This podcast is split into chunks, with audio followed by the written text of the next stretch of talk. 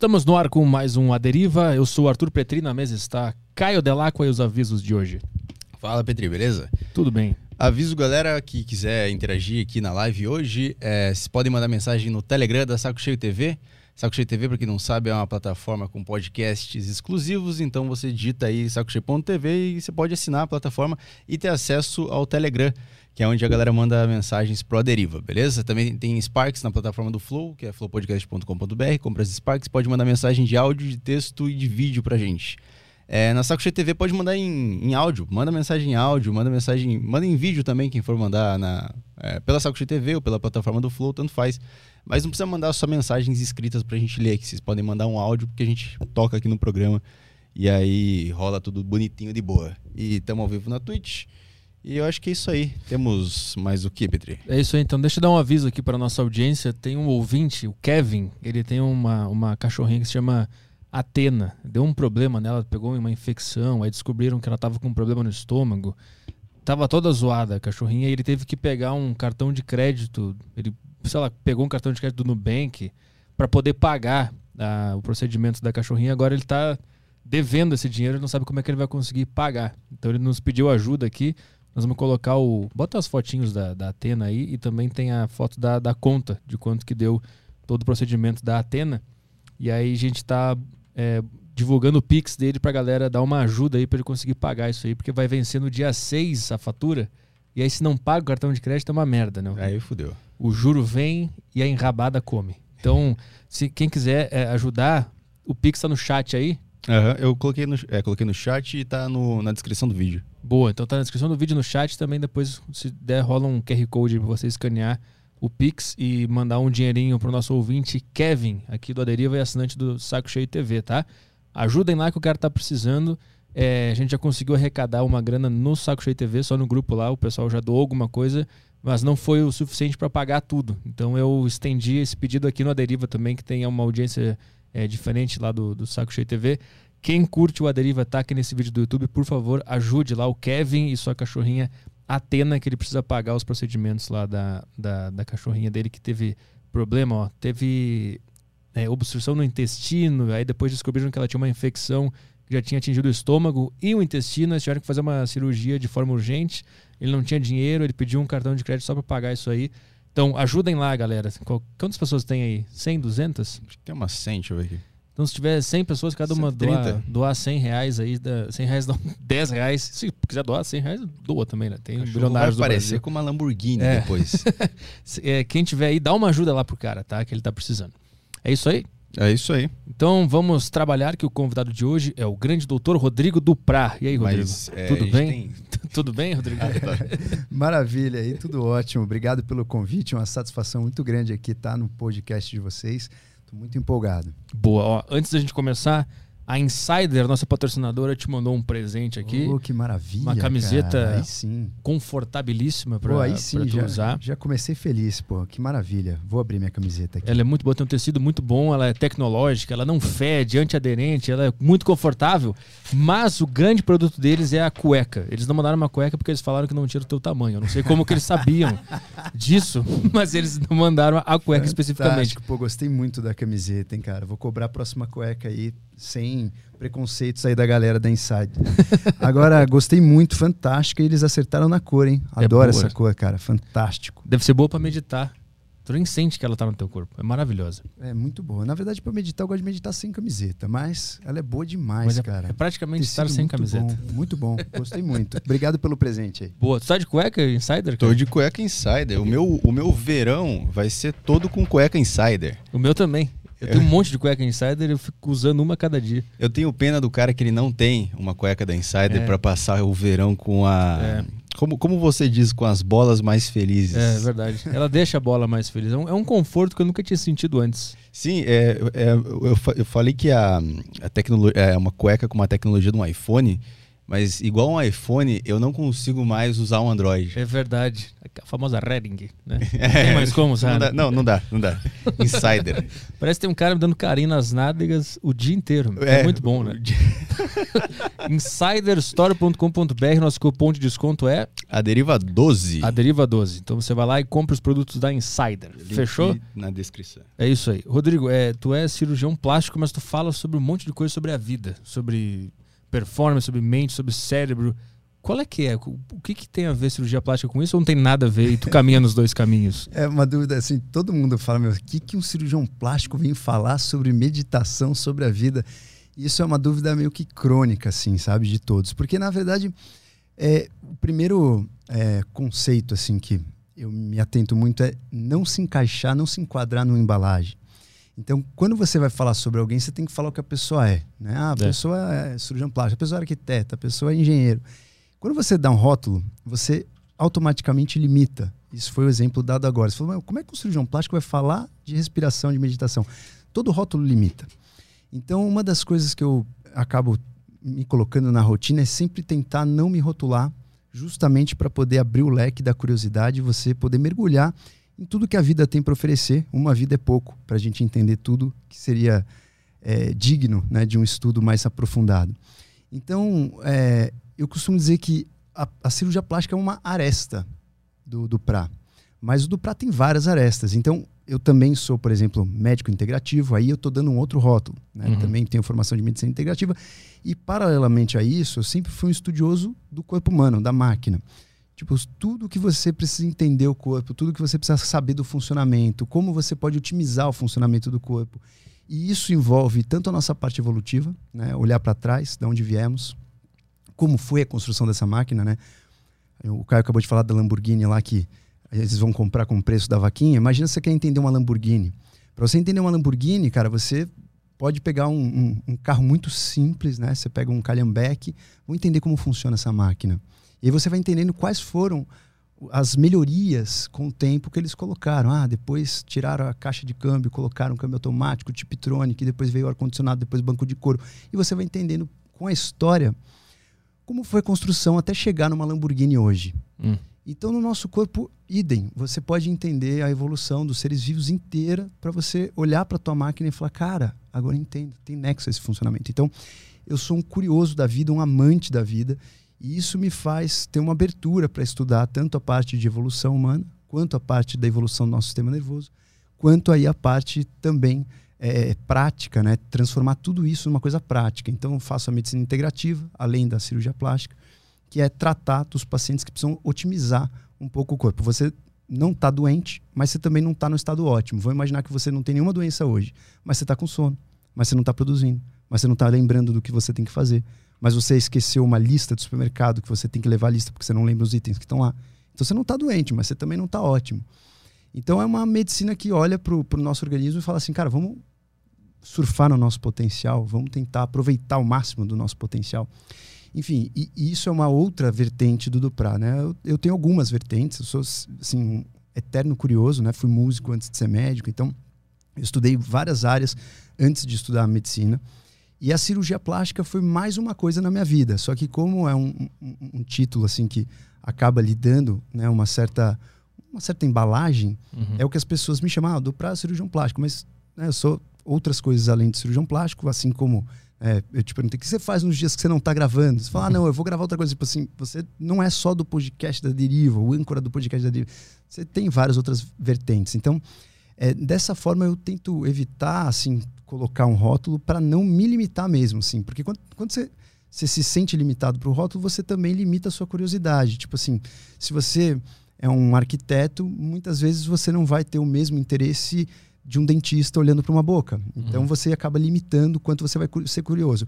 Mas se você antes de você optar por arquitetura, por odontologia, vai lá na faculdade, na, no colégio e mostra uma boca para um futuro dentista, para um futuro arquiteto, pode ser que os dois teriam a mesma curiosidade sobre aquilo. Uhum. Só que por você ter rotulado, depois que eles se formaram, a gente acaba separando o joio do trigo. Então, o arquiteto vai ter interesse em casa, o dentista vai ter interesse na boca. A gente acaba limitando o quanto você vai ter interesse nas coisas. A gente acaba perdendo a curiosidade pelo mundo. Uhum.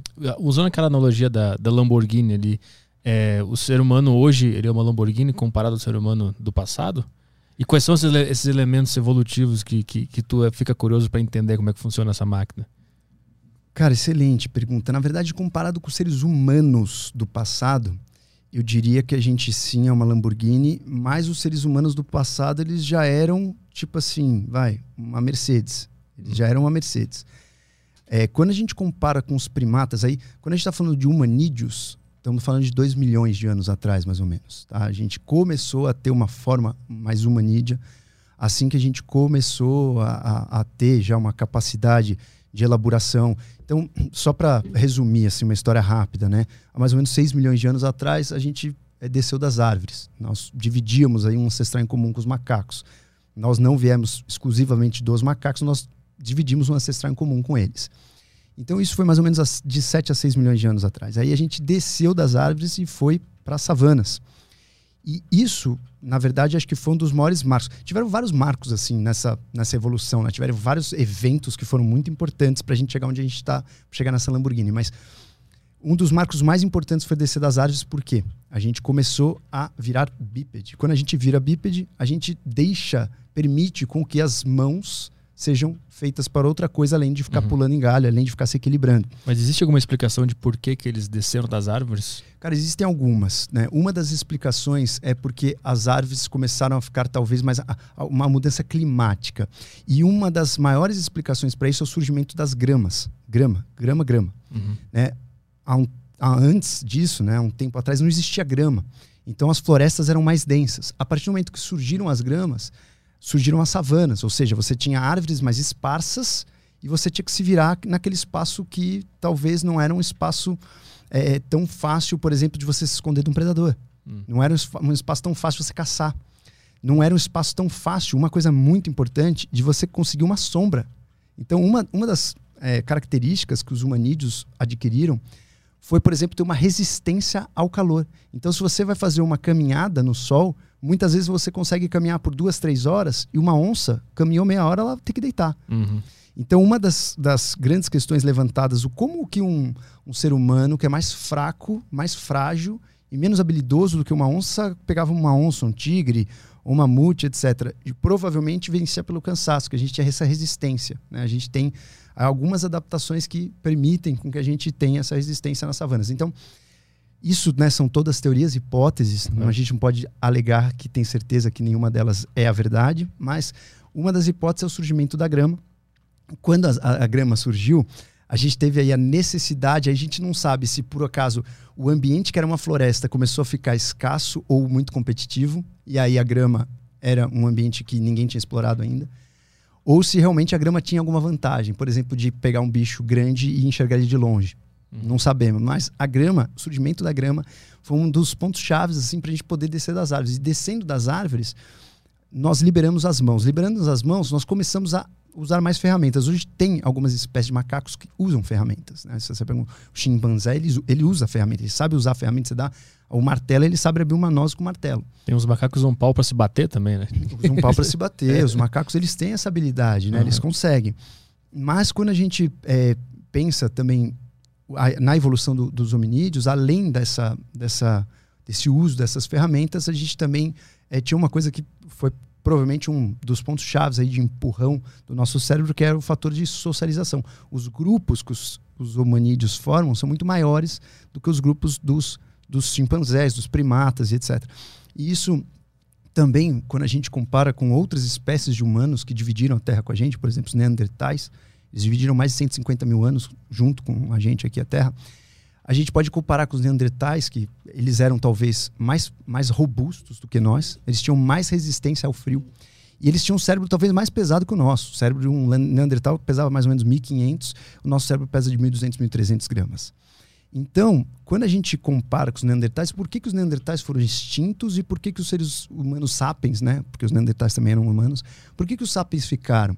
Né? Existem duas teorias. Uma é que realmente eles foram extintos por conflito e outra que eles se misturaram. Né? Uhum. Hoje a gente tem aí de 4 a 5% dos nossos genes misturado com neandertais. Né? Eu tenho 380 genes dos neandertais. Uhum. Então a gente tem aí como ter uma certa noção de que os neandertais se misturaram. Então, é, para resumir, respondendo a tua pergunta, eu acho que a gente é uma Lamborghini. Eu acho que nós chegamos no nível de complexidade, assim, quando você analisa a evolução, é uma coisa maravilhosas, assim, até milagrosas, sabe? Você se emociona de ver o tamanho da complexidade onde a gente chegou. E eu acho que grande parte disso foi uma série de fatores. Entre esses fatores foi a melhora da capacidade motora, a oposição de polegar, a melhora da capacidade de manuseio de armas e ferramentas, a melhora cognitiva, sem dúvida nenhuma, e principalmente o fator socialização.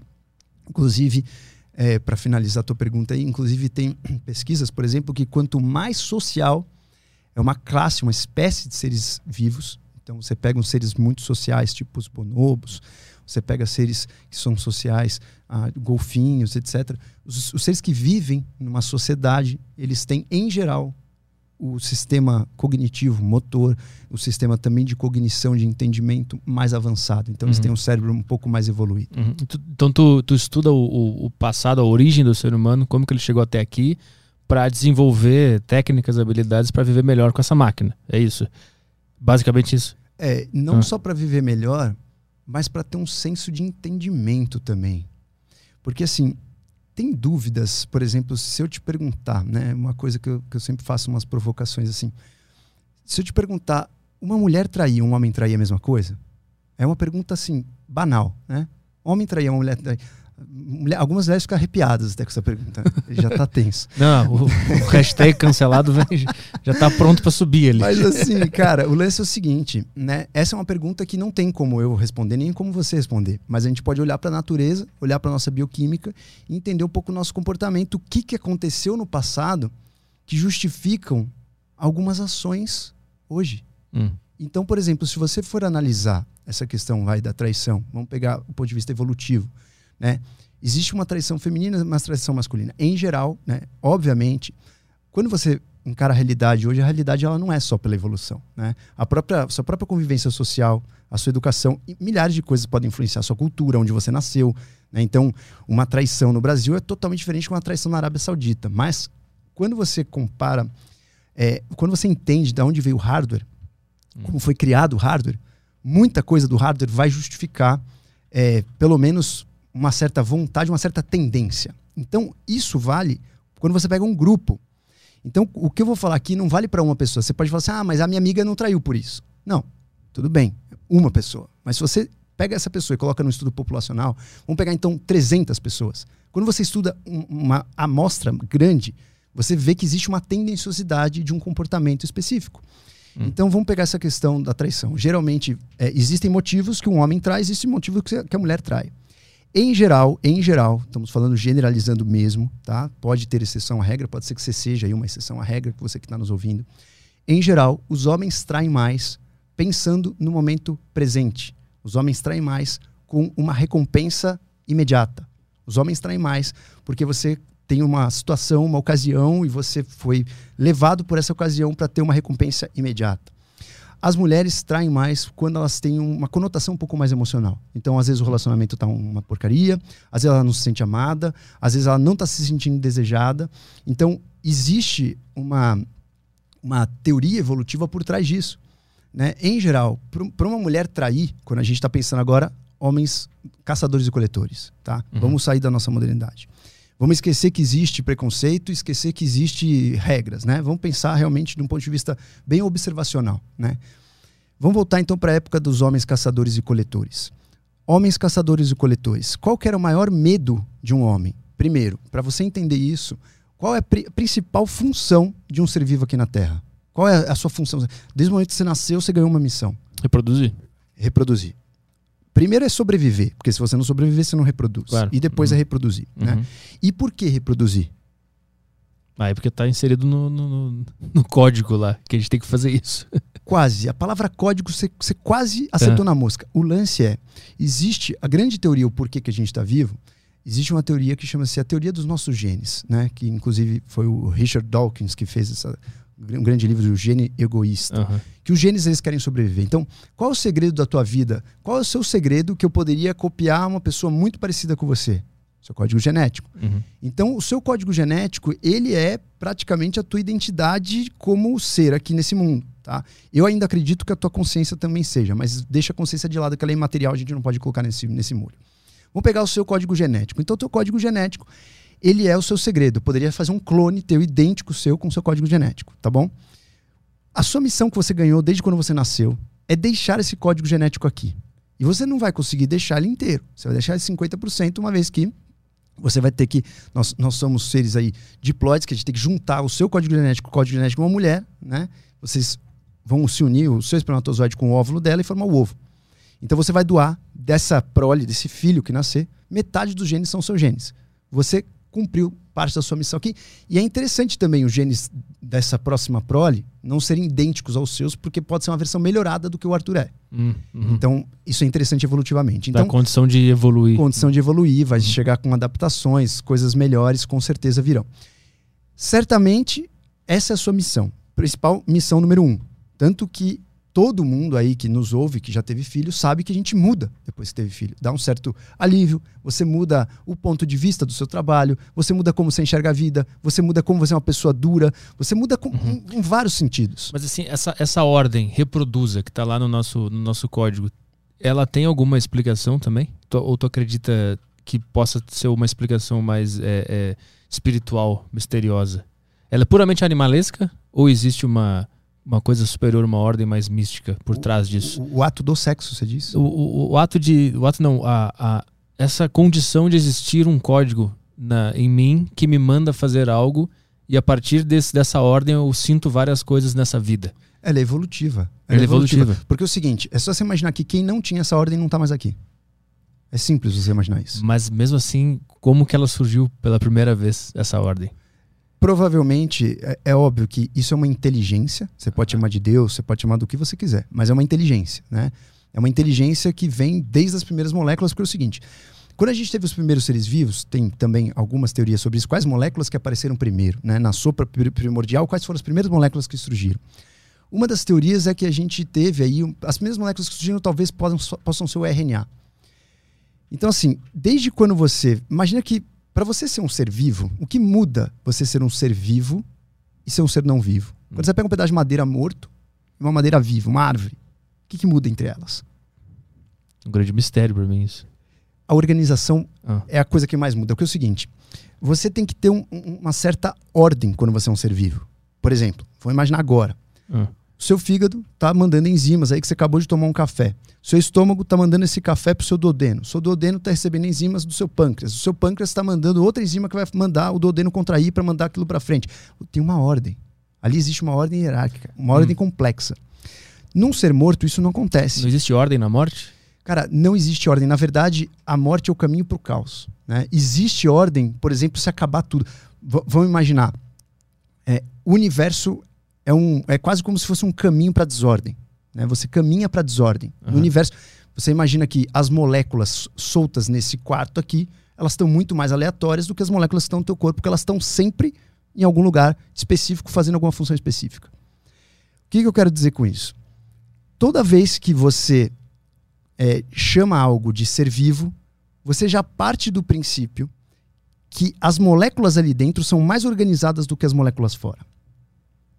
Só a ordem no universo, aí, se a gente andar 360 graus nesse raciocínio, só a ordem no universo, se você não tem nada mais, porque aí você não tem o que mudar, você não, não hum. tem o que ser aleatório, você entendeu o raciocínio? Sim, mas o conceito de ordem não é nosso, muito único. Porque não, pra, não. Para nós a ordem é, é, estar vivo. Ah, não, aí eu tô falando de uma ordem o seguinte: existe uma aleatoriedade Sim. ou existe um nexo.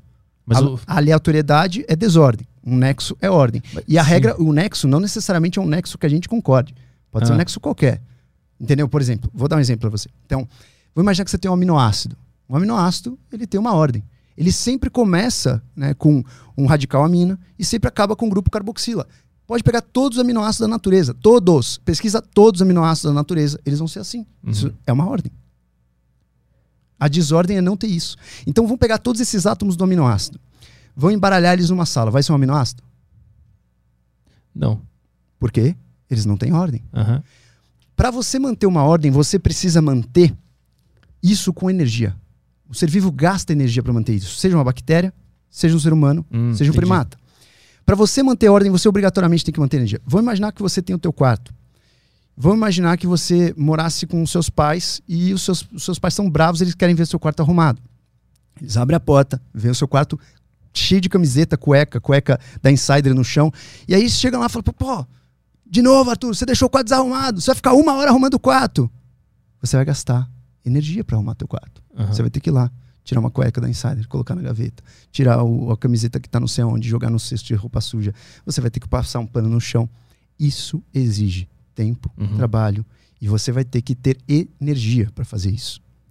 Então, sendo assim, qualquer ser vivo que está aqui, da mais simples bactéria até o mais complexo ser vivo que podemos aí denominar seres humanos, gastam energia para fazer isso. Uhum. E aí, é, é, esse é o grande segredo da vida. Inclusive, quando você pega pra, pelo conceito ancestral milenar, quando você pega pelo conceito, por exemplo, da energia sutil, um ser, qual, qual é a diferença de um ser vivo e um ser não vivo? Ele tem um fluxo de prana, de energia vital. Quando você pega pela medicina chinesa, qual é a diferença do ser vivo para um ser não vivo? Ele tem fluxo de ti. Ele tem energia vital. E a energia vital, boa parte da energia vital é para manter a ordem. E no nosso organismo, nós chamamos isso de um equilíbrio. Você precisa manter um certo equilíbrio dinâmico. É um equilíbrio que perde, ganha, ganha, perde, perde, ganha, ganha, perde, perde, ganha, ganha, perde. Isso nós damos o nome de homeostase. Nós buscamos um equilíbrio para a gente estar tá sempre numa, numa ordem específica para que tudo funcione. Uhum. A partir do momento que você começa a perder energia, imagina você estar tá ali adoecendo, sucumbindo na cama com uma doença grave, terminal. Você começou a perder a ordem. O que, que começa a acontecer? As bactérias, que a gente chama de bactérias que são bactérias normais do nosso corpo, que convivem com a gente. Nós temos aí um trilhão de células e um trilhão de bactérias convivendo junto. Nós somos um, um comensalismo, nós somos um jardim, né? não somos só células humanas. Quando você não tem mais energia para manter a ordem, existe o oportunismo. Alguns seres começam a se reproduzir mais do que eles deveriam. Nós temos inúmeras infecções oportunistas. Então você pega uma pessoa imunocomprometida, uhum. ela tem, por exemplo, candidíase esofágica, que é uma coisa que não, não tem pessoa que está com um sistema imune bom.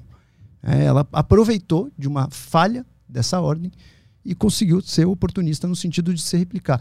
Porque para manter a ordem, a gente mantém um gasto de energia basal. Do ponto de vista dessa bactéria, ela não está na ordem dela? Para ela é ordem isso? Não, sim. Aí é uma competição. Aí é uma ah, tá, competição. Tá, beleza, Mas ela é um ser vivo também. A gente está falando. A gente está comparando. Nosso, do ponto de vista. Uhum. Primeiro, estamos comparando seres vivos com seres não vivos. Uhum.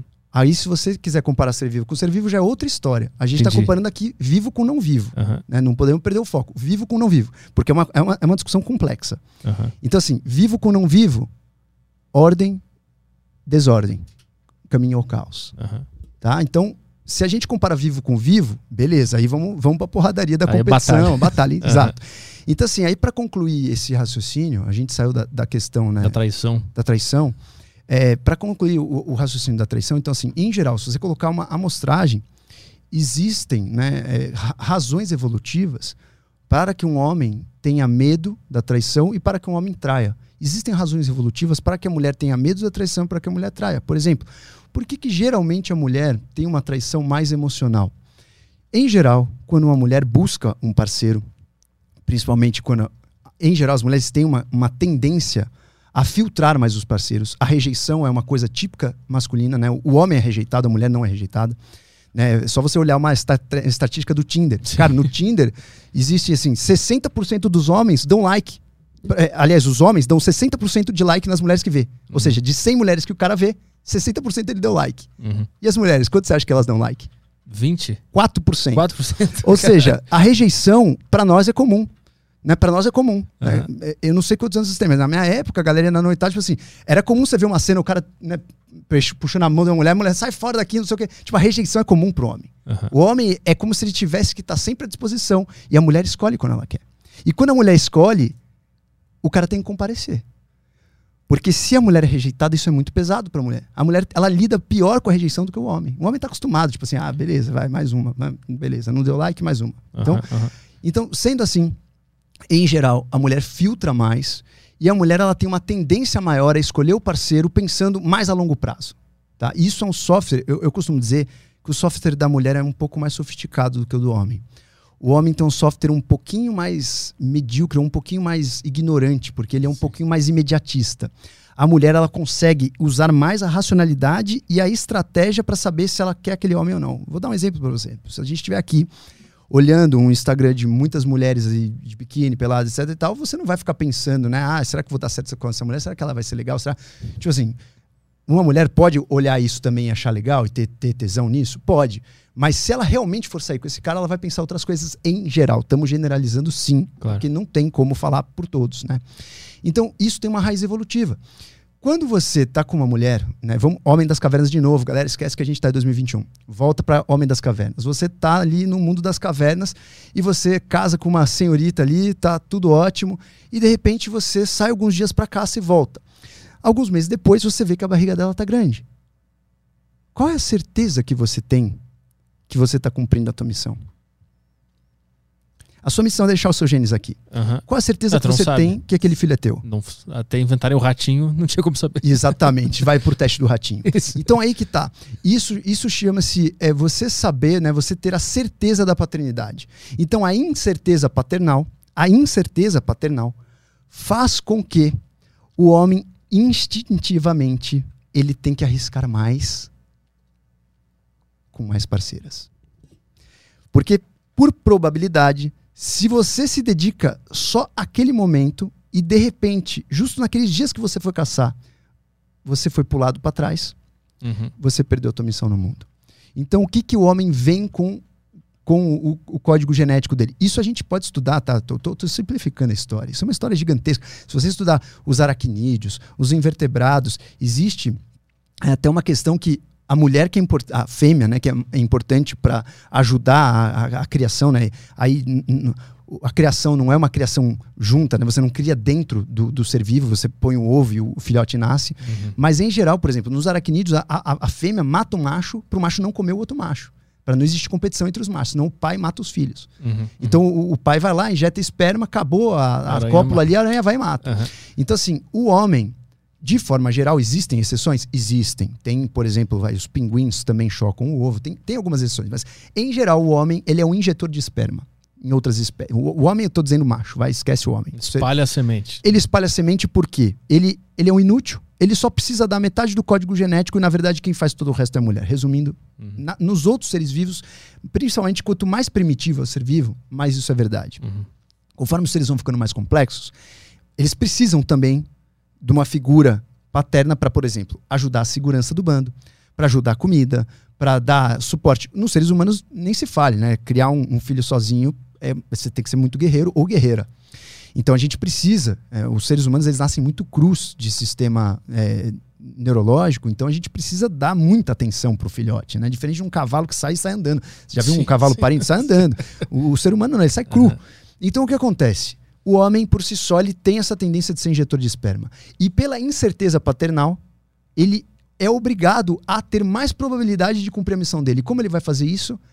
Aproveitando cada oportunidade que ele tiver de fecundação. Uhum. Por isso, em geral, ele traz nesse hardware essa questão de aproveitar as oportunidades para uma relação casual curta.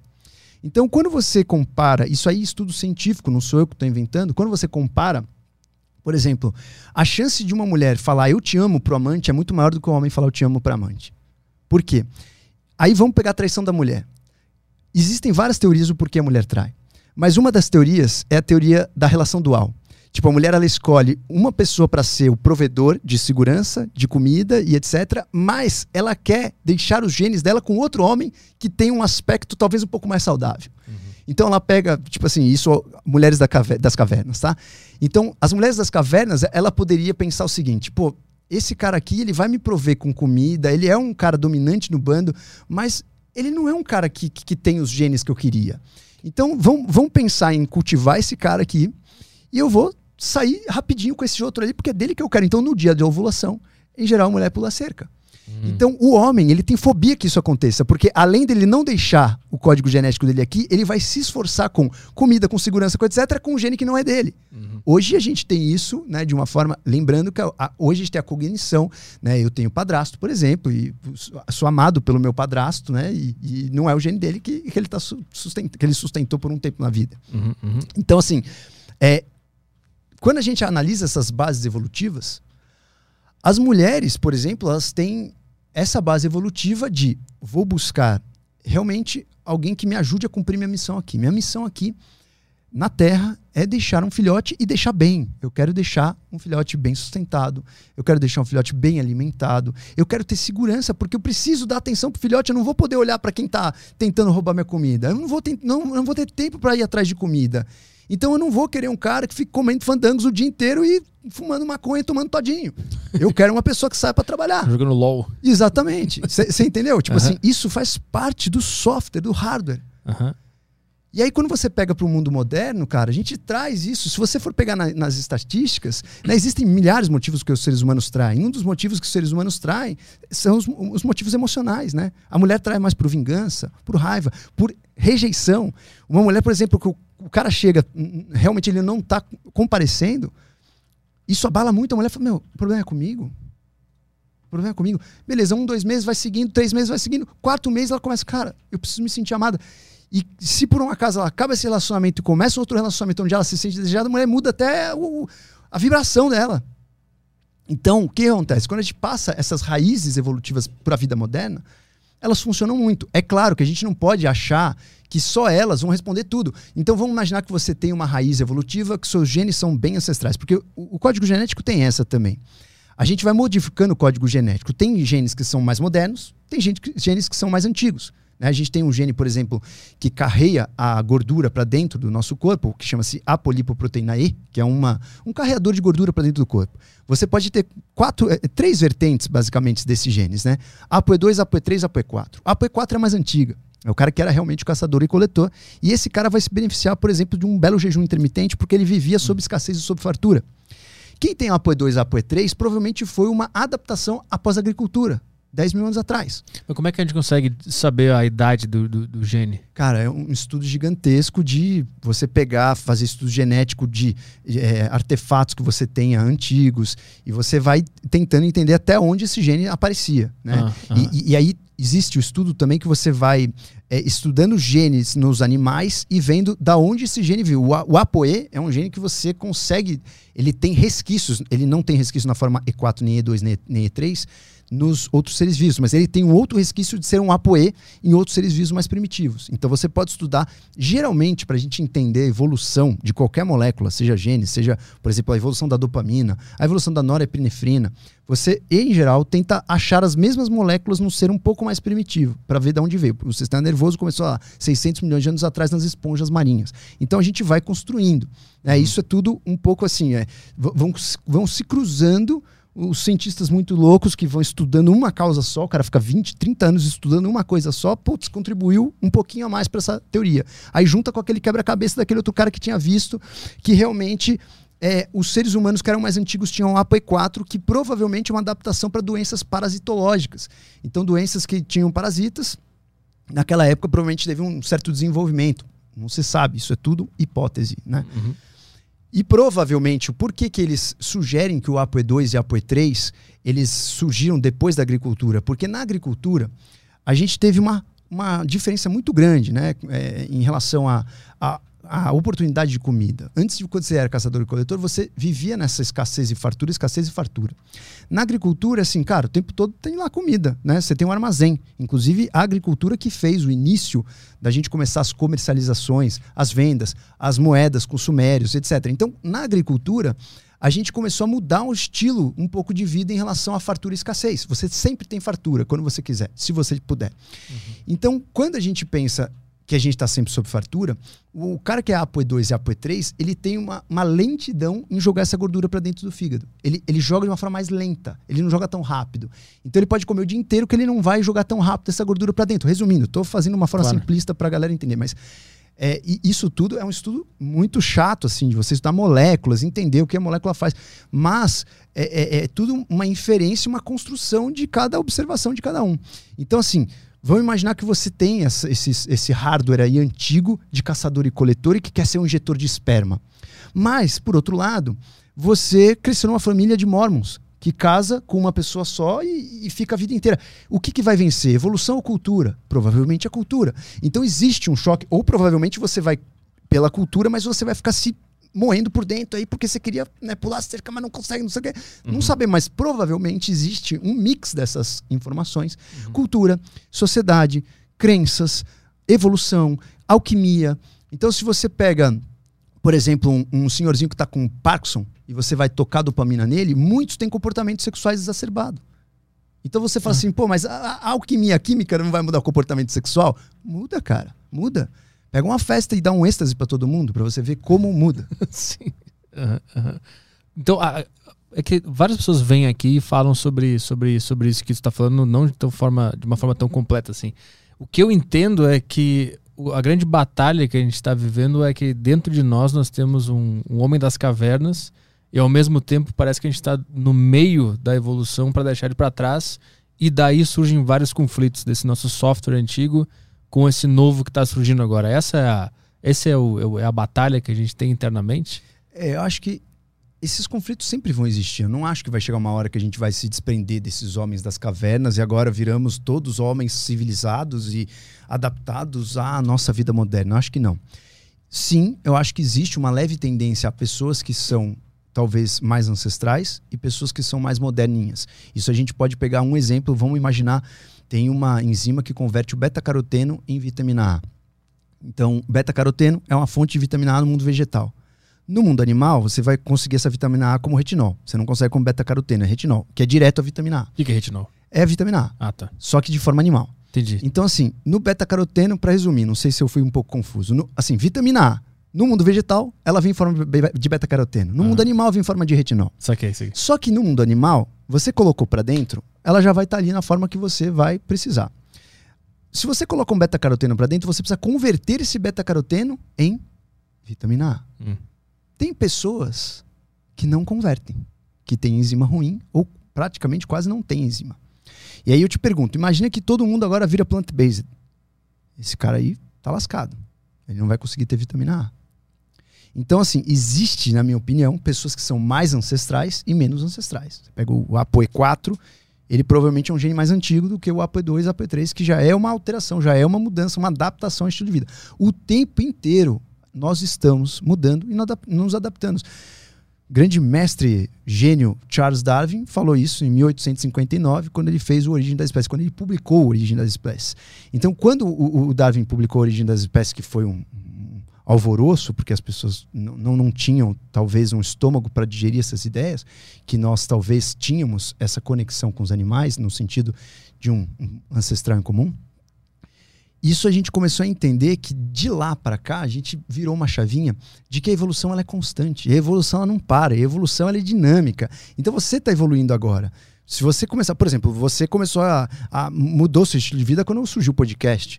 Você está evoluindo com isso. Você mudou suas moléculas, você mudou sua alquimia, a sua dopamina subiu ou caiu, você mudou sua melatonina, porque você fica num ambiente fechado. Então você mudou o quanto você produz melatonina durante o dia.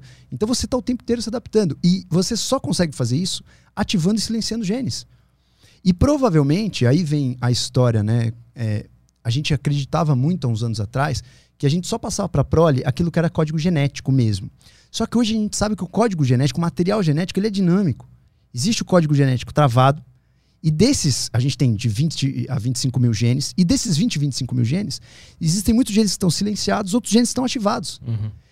E quando você tem filhos, será que importa quais estão ativados, quais estão silenciados? A gente está aprendendo isso agora. Tipo assim, cara, deve ter um fator epigenético, que é assim, Sim. o que, o ambiente te colocou e que você passa para o filhote no momento que você vai constituir aquele espermatozoide. Então, no momento que você vai constituir aquele espermatozoide, você estava fumando, você estava com muita melatonina, você estava feliz, você estava com dopamina, enfim, existe uma, uma porção de coisas, né, que aí já vem a teoria do Lamarck. O Lamarck acreditava que as girafas tinham pescoço longo porque elas tinham que comer lá em cima. De tanto ficar tentando. De tanto ficar tentando. É. Essa era a teoria do. E ele, né, foi. A teoria do Lamarck foi escorraçada por muito tempo. E hoje a gente está falando, cara, talvez exista um pouquinho do Lamarck ainda na realidade, sabe? Talvez a gente comece a aceitar de novo essa teoria. Então, enfim, é, existe, para responder agora de certa forma objetiva a tua pergunta, existe um mix aí, cara, de milhares de, de, de genes que estão evoluindo o tempo todo. Então, eu não acredito que vai chegar um momento que a gente está inteiro adaptado para a vida moderna e deixou os homens da caverna. Não, isso já está acontecendo. Se você pega uma criança de agora, sei lá, seis anos e ela pega um iPad, ela sabe manusear muito melhor do que uma pessoa de 40 anos. Uhum. Então a gente está evoluindo o tempo todo. Não vai existir talvez um, um, um marco X assim que você consiga uhum. identificar duas espécies e é bom que nem aconteça isso para também não rolar, uhum. né, o nós versus, versus eles. O que acontece que você falou desse martírio, né, dessa autodigestão que você fica, cara, eu queria fazer isso, mas essa coisa mais mental assim desses impulsos e vontades. É, é um mix, cara, de, de um pouco da cultura, é um mix um pouco de julgamento, é um mix do que é moral então é um mix de uma construção até dos seus neurotransmissores.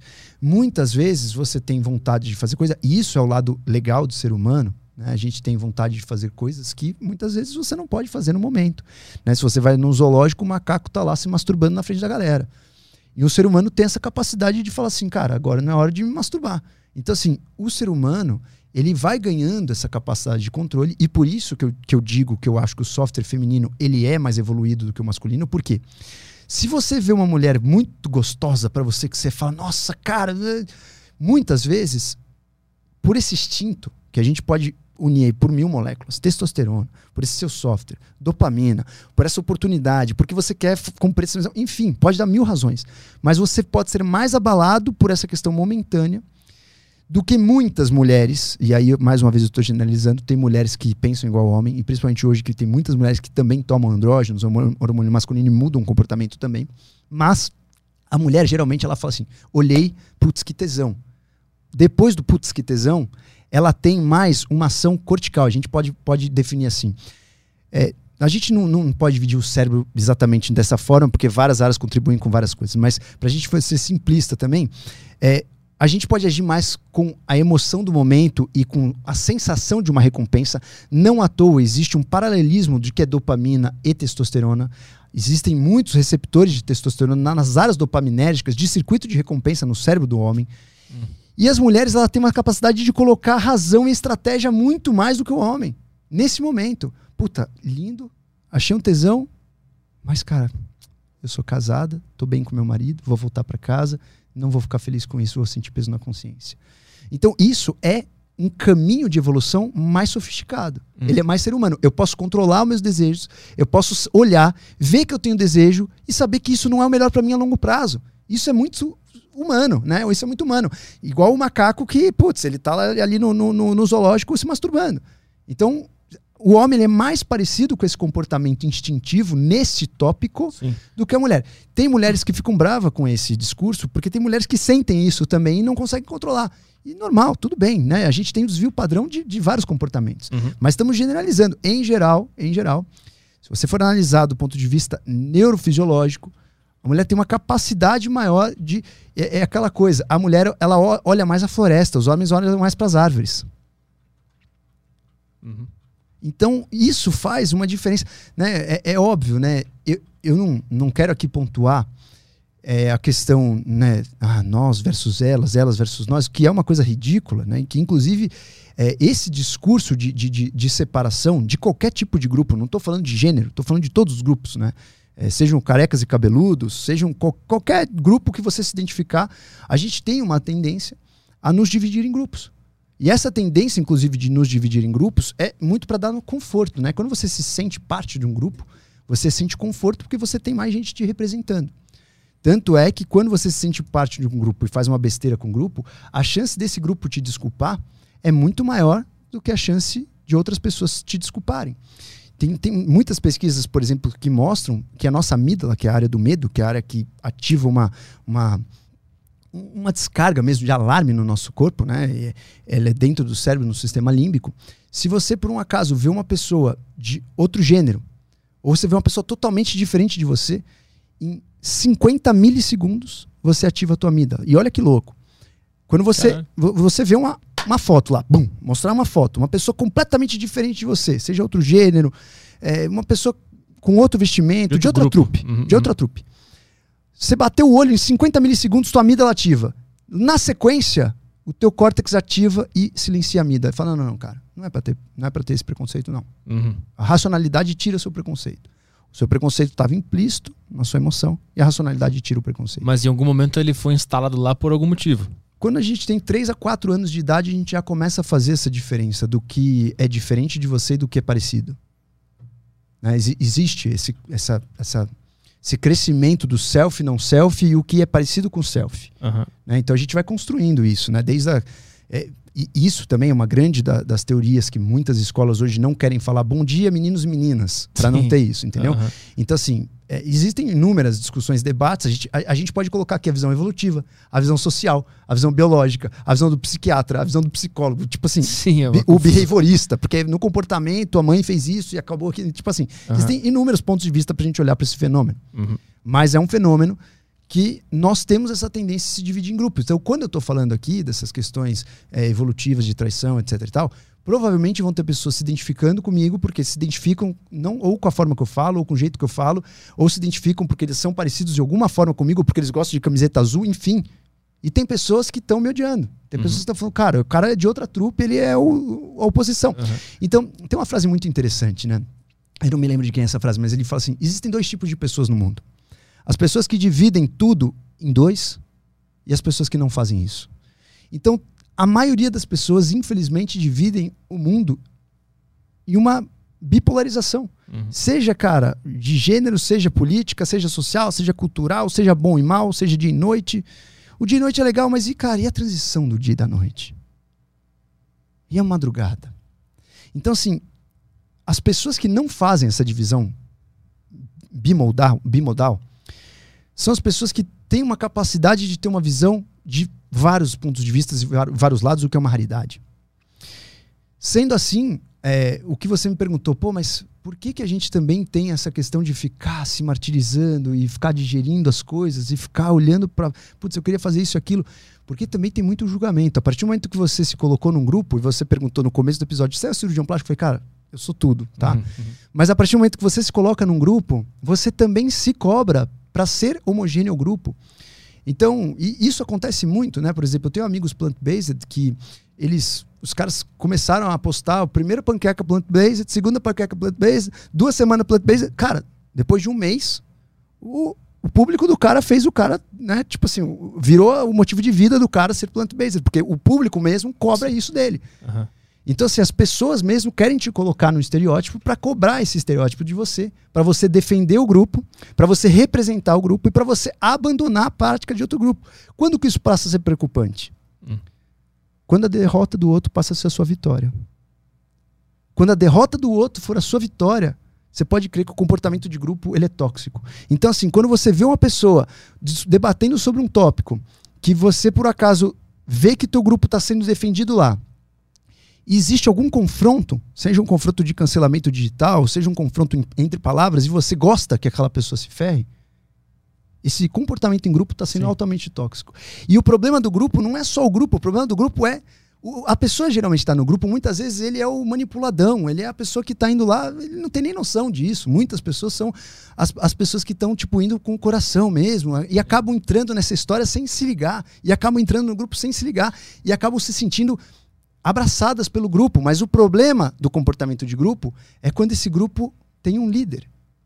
E aí vem uma frase do Alexandre o Grande, que eu, eu não tenho medo de um exército de leões comandado por uma ovelha, mas eu tenho medo de um exército de ovelhas comandado por um leão. Uhum. O, o, o, problema que eu vejo nessa, nessa situação de grupos é que hoje tu consegue fazer parte de um grupo sem fazer parte de fato desse grupo, porque é virtual. Está em casa, atrás do computador, e aí o teu grupo, na verdade, é uma ideia é, subjetiva que está no ar. Antigamente, eu imagino, obviamente, os caras faziam parte de grupos que eles viam no dia a dia aquele grupo junto, assim. Tu acha que é por isso que é muito mais fácil hoje é, tentar destruir a vida de alguém na internet? Eu acho que é mais fácil ter o comportamento de grupo e é mais fácil ter coragem em grupo na internet sem se expor fisicamente, né? Isso é uma coisa que a, a coragem de você mandar um, um insulto é, verbal, escrito, é muito maior do que você olhar na frente a frente de um cara e mandar um insulto verbal. Né? Então, uhum. tem essa questão de distanciamento. Então, o distanciamento digital faz você perder a compaixão ou não ter tanta compaixão. Vou te dar um exemplo. Imagina que você está num churrasco com o seu ternozinho novo de 500 dólares que você acabou de mandar fazer na alfaiataria italiana. e você tá passando do lado ali da piscina, cai uma criança na piscina. Você vai pular para pegar a criança ou não? Eu vou pular, né? E vai perder teu terno italiano de 500 dólares. Uhum. Agora, se eu virar para você e falar assim, cara, tem uma criança na Somália morrendo neste momento e eu preciso para a cirurgia dela 500 dólares que você deposite na conta aqui, você vai depositar? É, provavelmente não é exatamente a distância, cara. Sim. Faz você perder a compaixão. Uhum. Então a distância realmente faz você não, não se identificar como aquele. Então, ó, olha o perigo né, que a gente tem nas redes sociais. Você tem a distância. Uhum. E você tem também o comportamento onde você tem a comparação. Hoje você compara a tua vida com todos os seus possíveis ou inimigos ou concorrentes ou pessoas que você gosta ou desgosta. E aí você compara, a gente tem como seres humanos, principalmente aí depende da cultura, né? Tem culturas que são mais conformistas, principalmente as culturas orientais, e tem culturas que não, não aceitam muito uma, uma, uma, diferença, mesmo que essa diferença seja saudável. Por exemplo, o que eu quero, eu quero dizer com uma diferença saudável? Você tem uma vida boa, você tem acesso à saúde, você tem comida, você não passa fome, você tem uma moradia adequada. Mas mesmo assim, se você vê alguém com mais coisa que você, você vai ter um certo ressentimento. Isso é um comportamento de muitos seres humanos. Então, as redes sociais permitiram esse comportamento de análise, permitiram que você seja defendido por um grupo, permitiram que você tenha coragem de agredir o outro porque você está distante e permitiram que você não tenha tanta compaixão pelo outro. E o comportamento de grupo, ele fortalece muito o sentimento de pertencimento. Então, se o seu grupo está te defendendo, se você está defendendo uma causa, cara, você. Uhum. E aí, vamos pôr mais, uma, mais um tempero na jogada?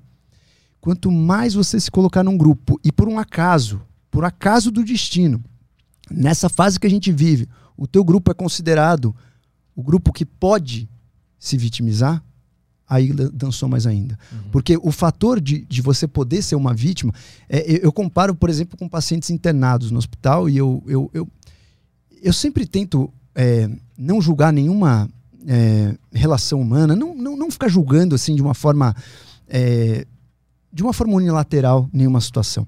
Então, todas as situações eu fico me colocando em experimentos naturais. O que, que a natureza ia me contar? Né? É um pensamento até um pouco estoicista. Né? Quando você tem dúvida, pergunta para a natureza que a natureza te explica. Então, eu sempre fiquei na dúvida assim, cara, será que essa pessoa está se vitimizando ou será que é real? E aí eu comecei a fazer um estudo na época que eu era residente de cirurgia geral. Eu fiz um estudo é, pessoal mesmo, no pronto-socorro, que eu tinha que atender 200 fichas e eu tinha cinco minutos com um paciente na sala para saber se o cara era piti ou se eu precisava internar o cara. Então, hum. aí eu comecei a reparar. E o que, que, que, eu fazia? Né? Nessa época, a gente não podia demorar muito tempo, porque tinha mais 200 lá fora esperando. Se você demorasse, era, às vezes tinha uma pessoa grave que podia estar esperando o seu atendimento. Então, você tinha que correr realmente para ser rápido na triagem. E, e, aí, nessa triagem, o que eu fazia? Eu, eu tirava até a cadeira da sala para atender a pessoa em pé, para chegar mais perto da pessoa. Olhar no olho, entender. E eu comecei a tentar pescar. Eu falei, cara, eu vou ficar esse ano inteiro atendendo no pronto-socorro milhares de pacientes até eu entender e bater o olho e falar assim: é PT, não é PT. E é muito difícil esse julgamento, é muito perigoso esse julgamento. Sim. Você precisa se basear em um julgamento, primeiro, vamos lá. Como você constrói uma verdade? Você constrói com base na tua teoria, então você precisa estudar todas as doenças. Tem doenças que tem sinais, você bate o olho e fala assim: isso aí é isso. Né? Você vê um cara com a boca torta, com a, a mão torta, você fala: meu, AVCzou. Uhum. Então a teoria te dá isso. Número dois, a prática a prática te dá isso, você né, praticar. E a prática, eu vou colocar um temperinho na prática. A prática você aprende isso realmente pela sua cognição, pela sua razão. E você também aprende isso com a sua intuição. Então existe um, um, um, certo quesinho de intuição, e aí intuição não vamos falar de uma forma holística, intuição vamos falar de uma forma até um, um sentimento racional exacerbado, inexplicável. É uma coisa que você não pode explicar. É, Para você entender intuição, tem uma profissão muito é, curiosa, muito inusitada, que é a profissão que decide se o sexo do pintinho é macho ou fêmea.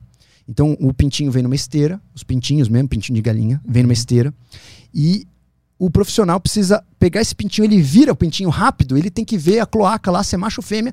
Só que nessa fase da vida, que é uma fase que dá lucro para a empresa separar o macho da fêmea, é uma fase muito difícil de saber qual é macho e qual é fêmea. Eles são muito parecidos. As características secundárias são muito parecidas. Então é um cargo de alta, alto treino. A pessoa, tipo, você não consegue em uma semana explicar para ela qual é macho e qual é fêmea. Então a pessoa precisa ver, ver, ver, ver, ver, ver, ver. Depois de meses ali, a pessoa consegue ter uma velocidade de julgamento muito rápida e sem errar. Uhum. Então é um cargo racional intuitivo. Eu citei esse cargo só para a gente claro. relacionar agora a situação voltando para o PS.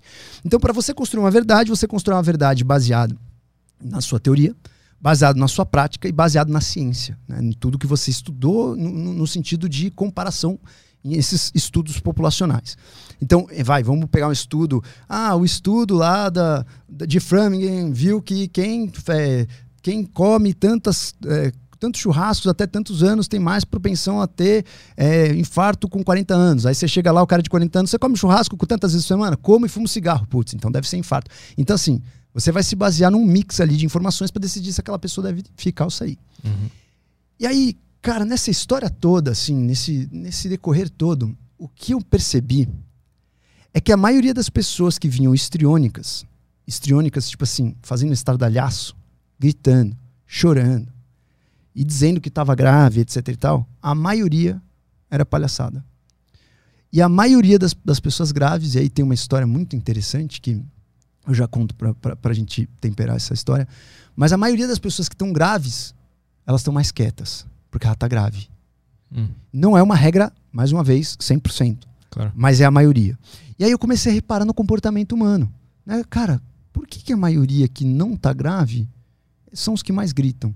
Né? Isso, inclusive, é uma ordem. Quando você chega num acidente, um trauma, bateu um carro na, na tua frente. Me lembro, há pouco tempo atrás, atendi uma menina na Sumaré, que tava o cara com a moto e a menina atrás na garupa, bateram na, logo dois, três carros na minha frente. E aí eu parei para atender, a menina gritando e o cara em silêncio. Você vai em quem primeiro? No cara ou na menina? É, agora depois que tu falou, tu vai no cara, porque o cara tá quieto. O cara tá quieto, tá morrendo, cara. Uhum. O cara não tá respirando. E dito e feito, o cara morreu ali na hora. Não tinha tubo para entubar, o cara morreu. A menina foi, menina 16 anos, fatura Caramba. de bacia, mandei ela lá pra Santa Casa.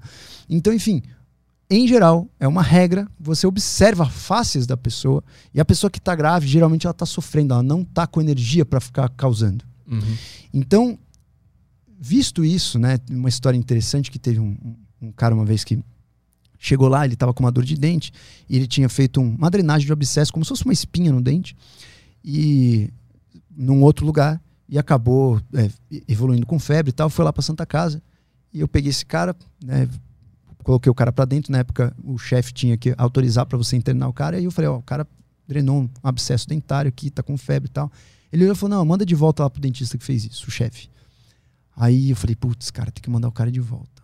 Aí eu falei, ó, beleza, você vai ter que voltar lá pro dentista, mas não deixe isso piorar, porque, cara, pode ser que isso piore, você tá com febre, tá evoluindo, qualquer coisa você volta aqui. Aí, cara, eu mandei o cara embora e eu fiquei olhando, assim, o jeito que ele andou, sabe? O jeito que ele foi. Imagina que você, é uma câmera olhando a pessoa de costas, assim. Então eu fiquei olhando o cara ir embora aos passos, assim. Cara, aí me deu um estalo, assim, cara, esse cara não tá bem, velho. Esse cara não tá bem. Tipo, o jeito, a marcha, uhum. a forma com que ele se despediu, a cara dele ao se despedir. Me perguntado pra como você sabia que ele não estava bem, não sei, cara. Energia baixa. É, tá. mas é, são uma série de, de, de, informações que o nosso cérebro capta. Como eu falei, em 50 milissegundos Sim. você vê uma pessoa diferente de você e já ativa a amígdala. Uhum. Então você, nosso cérebro ele é muito reativo. Ele capta muitas coisas e aprende muitas coisas que a gente não tem ideia. A dificuldade de se conectar com essa intuição, né? conseguir. É, na verdade, não acho difícil. As mulheres têm mais essa capacidade que os homens, mas não é, é. difícil, é treino, cara. É, é, sensibilidade. Sensibilidade. É treino, é treino, treino, treino. Você vê gente, tá com gente, tá com pessoas. E, obviamente, tem áreas no cérebro que fazem isso. Né? Uhum. Nós temos várias áreas no cérebro responsáveis por entender o próximo. Inclusive, a meditação aumenta uma dessas áreas. É você entende de forma automatizada. Você entende de forma automatizada. Em geral, uhum. você ativa a ínsula, ativa a córtex cingulado anterior, que são áreas no seu cérebro, e a parte dos neurônios em espelho, que eu já falo que são neurônios em espelho. Aí eu olhei para esse cara e falei assim: bom, esse cara não tá bem, cara. Eu vou fazer o seguinte: vou colocar esse cara para dentro, vou pedir uma tomografia e vou mandar ele pelo menos pro outro cara lá com a tomografia. Bom, pôs o cara para dentro, fez a tomografia mediastinite, cara. Pus até o coração com essa doença é uma doença que tem mortalidade de 50%. E aí foi direto para cirurgia. Operou, viveu, ficou lá internado duas semanas no UTI. Cara. Mas se esse cara tivesse ido embora naquele momento, era sentença de morte. Uhum. Então, assim, como que o ser humano tem essa capacidade de identificar os mínimos detalhes, né? A gente tem essa capacidade de espelhar muitas vezes o cérebro do outro. Então nós temos inúmeras adaptações, nós aprendemos assim, né? Se você aqui pegar um chimpanzé e começar a fazer algum movimento com a tua mão, ele vai ficar olhando e vai tentar te imitar. Uma criancinha idem. Uhum. Então nós temos no nosso cérebro neurônios que foram descobertos em 1990 por um, um neurocientista italiano, é, Giacomo Rizzolatti. Esse cara ele começou a entender que com macaco rezos, ele fazia um macaquinho comer na frente do outro e o cérebro do macaco que não estava comendo, que estava observando, também estava ativo na mesma área que o cérebro do macaco que estava comendo.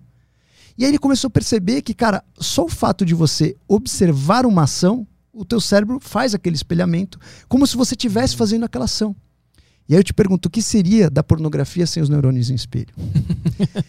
então, quando você pensa é, em, nessa, nessa questão assim das redes sociais, agora voltando para a nossa estaca zero, o fator vitimização é muito curioso, porque muitas pessoas, aí vamos no caso do PS, que estão estriônicas, se vitimizando, etc., são as pessoas que não precisavam. Uhum. Então eu percebi, plantão de enfermaria, as pessoas que mais estavam reclamando eram as pessoas que menos precisavam.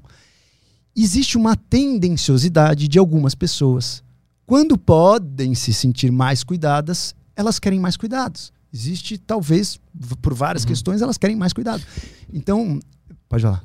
Tu acha que essa, essa, essa tese ela se aplica a movimentos de, de pessoas, de grupos, com movimentos certeza. sociais? Mas com, cer mas com certeza, cara. Hum. Eu não, não, posso provar isso, claro. porque, cara, é impossível a gente provar isso, mas, mas com certeza absoluta. E não equivale para todos. Provavelmente, muitos do, dos movimentos começam por uma necessidade. Pô, graças a Deus nós tivemos os movimentos abolicionistas de pessoas que se indignaram com uma situação que era medonha e acabaram desenvolvendo a abolição de escravidão em muitos lugares do mundo. Uhum. Né? Graças a Deus. Então, assim, os movimentos eles começam justamente por uma causa necessária. Então, os movimentos são muito importantes, muito. A única coisa que a gente precisa ter cuidado é porque muitas pessoas que surfam depois numa outra onda acabam muitas vezes é, aproveitando dessa questão de vamos trabalhar em grupo e estimulando o comportamento de nós versus eles. O comportamento de nós versus eles, seja qualquer, aqui eu já não estou falando de etnia, não estou falando de gênero, estou falando de qualquer grupo.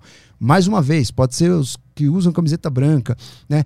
E os que, sei lá, carecas, os baixinhos, os altos. Então, assim, toda vez que você faz um comportamento de nós versus eles, existe um ponto onde esse comportamento é saudável que provavelmente o nós estavam realmente sofrendo e nós estávamos realmente é, sendo injustiçados e precisava de um movimento nós versus eles para colocar uma, uma ordem moral, para colocar um equilíbrio. Só que muitas vezes não é isso que acontece ou ultrapassa do limite do equilíbrio.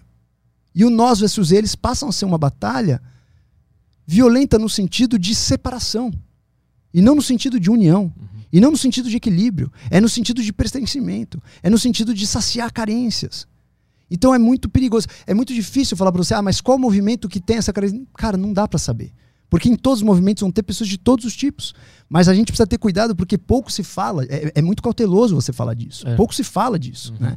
Porque realmente o ideal é que os movimentos tenham equilíbrio para você adquirir aí uma, uma certa. Uma certa convivência equânime, né? uma, uma convivência é, justa para todos. Né? E aí, de repente, o, o, o, movimento se dissolver no sentido assim: agora somos todos nós, não somos nós eles. Precisou dos nós eles para chegar nesse momento. Agora somos uhum. todos nós, galera. Uhum. Então não vamos, não vamos fomentar mais isso, porque isso vai separar mais ainda. Uhum.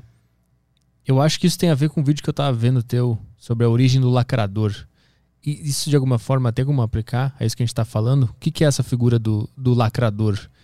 Do cara que lidera toda essa, essa histeria? É, na verdade, a origem do lacrador é, o, é na verdade, o que a gente chama de dissonância cognitiva. Né?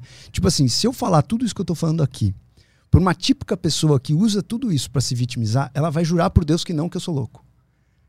Tipo assim, o que é dissonância cognitiva? Dissonância cognitiva é quando você tem uma crença moral e quando você faz uma coisa que vai contra essa crença moral. O que, que você faz com essa coisa? Essa é uma capacidade muito humana, cara. Isso é uma é. capacidade humana que a gente está descobrindo agora, tá? A gente não sabia dessa capacidade humana há pouco tempo atrás. A realidade, ela é uma realidade. Nossa realidade é uma realidade virtual. Né? Você cria a sua realidade. Né? Você, ah, você, você fala assim, pô, cara, esse, esse logo tá aqui. Ele tá, mas eu posso enxergar isso como acrílico, não como logo. Logo, você que criou o logo na tua cabeça. Se eu uhum. trouxer uma cobra aqui e perguntar, isso aqui é um logo? Ela vai falar que não. Ela vai enxergar aqui, provavelmente, temperatura. Né? Uhum. Se eu trouxer um morcego aqui, ele vai enxergar as ondas sonoras. Então, a nossa realidade é uma realidade criada. E aí, quando você, por exemplo, imagina que é, imagina que você é um plant-based e comeu sem querer uma salsicha. Se eu te falar, cara, isso é salsicha, você vai provavelmente mudar a história para dizer que não. Fala, não, não, não, isso é uma salsicha. O ciclano lá embaixo falou que essa salsicha aqui é uma salsicha vegetal que veio de não sei aonde. Claro que eu estou pegando exemplos esdrúxulo, mas a dissonância cognitiva é, ao invés de você mudar a sua moral, você muda o que aconteceu, você muda a realidade. Tem uma frase de, do Nietzsche muito boa, né? Ele fala assim: certa vez a minha memória me contou um fato. O meu orgulho uhum. me contou um outro fato. Por fim, o meu orgulho venceu. Minha memória cedeu. Ou seja, o orgulho dele fez ele mudar a história, mudar a memória, para que se encaixasse no orgulho dele. Então, toda vez que você conta história, tem um, uma passagem de dois físicos e eles estavam conversando entre si. Um deles estava escrevendo um livro. E o físico falou para outro assim: Cara, mas você está escrevendo esse livro aí para quê? Para publicação? Não, não. Esse livro é para mim, só para mim. E a única pessoa que vai ter acesso a esse livro é Deus. Falei, cara, mas Deus já não sabe da sua história toda? Não do jeito que eu estou contando. Então, resumindo, a dissonância cognitiva é justamente esse aspecto de você poder mudar a realidade para contar a história que você acredita. E isso está acontecendo né, em todos os lugares. Em qualquer lugar que você vai ver. A gente, a gente vive uma dissonância cognitiva o tempo todo. Né? O, o importante é você saber que ela existe para você falar: opa, eu tô fazendo dissonância cognitiva, cara. Pois é, eu ia perguntar isso. Como é que eu sei que eu não tô, que eu não tô fazendo isso? É, a gente faz isso o tempo todo. Eu, eu fico tentando me policiar no seguinte: eu falo assim, cara, será que foi isso mesmo? Se alguém me, me, me questiona, dá um cheque, fala assim, cara, do pra, vamos pegar um exemplo bobo assim. Você pôs a carteira aqui? Fala assim, cara, eu não pus a minha carteira aí. Aí eu falo, não, peraí, cara. Pode ser que eu tenha colocado. Tipo, quando eu, tô, quando eu tenho uma atitude muito drástica, assim, uma opinião muito drástica de algo que eu vivi, eu falo assim, cara, será que eu mudei isso que eu vivi? Será que eu tô mudando essa história? E aí eu falo assim, putz, cara, vamos analisar o ponto da outra pessoa? Então, para sair da dissonância cognitiva, uma das soluções é se exportar, se ejetar do seu ponto de vista e olhar da outra pessoa. E isso é uma coisa que cada vez mais com comportamento de grupo, Sim. digital, a gente não tem mais. Uhum. Por quê? Nas redes sociais, e principalmente por uma questão que chama-se algoritmo, você só tem muito acesso àquelas coisas que você mais vê. E aí você vive naquela bolha e acha que aquilo é uma verdade. Quando você vê uma outra coisa que vai completamente contra isso, você jura por Deus que o seu tá certo. E você vai mudar a realidade inteira para dizer que o seu tá certo. Você nunca mais vai uhum. assumir que o seu tá errado. Então a dissonância cognitiva, ela serve para justificar para o seu cérebro você não ficar louco. Então se a gente reconhece que ela existe, fala assim, não, cara, pera lá eu posso me colocar no, no, ponto de vista desse cara aí. Né? Vou me colocar no ponto de vista desse cara. Vamos tentar entender o que ele está falando.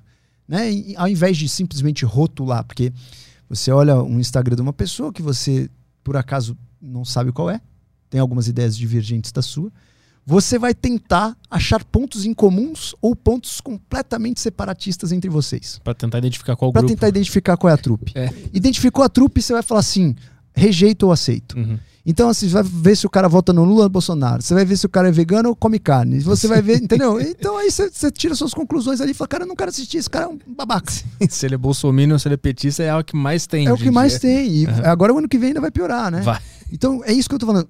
Essas pessoas, que são a maioria das pessoas, que dividem as pessoas em dois grupos. Uhum. E não vem o todo. Você pode ser Bolsonaro, mas odiar várias ideias dele, mas votar no Bolsonaro por alguma outra razão. E o cara pode votar no Lula, odiar o Lula, mas votar no Lula por alguma outra razão. Enfim, cara.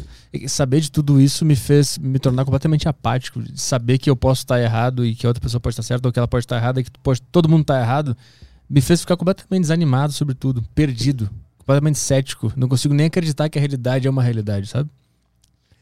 É, a realidade, na verdade, existe uma realidade, né? Existe uma realidade, só que a realidade é o todo, é o conjunto do todo. Hum.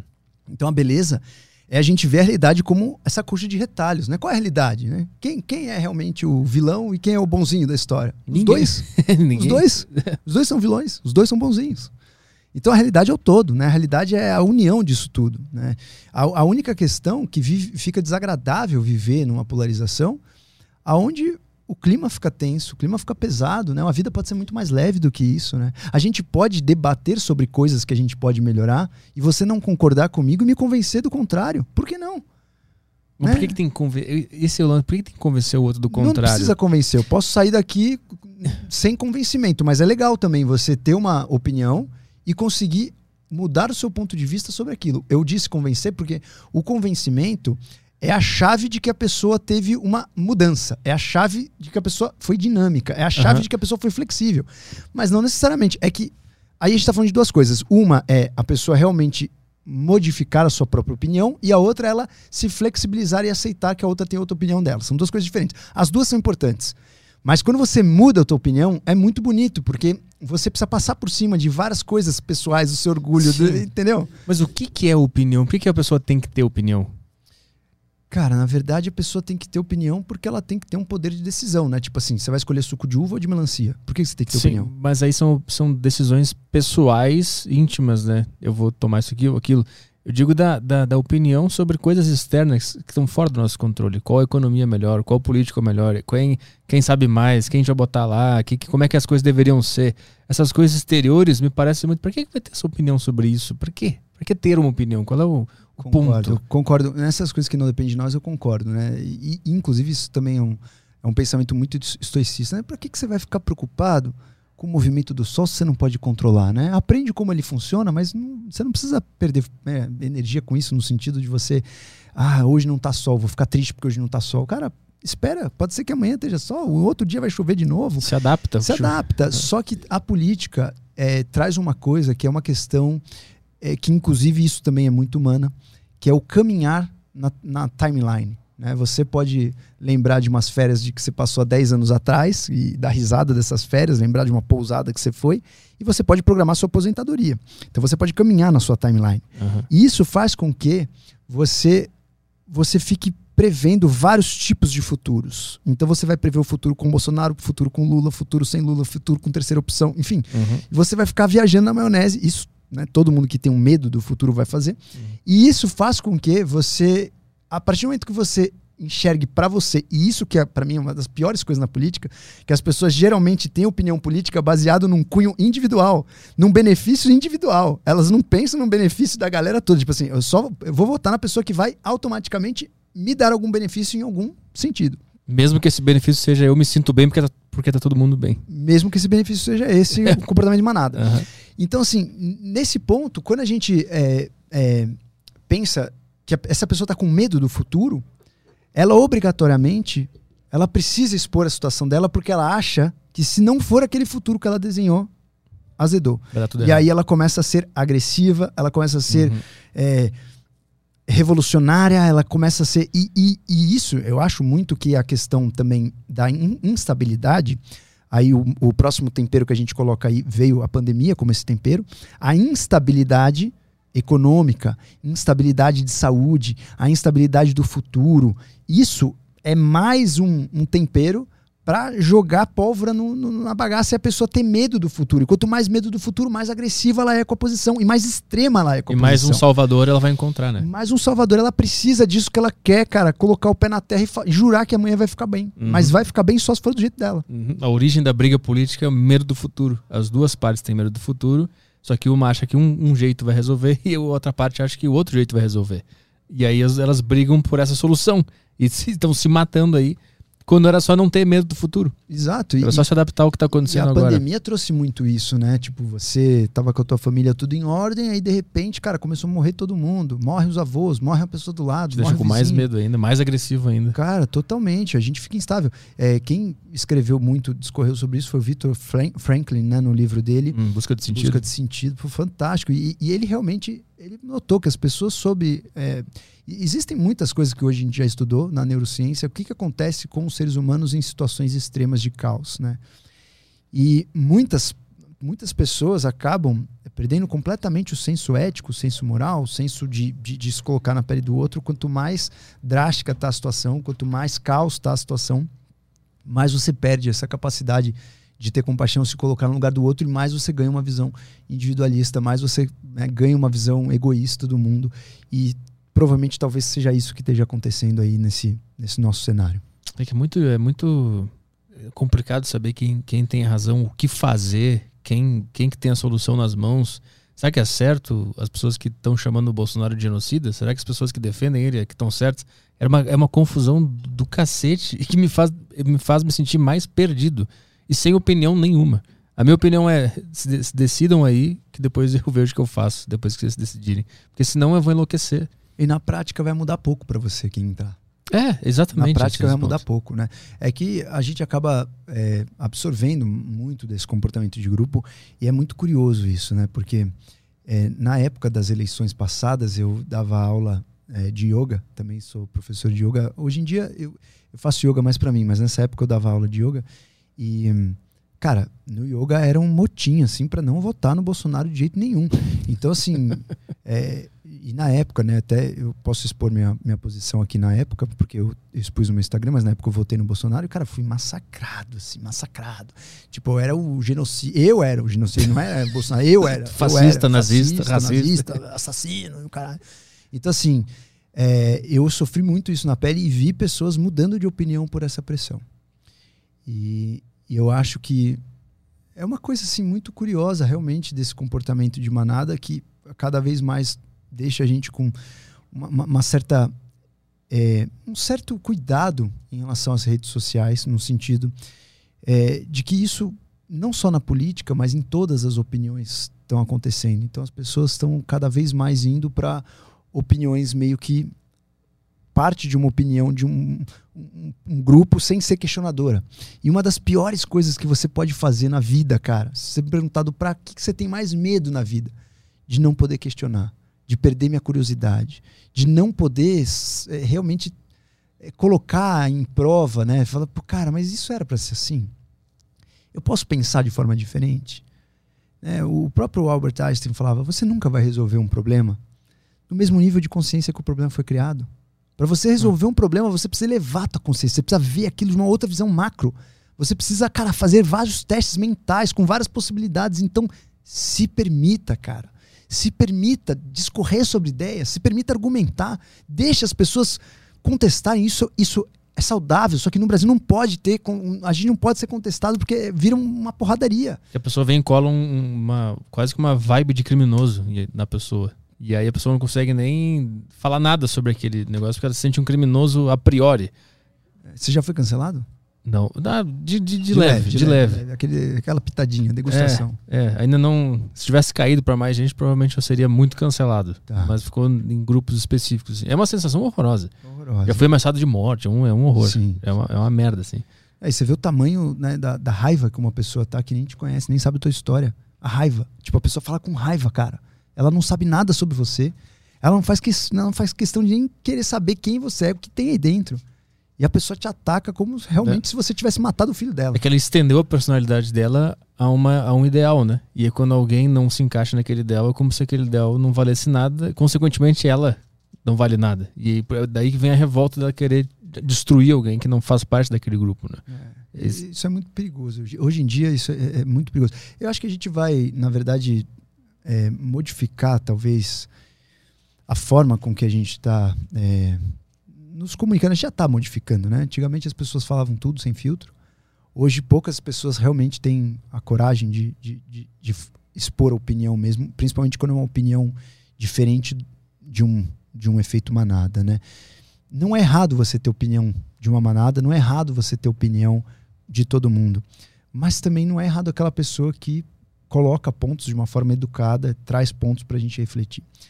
Então, eu acho que a gente vai mudar um pouco a forma de nos comunicar, principalmente nessa questão de falar coisas é, que talvez não sejam ou tão aceitas ou não sejam. Comum, né? É, e aí a gente está mudando, né? Por exemplo, é, a gente está fazendo aqui um podcast, né? É, se você, se a gente tivesse com esse mesmo tópico, sei lá, numa live no Instagram, talvez a galera já ia estar tá tensa, já ia ter um monte de gente falando um monte de coisa. Deve nem, ter no chat. Não sei nem o que tô comentando aí, tô me massacrando muito aí, Caião. É que a gente tem o modo Coreia do Norte aqui, ninguém pode falar nada. A gente bloqueia o chat. Sensacional. E aí ninguém pode reclamar. E quem reclamar, o, o Caio vai lá dar um, dar um tiro virtual na pessoa. A pessoa é, morre na Boa. hora. E não participa mais do, do chat aqui. Fantástico, fantástico. Mas deixa, vamos, vamos trocar de assunto. Quero, eu quero falar das, das práticas milenares. Que eu li na tua biografia lá que tem no teu site, que tu faz a, a comunicação entre medicina moderna e essas práticas milenares, né? Que é o pranayama. É assim que se fala, sim, né? Sim, o que, que, é isso? O que, que, é essa comunicação das práticas milenares com a, com a medicina? O que, que, é o pranayama? É, na verdade, o pranayama é uma das práticas, né? Como a gente falou no, no começo, o prana é uma energia sutil. Energia sutil é aquela energia que você não dosa, que você não tem como medir, não tem como pegar um aparelho e falar, a ah, tua energia sutil tá de 30 hoje, não tem. É uma energia que você sabe que existe, mas você não tem como provar. Essa energia sutil, ao meu ver, é uma, uma força eletromagnética. Né? Se você pegar o funcionamento celular, ele funciona na base, a gente conhece na base dos átomos. Né? Primeiro você vê moléculas, a, a célula tem uma membrana é, fosfolipídica, um núcleo, então você consegue ver as moléculas. Aí quando você vai estudar a estrutura atômica, você consegue ver a estrutura atômica, microscopia eletrônica. Mas você não consegue estudar muito a estrutura eletromagnética. Todo átomo tem um campo eletromagnético. Então no nosso corpo tem um campo eletromagnético rolando. E provavelmente essa energia que flui nesse campo eletromagnético flui de uma forma muito específica. Pela medicina é, chinesa, eles descreveram como os meridianos, são os canais de energia. Pela medicina é, ayurvédica e, e pelos Vedas, a gente entende como os nadis, que são os canais de energia. Então, resumindo, existe uma energia sutil que a gente não vê e que a gente não dosa. E essa energia, é, eu comecei a conhecer essa energia justamente nos hospitais, que eu fiz o seguinte experimento. Cara, eu muitas vezes eu tinha um dia lotado assim, trabalhava 14 horas. Chegava em casa, meu, pilhado, sabe? Eu trabalhava no pronto socorro, tal, atendendo o dia inteiro. E outros dias eu tinha que passar visita num paciente na UTI, chegava em casa, meu, esbugalhado. Falava, cara, trabalhei uma hora hoje. Trabalhei 14 horas ontem. Por que, que eu tô esbugalhado com essa visita que eu passei? E eu comecei a perceber que alguns lugares me deixavam mais cansado do que outros. Se eu fosse passar férias, por exemplo, em Las Vegas, eu voltava exausto. Se eu fosse passar férias na Chapada dos Veadeiros, cara, eu voltava inteiro. Voltava bem. Uhum. E eu falei, cara, tem alguma coisa diferente aí, não é possível. Dormi igual, descansei igual, comi igual. Por que, que será que uma eu voltei completamente diferente da outra? É, olhando no espelho eu estava diferente, sentindo, estava me sentindo diferente, bem-estar, etc. E aí eu comecei a aprofundar nesse estudo né, de uma energia que realmente a gente não consegue ver, que é a energia prana. O prana é uma energia que vem do universo e é uma das energias que a gente tem de energia vital, de energia eletromagnética no nosso corpo, que a gente não consegue dosar, não consegue medir.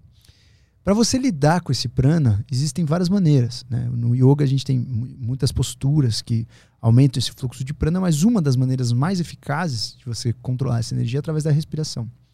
Então, pranayama são práticas que você faz com a respiração para você ter o controle desse fluxo dessa energia. Pela medicina chinesa, nós temos a prática de Qigong. Qigong é o manejo da energia Qi. Então, você consegue fazer o manejo da energia Qi através de respiração e movimentos. Então você vai distribuindo essa energia a ti. E quando você compara, por exemplo, os chakras, que são as rodas energéticas que nós temos no corpo, e você compara com a anatomia da medicina moderna, é muito curioso que elas, elas ficam exatamente em áreas onde você tem um excesso de metabolismo, que é encontro de nervos e vasos e glândulas. E lá existe um excesso de metabolismo. Então, nessas áreas, os sábios milenares provavelmente descobriram isso em estado meditativo. Né? O estado meditativo ele permite com que você tenha uma outra visão do mundo. A gente estava naquele papo do que é realidade, né? A própria meditação te coloca numa um estado de sensibilidade, né? Se você, por exemplo, quer conhecer sobre uma árvore, você pode ler sobre a árvore, entender botânica, etc. Ou, como diziam os sábios rishis, você pode meditar e se transformar em alguns segundos numa árvore. Você entende como a árvore funciona por essa conexão de informações virtuais ou à hum. distância. Hum. Então os rishis, tudo leva a crer que esses rishis aí, mais ou menos de 5 mil anos atrás, eles ganhavam conhecimento através desse processo meditativo. Então os rishis eles tinham essa capacidade de entrar no processo meditativo e conhecer alguma coisa através do processo meditativo. Então é, eu, eu já entrei, por exemplo, em processos meditativos que eu desenhei o meu fluxo energético e eu nunca, por exemplo, tinha visto um livro de NADs, de canais de energia, e abri o livro era muito parecido. Né? A gente tem no, no, na disposição das NADs um canal central, chama Sushuma, canalzão central, como se fosse a nossa medula mesmo. E cruzando na medula, a gente tem Ida e Pingala, que são dois canais que vão cruzando e vão acendendo para a gente trazer energia feminina masculina, positiva e, e negativa, então a gente tem esses dois canais que são menores e que acendem por volta de um canal central, como se fosse uma estrutura de um DNA cruzada com um canal central. E aí eu desenhei num processo meditativo que eu tive certa vez no Colorado, e eu desenhei o fluxo. Foram, foram, foram duas meditações que eu aprofundei nesse fluxo energético, uma no Colorado e uma outra em Jericoacoara, nas dunas lá de Jeri. E aí, na época que não tinha bug. Hoje em dia você vai Jeri tentar meditar na duna, a última coisa que você faz é meditar. vai, vai ouvir um funk lá. Então, assim, nessa época, era uma época que tinha, era bem, bem roots, assim, Jeri. Agora a gente é, podia se conectar com a natureza ali de uma maneira muito intensa. E aí, mas tu enxergou o desenho e copiou ou a tua é, mão Na verdade, foi é livre? senti. Não, não, não. Não era tipo psicografia. Chico Xavier. não. Eu senti o fluxo todo de energia, senti assim. É a mesma coisa que eu falar assim: imagina que eu pego agora uma pena e falo, fecha o olho e vou passar essa pena na sola do seu pé. Uhum. Você vai ter que descrever aonde essa pena tá. Uhum. E você vai descrever para mim. É mais ou menos isso. Entendi. Uhum. Entendeu? Então, uma propriocepção. Uma, um sentimento do seu próprio corpo. Então, com essa propriocepção, né, tem, tem gente que vê energia em forma de cores, por exemplo. Tem gente consegue ter a clarividência, por exemplo, energética em forma de cores. Eu consigo sentir, eu tenho propriocepção. Tipo, eu Ah. consigo entender onde está com uma baixa, alta energia. Consigo entender. E isso tudo, mais uma vez, não é esoterismo, não nasci privilegiado, não nasci, tipo assim, ah, é, com uma estrela. Não. É prática. Prática. É só, é só- tem alguma, alguma, alguma peculiaridade essa prática? Ou é só meditar? observação e prática todos os dias para você ir na sutileza. Ao invés de você ficar na prática física, é na prática energética. Tipo, você vai entendendo onde estão os bloqueios energéticos. Uma prática física é faça 10 polichinelos uma flexão, sabe? Uhum. bíceps, tríceps, quadríceps e tal. Uma prática energética é entenda onde estão os bloqueios energéticos. Você vai fechar os olhos, começar a respirar e você vai sentir expansão dos seus pulmões, você vai sentir a expansão do seu diafragma, você vai sentir onde tem, por exemplo, um bloqueio pensamento muscular. Onde você está sentindo que o fluxo, você pode começar. No começo, você começa a encarar essa energia como se fosse um calorzinho. Assim, ah, onde tem calor e onde não tem. Hum. Depois você começa a entender, começa a ler. É como se. Imagina que hoje, né, eu amarrasse tuas mãos e falasse, cara, você vai aprender a escrever com os pés. Primeiro dia vai ser um rabisco, Uhum. sai nada com nada.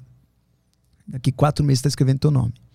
Então, assim, é mais ou menos a mesma analogia. Você não tem menor noção. A, a gente tem um mapa é, no nosso cérebro sobre o nosso corpo, que chama-se é, homúnculo. Você analisa teu corpo. Nesse homúnculo de Penfield, que é justamente a parte onde a gente sente, a gente tem no homúnculo de Penfield pa- partes que você sente mais do que outras. Se você for ver a figura do homúnculo, é uma figura muito louca. Assim, ela tá a cara grande, a língua gigante, que você né, tem, tem o homúnculo motor e tem o homúnculo sensitivo. O homúnculo de Penfield é a área do cérebro que decodifica as áreas do corpo. E quanto maior o desenho, mais precisão você tem em sentir e mexer aquela parte do corpo. Então, por exemplo, a mão é uma parte que você tem muita propriocepção. Então, a mão ela ocupa um grande espaço nesse homúnculo de Penfield, que é uma figura Hum. ali do cérebro, o quanto ela ocupa. Então, os pés ocupam uma imagem menor, a língua ocupa uma boa imagem. Então, assim, a gente tem áreas que a gente sente mais senti sentimentos. Então, quando você vai entender o seu fluxo energético, você precisa pegar esse mapa mental que você tem no teu corpo e modificar ele completamente. Tipo assim, eu vou, vou, vou lapidar esse mapa. Ao invés de enxergar meu corpo como um borrão, ao invés de olhar para dentro do meu abdômen e enxergar só uma barriga, eu vou olhar para dentro do meu abdômen e enxergar lado direito, lado esquerdo. Hipocôndrio direito, hipocôndrio esquerdo. Fígado. Sensação do fígado. Fígado maciço. Baço.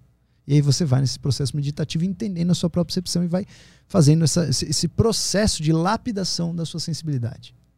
E isso acarreta no quê? Essa, essa sensibilidade maior?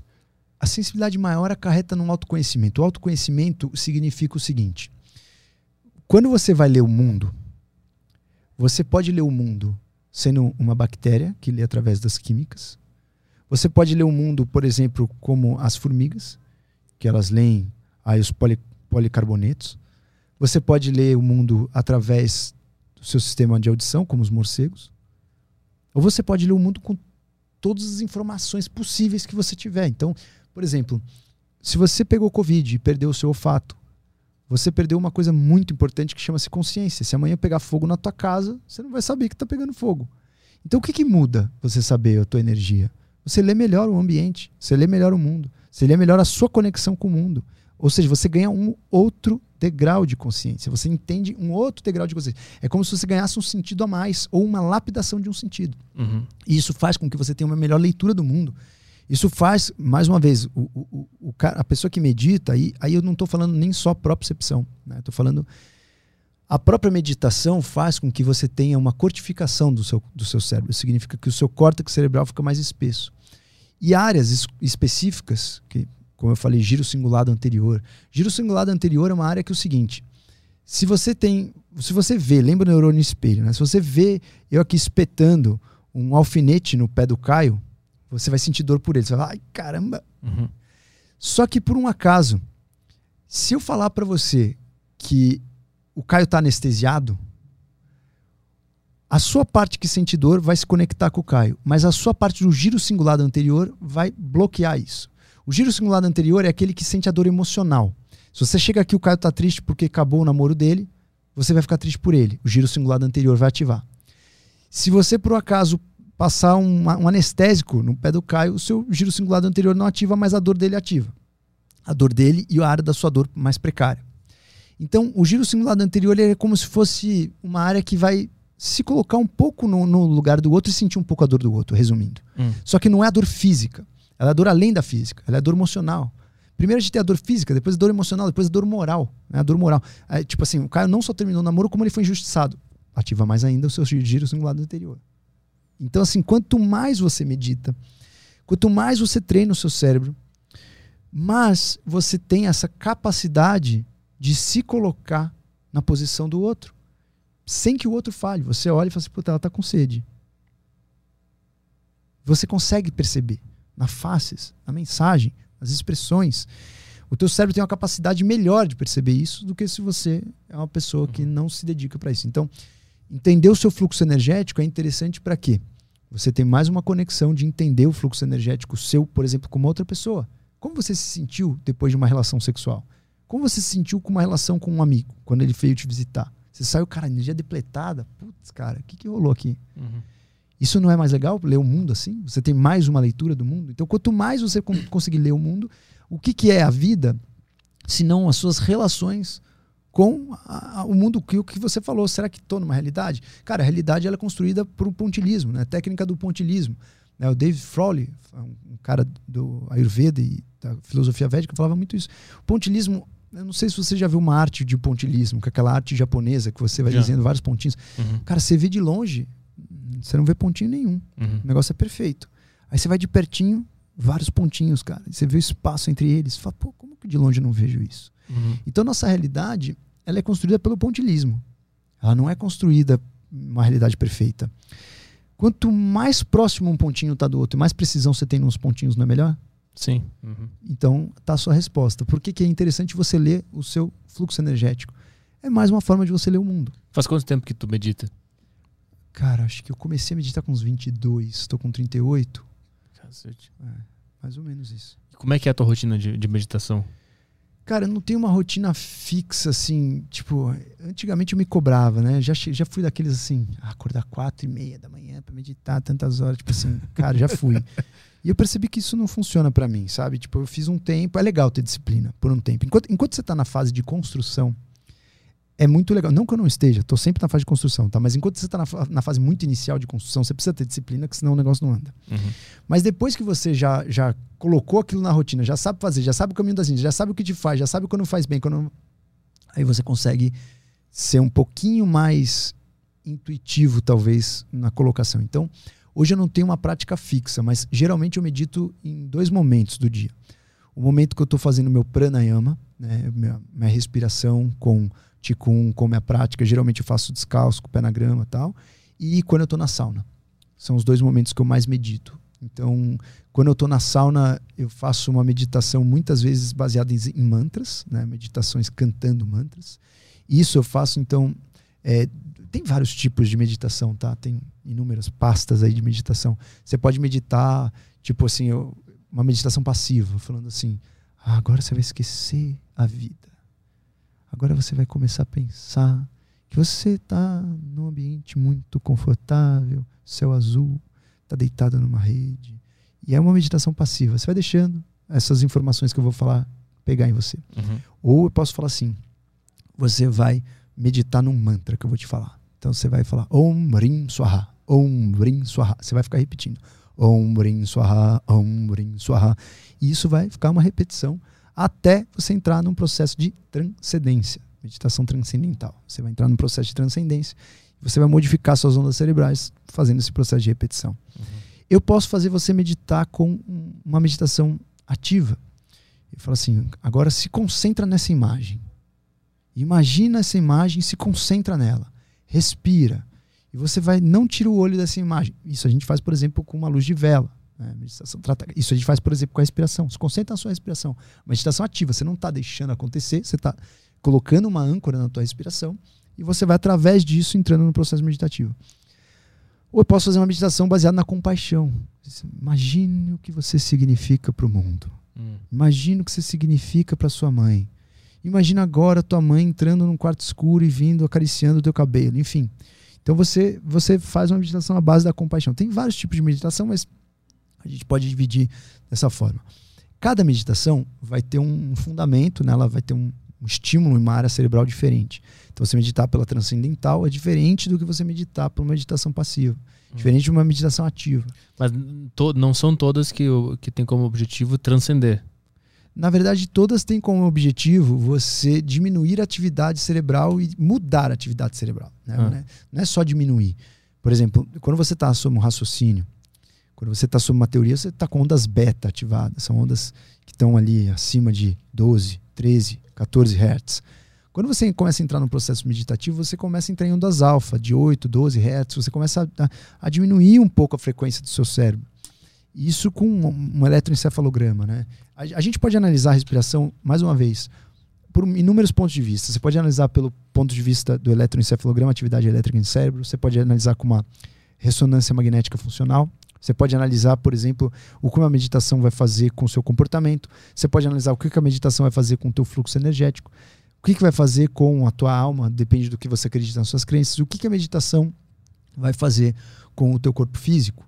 Então, a gente pode olhar a meditação de diversos pontos, mas a meditação, em geral, o processo meditativo, ela é a rua final, né, o local final de muitas técnicas. Então, tem muitas técnicas que o objetivo final é você atingir um estado que no yoga a gente chama de estado de nirvana. Né?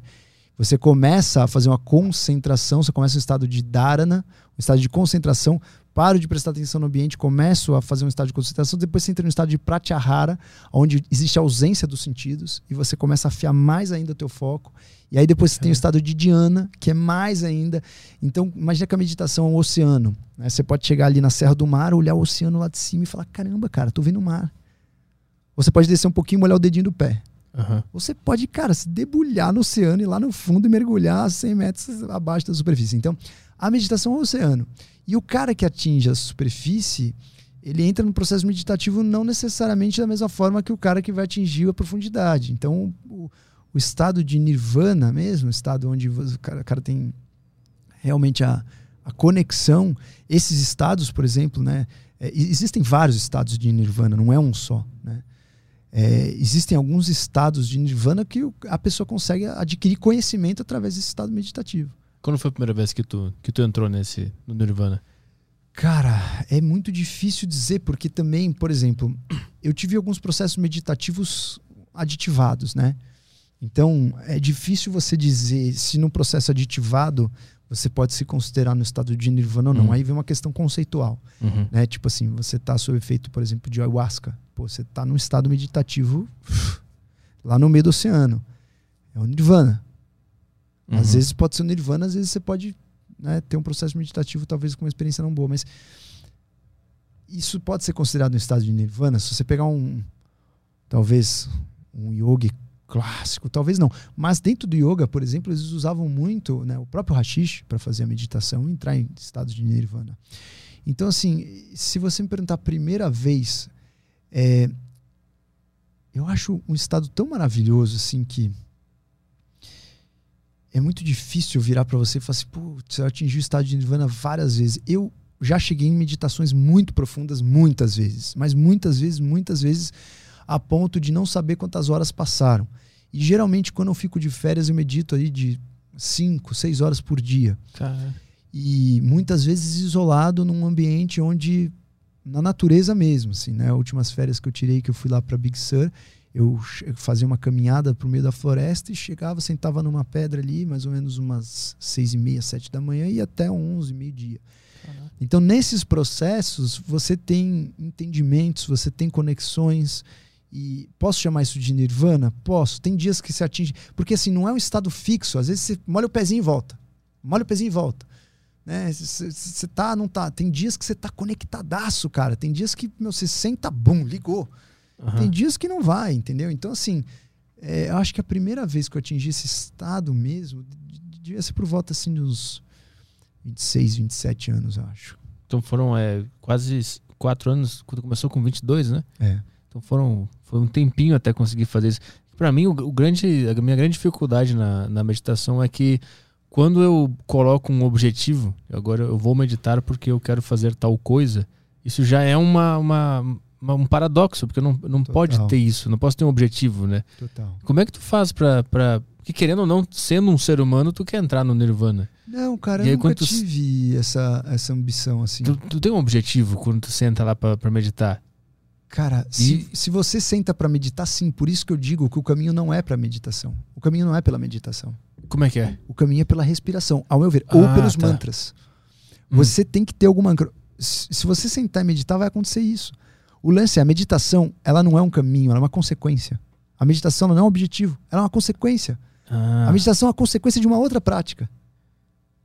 Entendi. Ela não pode ser o objetivo. Eu vou sentar para respirar. E aí você eu... vai sentar para respirar. E se não entrar, não entrou, cara. Você vai respirar, você já vai estar tá fazendo bem, você vai, vai trabalhar no teu fluxo de prana. Então eu entro para ler o meu fluxo de prana, para me conectar, para resolver minhas questões, para entender, para ter inspirações, para entender o movimento que está acontecendo com o meu corpo, o movimento que está acontecendo com o mundo. Cara, para o que você quiser. Você pode começar um estado reflexivo e de repente para um estado meditativo. Uhum. O lance é não queira ir para a meditação. Quando você deseja ir para a meditação, você vai ser auto-sabotado. Ah, como é que tu faz para controlar a voz da ansiedade que quer sair dali, quer fazer outra coisa, quer pensar em outras coisas? Você já teve ansiedade e notou tua frequência respiratória? Raramente o teu corpo, nosso corpo ele é muito sábio. Existem dois grandes sistemas que controlam o nosso corpo no ponto de vista da chave de controle neurológico mesmo o sistema voluntário, que a gente controla, que aí você mexe o bíceps, mexe o tríceps, levanta a perna. E o sistema involuntário, que a gente não controla. Desse sistema involuntário, existe uma chave que chama-se sistema nervoso autônomo, que é um sistema nervoso que controla muita coisa que você não faz ideia. Por exemplo, o tônus da tua pele, quanto de sangue tem na tua pele, quanto sangue tem no seu intestino agora, como está a dilatação da sua pupila, como está a tua produção de saliva, como está teu batimento cardíaco, como está a tua frequência respiratória, tudo isso controlado por um sistema que você não está pensando, você nem tem como controlar. quase tive um piripaque agora, porque tu foi listando todas e ele entrou e deu uma bugada nesse sistema aqui. É, esse sistema, ele, ele, é vulnerável, né? Mas, em geral, você não controla. Né? Ele te controla. Uhum. Então, existe uma coisa só que ela é controlada por, pelos dois sistemas, tanto o voluntário quanto esse sistema nervoso autônomo só existe uma chave para você entrar nesse bunker, que é um bunker fechado do sistema nervoso autônomo. É um bunker que ninguém entra. É um bunker de um sistema que ele foi feito para luta ou fuga, para digestão, para relaxamento. Ele foi feito para situações padrões do dia a dia que ele vai lendo o teu corpo e vai funcionando. Então, se você sair daqui, sair andando rápido e descer a escada, você vai ter um aumento na sua frequência cardíaca e na tua frequência respiratória. Você não pensou para fazer isso. Uhum. O sistema ele, ele funciona, ele vai ler tua dosagem de gás carbônico, principalmente no gás carbônico, não é tanto o, não é tanto oxigênio quanto a gente pensa. Ele vai ler o gás carbônico. Existem centros aí de quimioceptores, vão ler, putz, o gás carbônico aumentou. Cara, vamos aumentar a frequência cardíaca desse cara, vamos aumentar a frequência respiratória. Isso tudo é automático. Uhum. E só existe uma maneira, uma chave que você pode entrar nesse sistema e falar assim: eu quero que esse sistema vá para esse lado ou para aquele. E essa chave chama-se respiração. Se eu falar para você agora, prende o ar por 10 segundos, você vai prender. Você fala agora, respire em 5 segundos. Você vai expirar em 5 segundos. Então você consegue controlar a tua respiração pelo sistema voluntário. Mas ela é controlada também pelo autônomo. Uhum. Só que olha que loucura. Quando você controla a tua respiração pelo sistema voluntário, automaticamente todo o seu sistema nervoso autônomo ele vai manter um ritmo baseado na tua respiração. Não tem como, por exemplo, tua respiração tá duas, três respirações por minuto e tua frequência cardíaca tá 160. Não tem como. Uhum. Então você sempre segue aí um trilho do trem, uma proporcionalidade, um ritmo. Então aí você me perguntou, cara, mas te, teria como, né? Eu, eu né, não sentir essa ansiedade? Tem. Se você respirar, você não vai sentir. Se você respirar e acalmar a tua respiração e saber manipular o seu sistema nervoso autônomo através da sua respiração, ela vai entrar nesse bunker, abrir a portinha desse sistema fechado e falar, cara, agora é, é hora de acalmar, galera. Tu assume o controle. É, agora é hora sistema. de acalmar. E a ansiedade, na verdade, ela é, né, uma ela é uma um efeito colateral da gente ter ganhado a nossa timeline né, na evolução. Quando a gente ganha uma área muito feliz no nosso, nosso sistema nervoso, que chama-se córtex pré-frontal, é uma área onde a gente consegue planejar, onde a gente consegue caminhar na timeline e falar assim, cara, eu vou aprender com o meu passado e vou planejar o meu futuro. Putz, eu já vi que teve pandemia no passado, a galera que teve carnaval e Réveillon aumentou a pandemia, então eu vou meu, tentar ir para um lugar que não seja tão cheio. Enfim, você pode planejar o futuro do jeito que você quiser. Você uhum. vai caminhar no tempo, você vai ver o que aconteceu ontem e se planejar o que vai acontecer amanhã. A partir do momento que a gente ganhou isso da evolução, a gente ganhou uma capacidade de né, caminhar na nossa timeline e principalmente caminhar para frente. Quando você caminha para frente na timeline, você vai desenhar, como a gente falou na questão política, desenhar vários tipos de futuros. Só que, ao mesmo tempo, nós temos um sistema um pouco mais primitivo, que é um sistema automático de alarme. Né? Aí é o sistema todo do estresse. É um sistema que é automático. Isso o Walter Cannon começou a estudar, né? teve um artigo em 1945, se eu não me engano, que ele começou a entender que existe uma resposta muito característica sempre quando a gente fica em perigo. E ele começou a entender o papel, por exemplo, da norepinefrina nisso. Aí depois vem o cara que chama-se Hans. O Hans, ele estudava ratos. E o Hans era endocrinologista que ele, ele começou a estudar ratos com progesterona. Ele injetava progesterona nos ratinhos e os ratinhos ficavam soltos no laboratório dele. Toda vez, todo dia ele ia lá e injetava progesterona. E todo dia ele tinha que pegar os ratos. Ele começou a injetar progesterona. No final do experimento dele, ele abriu os ratos para ver o que, que acontecia com a injeção de progesterona. E viu que esses ratos tinham a glândula adrenal aumentada. Via que esses ratos tinham no estômago deles uma úlcera péptica. E ele achou que era pela progesterona. Ele falou, cara, vamos entender se é pela progesterona ou não. Fez o mesmo experimento, só que dessa vez metade dos ratos ele injetou soro. Ele injetou soro e fez o mesmo experimento. E aí ele viu depois desse tempo que os ratos também tinham úlcera, também tinham glândula adrenal aumentada. E aí ele falou, bom, provavelmente isso não foi pela progesterona. E aí ele descobriu e narrou a resposta ao estresse. Então, nós temos aí a junção do Canon com Hans, descobrimos uma resposta que chama-se estresse. O estresse é uma resposta automática para um perigo que você tem que enfrentar. Existe um porquê você ter o estresse, né? Uhum. Você libera é, glicocorticoide, libera norepinefrina para você poder lutar, para você poder lidar com o estresse, sentir menos dor, para você estar tá com o, todo o sangue no teu músculo e sair o sangue da pele, sai o sangue do intestino, vai o sangue para o músculo. Existe uma resposta que vai otimizar o teu sistema no caso de uma luta ou no caso de uma fuga. E aí o Hans também contribuiu falando as fases do estresse. Né? Você tem primeiro a fase do estresse, que é o alarme, depois você tem a resistência, depois você tem a exaustão. E aí ele descreveu essas fases.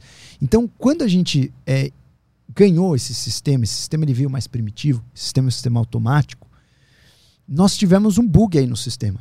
Porque é o seguinte, ao mesmo tempo que eu tenho um alarme para o estresse, que é um alarme que ele liga toda vez que eu tenho que lutar ou fugir, dessa vez o Papai do Céu nos deu uma timeline eu posso imaginar vários futuros. Uhum. Quando você junta as duas coisas, agora eu posso imaginar um futuro e ter uma resposta do estresse verídico, como se eu precisasse lutar só com a imaginação. Uhum. Então isso foi um bug do sistema, uhum. que a gente não corrigiu ainda. Então eu posso imaginar amanhã o meu outro candidato ganhando e eu vou ficar tenso. Mas e quando isso vira crônico, quando a pessoa não está imaginando conscientemente algum cenário e mesmo assim tá estressada ansiosa, né? Porque tem alguma parte da mente que está trabalhando automaticamente é, sozinha, imaginando esse cenário sem que eu saiba. Isso seria uh, o estresse crônico, a ansiedade crônica? É, não, na verdade, você não está fazendo isso de forma voluntária, mas ela está é. na sua consciência. Se você parar para deitar ali, você vai sentir medo de várias coisas. Hum. É isso que faz um bom terapeuta. Né? Ele vai tentar é, descobrir isso. Tirar o que está acontecendo, o que está pensando é, que tu não sabe. Né? Exatamente. Né? Então virou automático o negócio, né? É, não digo automático, né? Ele está ali na tua cognição, só que você não consegue ter acesso a isso. Né? Ele está na tua cognição, está ali. Mas por que, que ele está pensando em coisas e, e, se defendendo desse futuro? Ele está tentando antecipar para você sobreviver, falando, cara, vou pensar em todas as hipóteses que eu não posso ficar sem isso, não posso ficar sem aquilo. E se amanhã chover? E será que eu levo o guarda-chuva? Cara, e se amanhã fizer sol? Será que eu saio de blusa? É óbvio que a gente pegou situações rotineiras, mas, cara, e se amanhã é, você não tiver mais podcast? Se o podcast né, acabar? Uhum. Então, enfim, tem várias situações que você vai ficar imaginando e o tempo inteiro. E aí vai, vai é, basear muito, assim, como é a tua alquimia? A tua alquimia é mais para o momento presente ou a tua alquimia é mais sempre para pensar no momento futuro? Ah. Por isso que vale a gente implementar no nosso dia a dia sempre práticas de rotina para estar no momento presente. Aí, assim, sempre aquela história, né? Entre o que vai diferenciar o remédio, o veneno é a dose. Então, muitas pessoas também querem estar só no momento presente. Né? Querem, vou imaginar uma pessoa que não, não para de usar drogas, por exemplo, para esquecer. Ela quer sempre estar naquele momento presente, aquela recompensa presente. Uhum. Esquece o momento. Então, assim, uma coisa que eu sempre, sempre falo o momento futuro, ele foi um presente que a gente ganhou da evolução. Não dá para você simplesmente negar o momento futuro e falar, não, você tem que viver o presente, esquece o futuro. Não é assim. A gente ganhou o futuro para estar tá aqui. Ganhou o futuro para você pensar no futuro, ganhou o futuro para você poder planejar. Vou entrar na faculdade e me formar daqui seis anos. Ah, vou me formar daqui a 11 anos. Cara, a gente ganhou esse presente de poder planejar e olhar para o futuro. Para poder fazer as melhores escolhas no presente para ter o um melhor futuro. Então não adianta negar isso. Se for um presente evolutivo dos seres humanos, negar isso seria uma burrice, seria um retrocesso. Mas, por outro lado, muitas pessoas só ficam pensando no dia de amanhã e nunca estão satisfeitos com o momento presente. Então existe a necessidade de um sweet spot, de um equilíbrio entre essas duas situações. Uhum. Então, tanto o momento presente é bom, quanto o momento futuro, por horas, você vai ter que pensar nele para realmente você planejar o teu presente de uma forma melhor. Mas você também só ficar no futuro Ansiedade. E muitas vezes a gente fica no futuro e no passado, né? Reclamando do passado uhum. e ainda tenso com o futuro. Né? E esquece presente. Então, para essas pessoas, práticas que nos remetem ao momento presente são interessantíssimas. Né? Como, por exemplo, você fazer uma prática dessas que te coloquem num processo, por exemplo, técnico, né? A meditação para a pessoa que está sempre no momento futuro, eu não oriento, não acho que é uma técnica adequada para a pessoa que está sempre no momento futuro com ansiedade. Vai sentar, vai fechar os olhos, vai pensar nas contas que vai pagar, vai pensar na responsabilidade que tem, vai pensar nos problemas. Não tem mágica, cara. Hum. Tem que fazer um processo com essa pessoa como a gente difundiu tanto, né? A meditação faz bem, a meditação faz bem. Não, a meditação ela pode fazer mal. Você pega uma pessoa ansiosa e põe ela para meditar 20 minutos, pode ser pior, cara. A pessoa pode ficar pensando muito pior. Pode ter um pânico, né? Pode ter um pânico, óbvio, cara. Então você precisa ter técnicas para levar ela na meditação como uma consequência e não falar, vamos meditar agora. Nunca meditou, tá com a cabeça louca, pensando em mil coisas, tá desesperado, vamos sentar o olho, fechar, põe o dedinho, o dedão. Pô, não funciona assim, cara. O lance é a respiração, é, uma, é essa, esse processo. Não, a respiração, respiração é uma, né? Uma âncora. Uhum. A gente pode ter várias. Eu, eu, faço muita meditação, por exemplo, com mantras. Só que você precisa é, ter uma certa sensibilidade por mantra. Sim. O mantra, na verdade, ele vai ser mais uma técnica para afiar a mente. É justamente essa tradução em sânscrito. Mantra, manas é mente, tra é instrumento para afiar a mente. Então, mantra é um instrumento para afiar a mente. O que, que o mantra faz de diferente? Primeiro, eu sou um cara muito musical, sou músico, antes é médico. Então, eu sou um cara muito musical. Para mim, o mantra é muito potente. Segundo, o mantra ele faz um processo vibracional que eu consigo alinhar meu sistema energético através da vibração do mantra. Terceiro, o mantra me coloca numa, numa posição mental, né? Eu consigo ter um, uma concentração mental muito mais rápida, no sentido, assim, a respiração também me faz isso, mas um, um mantra me faz ter uma, uma conexão com essas vibrações, onde eu concentro muito em cada detalhe da vibração, e isso já me coloca num processo pré-meditativo. Hum. Então, antigamente eu curtia mantras mais melódicos, hoje eu curto mantras mais, tipo assim, métrica védica, né? Que seria né, essa métrica que eu falei, né? Pega qualquer mantra, você pode pegar Om, Brim, Shwaha, Om Rim Ram Shoha, Om Rim. Só que aí você faz uma métrica que você fica repetindo. Mas o, o mantra, a, a, o que está sendo falado ali, importa ou o que importa é o ritmo, a melodia? Depende, os dois. Se for um mantra devocional, né, tem mantras devocionais, tem mantras que são hindus, mantras que são para deuses. Né? Então você vai Om Namah Shivaya, é um mantra devocional. O que está dizendo ali, você está saudando um Deus Shiva. Se você tem uma religião, se você tem uma, uma crença ali por trás disso, é o importante o significado. Uhum. Mas o mantra, em geral, tem, tem vários fatores de como ele consegue entrar na sua mente. Ele tem o, o fator devocional, o fator do significado do mantra. E ele tem o fator prânico do mantra, que é você tem uma pronúncia do mantra, onde você, na pronúncia, faz um fator prânico, que é esse fator vibracional, que é esse fator energético, que ele sim vai ter um fundamento no seu corpo. E, e para finalizar, você tem o mantra como uma âncora também, tomando a atenção da sua mente para você entrar no uhum. processo uhum. de transcendência. Então, tipo assim, não adianta você pensar, é, falar assim, ah, então você vai meditar com, repetindo a palavra maçã, maçã, maçã, maçã, maçã. pois é. Entendeu? Tipo assim, dá, dá para fazer? Dá. Mas o ideal é que seja alguma coisa que não tenha uma conotação mundana. Tipo, o ideal é que não tenha uma conotação mundana, que aquilo não te remeta a nada. Uhum. Esse seria o ideal, porque aí você repete, você vai focar na vibração daquilo. Uhum. Alguns mantras devocionais, você vai focar na vibração. E tem mantras devocionais maravilhosos. Eu não tenho uma religião específica, mas eu ouço mantras devocionais que tem mantras devocionais maravilhosos, assim, muito vibracionais. Tem mantras que eles duram uma hora sem repetir uma estrofe, cara. Uhum. E lindos, assim, uhum. lindos de arrepiar. Você fala, cara, da onde o cara tirou isso, cara? E tem os cantos truvianos, que ainda são os cantos que. As vibrações que a gente faz, né? Com a voz.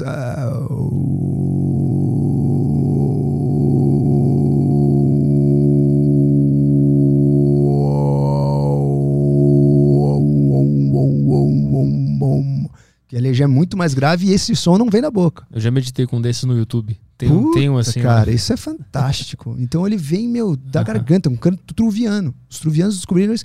Quando eu descobri o canto truviano, cara, eu falei, nossa, isso é mágico, cara. Primeira vez que eu ouvi assim, e eu vi um canto truviano com uma música eletrônica. Eu falei, cara, esse DJ é um gênio, velho. Existe alguma explicação de por que, que eles encontraram esses, esses sons, essa, essas formas de, de, de emitir essas, esses sons? Cara, existem muitas explicações no sentido de que esses seres, antes né, dessa época, na, na, verdade, não foi nem antes da agricultura, foi no encontro do caçador e coletor com os agricultores. Porque o que, que aconteceu? Os caçadores e coletores, ao que leva a crer a teoria, eles eram mais inteligentes que nós. Porque eles tinham que conhecer um processo do início ao fim, eles tinham que cuidar absolutamente de toda a vida deles, e eles tinham que ter muita cognição para sobreviver mesmo. Então, tudo leva a crer que eles eram realmente eles eram muito levados pelo desafio. Sendo assim, assim que surgiu a agricultura, isso deu um certo conforto na mesma hora.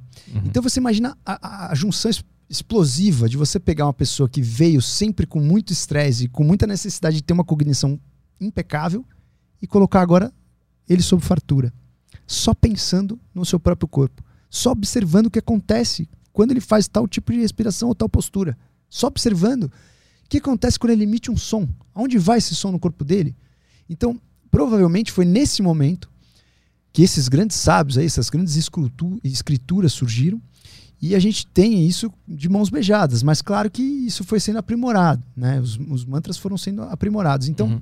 a partir do momento que eles observaram, hoje a gente não tem muito tempo para ficar observando o que um único mantra vai fazer na tua vida. Você não tem como observar isso. Você, vai, você mesmo falou, cara, você falou, puta, cara, mas eu tenho um objetivo, eu vejo que eu não alcancei. Quanto tempo você ficou? Quatro anos.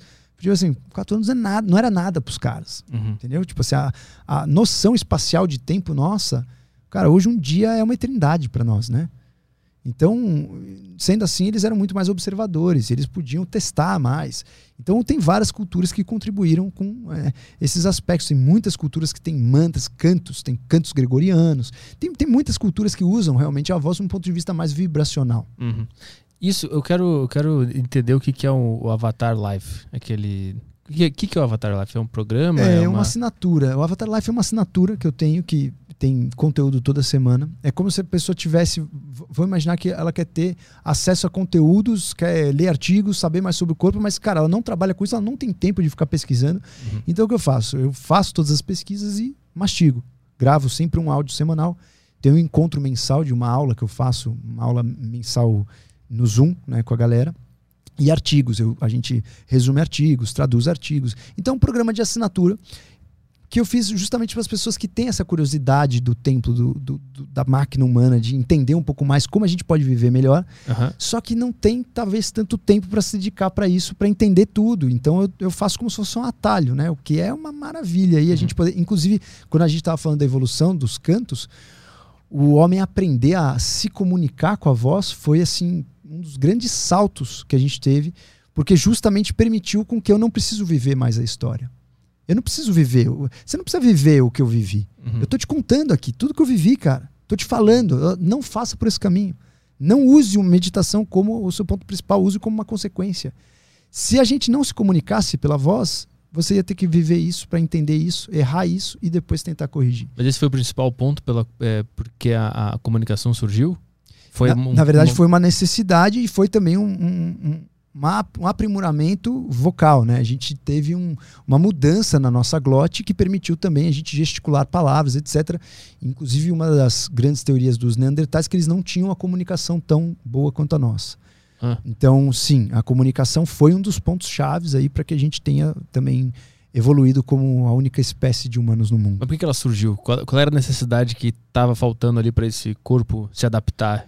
É, não tem uma necessidade, né? São várias necessidades, mas uma delas foi provavelmente a caça.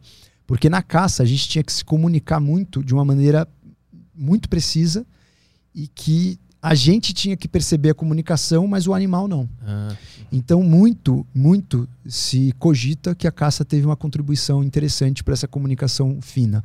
Mas, obviamente, né, acho que a caça, os conflitos, eh, a necessidade de ter uma linguagem própria na sua própria tribo.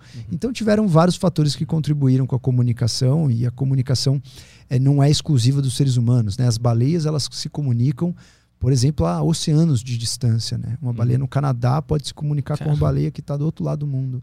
É, elas têm um, tipo uma espécie de um barulho que é um, um som muito grave, que ele, ele percorre mesmo o oceano. Porque se você pensar, é muito inteligente das baleias se comunicarem por ondas sonoras, porque elas estão no meio que se propaga muito. aham, Então elas conseguem uma comunicação muito fina. uhum. Então, dito tu, tu- todo esse conhecimento que tu tem da, da, da evolução humana, da, dessa máquina humana, como tu fala, é, tu criou esse Avatar Life. Que que, que é, são, são práticas? Que, que, que de fato a pessoa saca? O que que tu passa? Porque eu vejo que tu fala sobre cafeína, sobre leitura, sobre várias coisas usando esse conhecimento, né? Sim. Quais são essas práticas que a gente pode aplicar hoje tendo esse conhecimento todo? É, cada semana eu falo de alguma coisa. Então, tem semanas que eu falo sobre respiração, tem semanas que eu falo, por exemplo, sobre uma suplementação. Esse final de semana a gente falou, por exemplo, sobre aminoácidos. O que, acontece quando você come um frango até esse frango fazer parte da sua célula? Então, eu narrei todos os processos que acontecem no seu corpo até esse frango entrar nas suas células. E aí, o que, que adianta você entender isso? Primeiro, eu sou amante, sou curioso. Então, para mim entender, quanto mais coisa eu puder entender, para mim é melhor.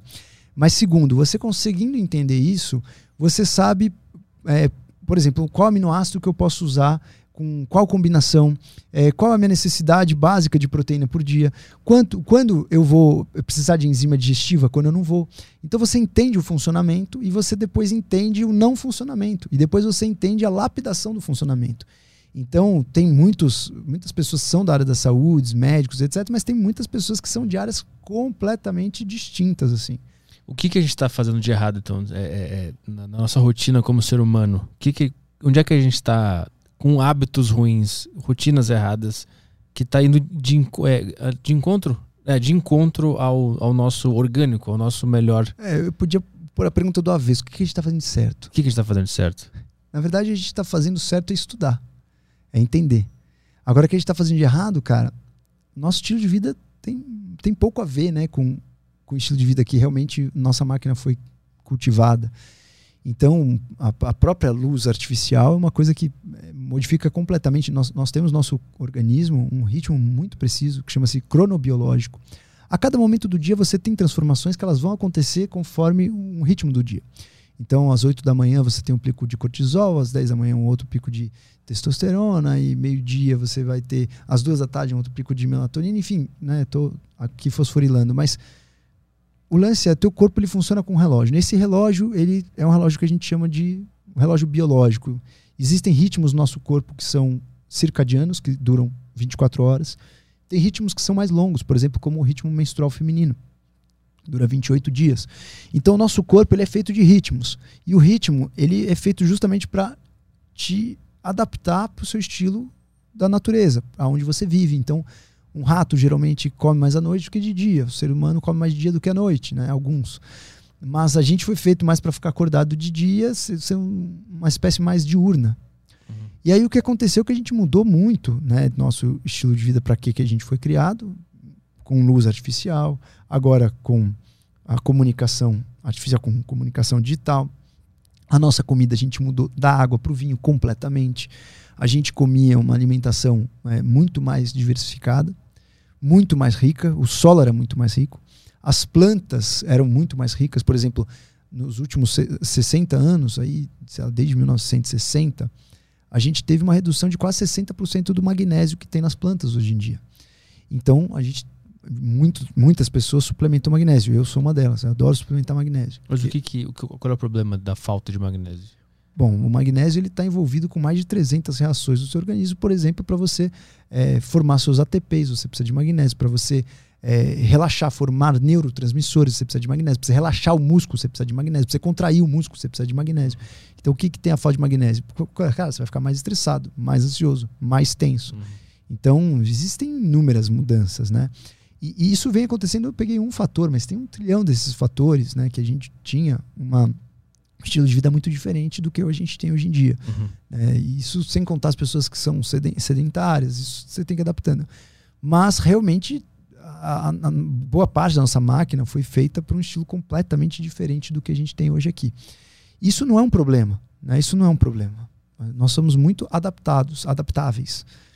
Então, isso é simplesmente um entendimento. Quanto mais você puder contribuir para o seu organismo estar tá num bem-estar, melhor. Isso tudo responde àquela, àquela colocação que eu fiz de que eu ia passar férias em Las Vegas e eu voltava destruído. Eu ia passar férias na Chapada dos Veadeiros eu voltava zerado. Por quê?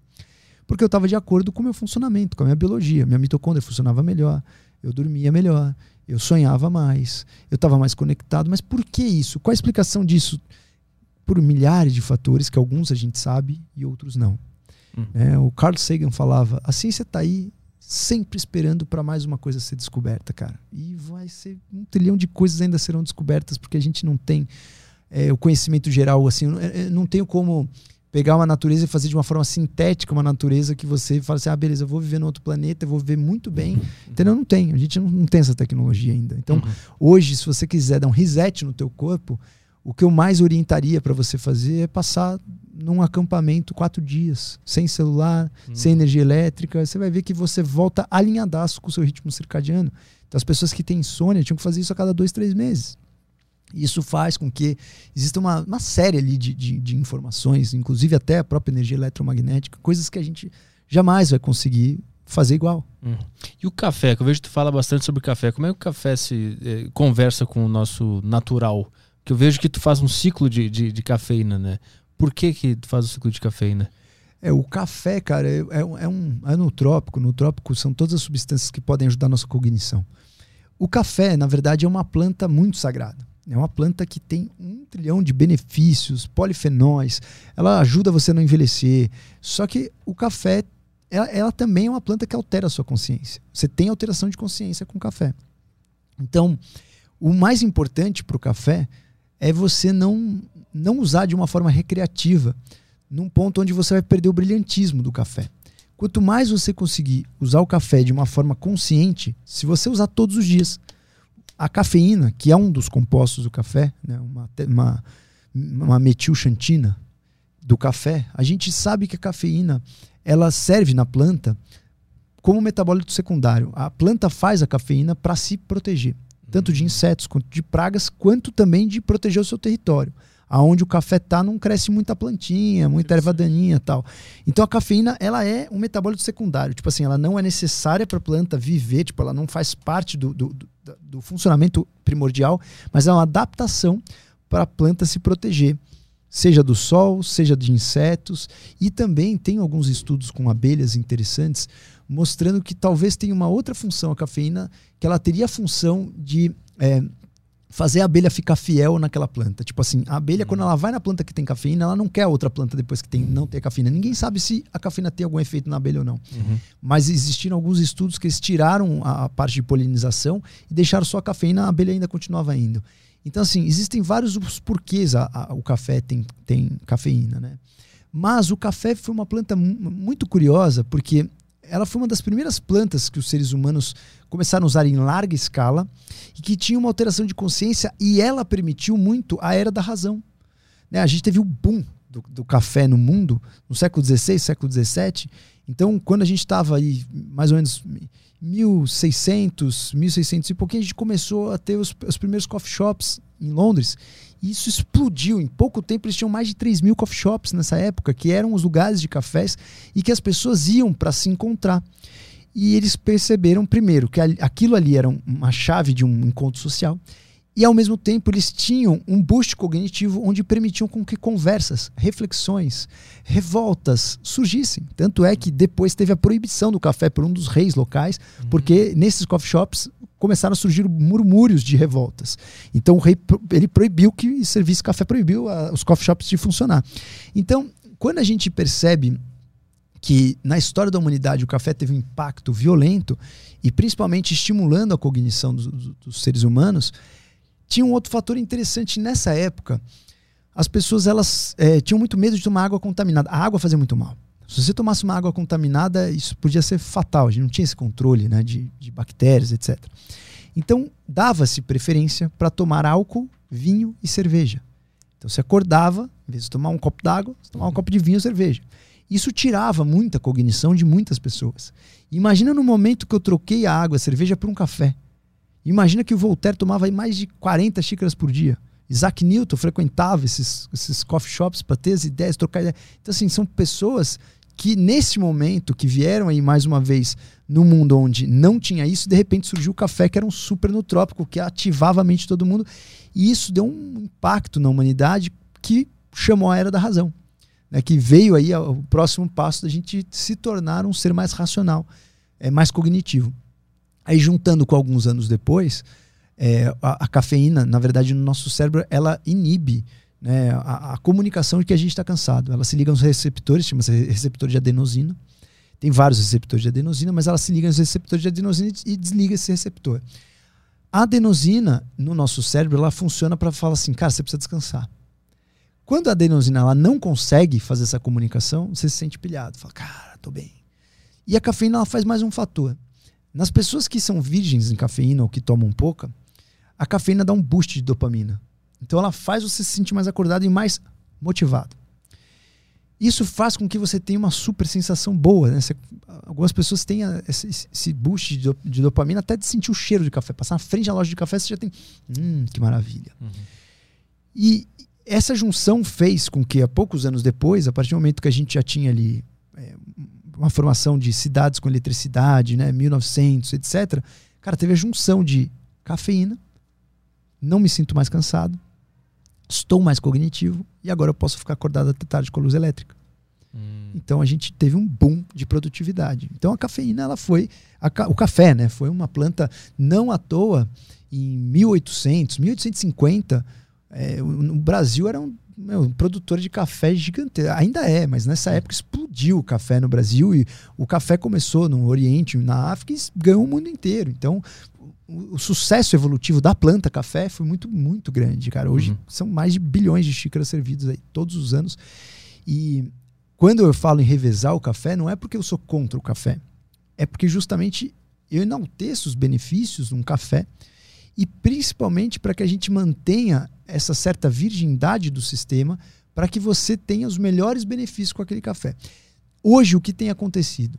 Os cafés passaram por uma transformação genética muito grande, porque o produtor ele quer sempre uma safra mais resistente, mais rápida, que tenha sempre a mesma beleza, etc. Então, existe uma força comercial muito grande, muito volumosa, uhum. e isso faz com que o café per perdeu muita qualidade em muitos lugares ficou mais é, fabricado, industrializado. É, to, toda produção industrializada acaba. Você tem que né, dar preferência para sementes ali que vão vir rápido, que vão ser né? resistentes à praga e etc. Essas plantas resistentes a pragas, ultra resistentes, elas também trazem substâncias que realmente são elas são muito resistentes. Só que elas são resistentes também à digestão. Então tem muitas, muitos cafés hoje que não batem bem.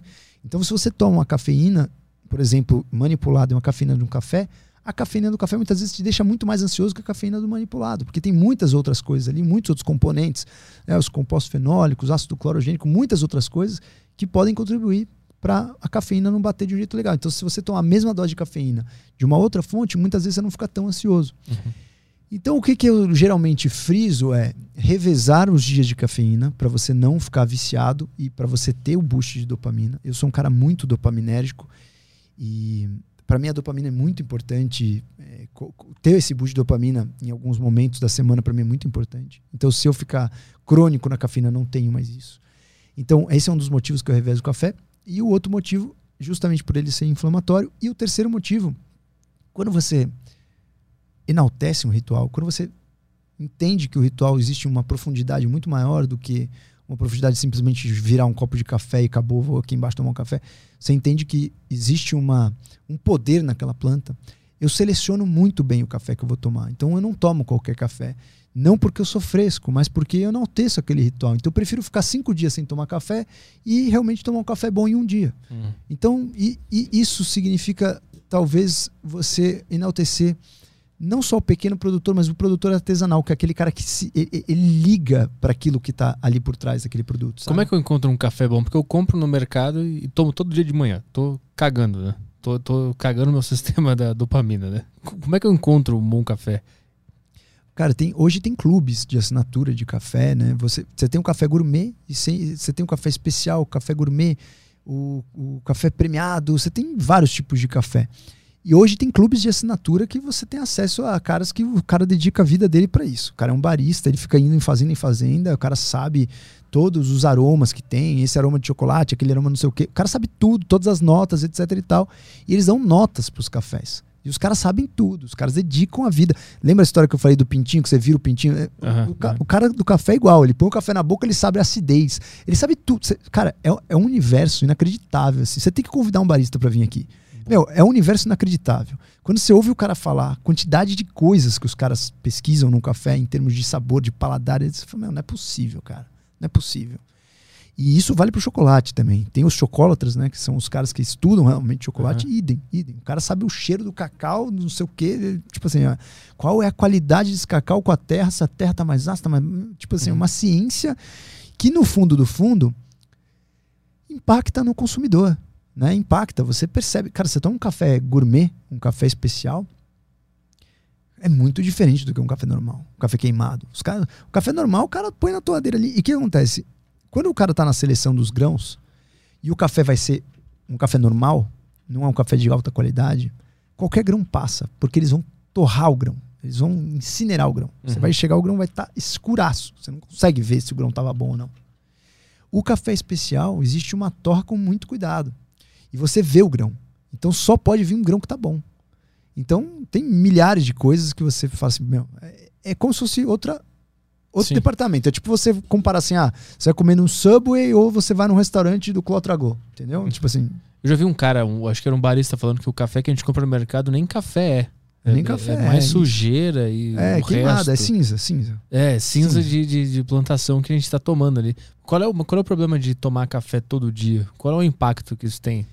Na verdade, tem. Aí problema. Aí é uma opinião pessoal, tá? Porque se você for pegar na ciência, é, a ciência tem muitos trabalhos mostrando que quem tomava café morreu menos do que quem não tomava café no sentido de câncer, de doenças inflamatórias, porque o café tem polifenóis. Os polifenóis, eles são substâncias que inibem o radical livre. Radical livre é aquela substância que te enferruja. É como se fosse um átomo louco lá querendo acabar com uma molécula. Uhum. Então o radical livre é ruim. Quando a gente tira o radical livre, quando você tem um antioxidante, você ajuda o teu corpo a não envelhecer. Então, os polifenóis, eles fazem esse papel. E o café tem polifenol. E muitas pessoas que tomam café têm uma dieta pífia, tem uma dieta horrível. E o único polifenol que muitas pessoas tomam está no café. Uhum. Então, provavelmente esses estudos populacionais que mostram eh, ah, provavelmente não, sim, to, quase todos os estudos populacionais que mostram que o café, quem tomava mais café teve menos incidência de algumas doenças, eles consideram não pela cafeína, mas pelos polifenóis, porque nesses estudos incluíam o descafeinado. Uhum. Então, assim, tomar café todos os dias é ruim? Depende do ponto de vista. Se você não toma nenhum antioxidante, você não come fruta, não come é, blueberry, você não come fruta vermelha, você não come nenhum polifenol, nenhum nada, você não toma chá, você não toma chá verde, você não come cacau, tipo assim, sua alimentação é zero em polifenol, é melhor você manter o café, porque pelo menos vai ter um antioxidante aí. Uhum.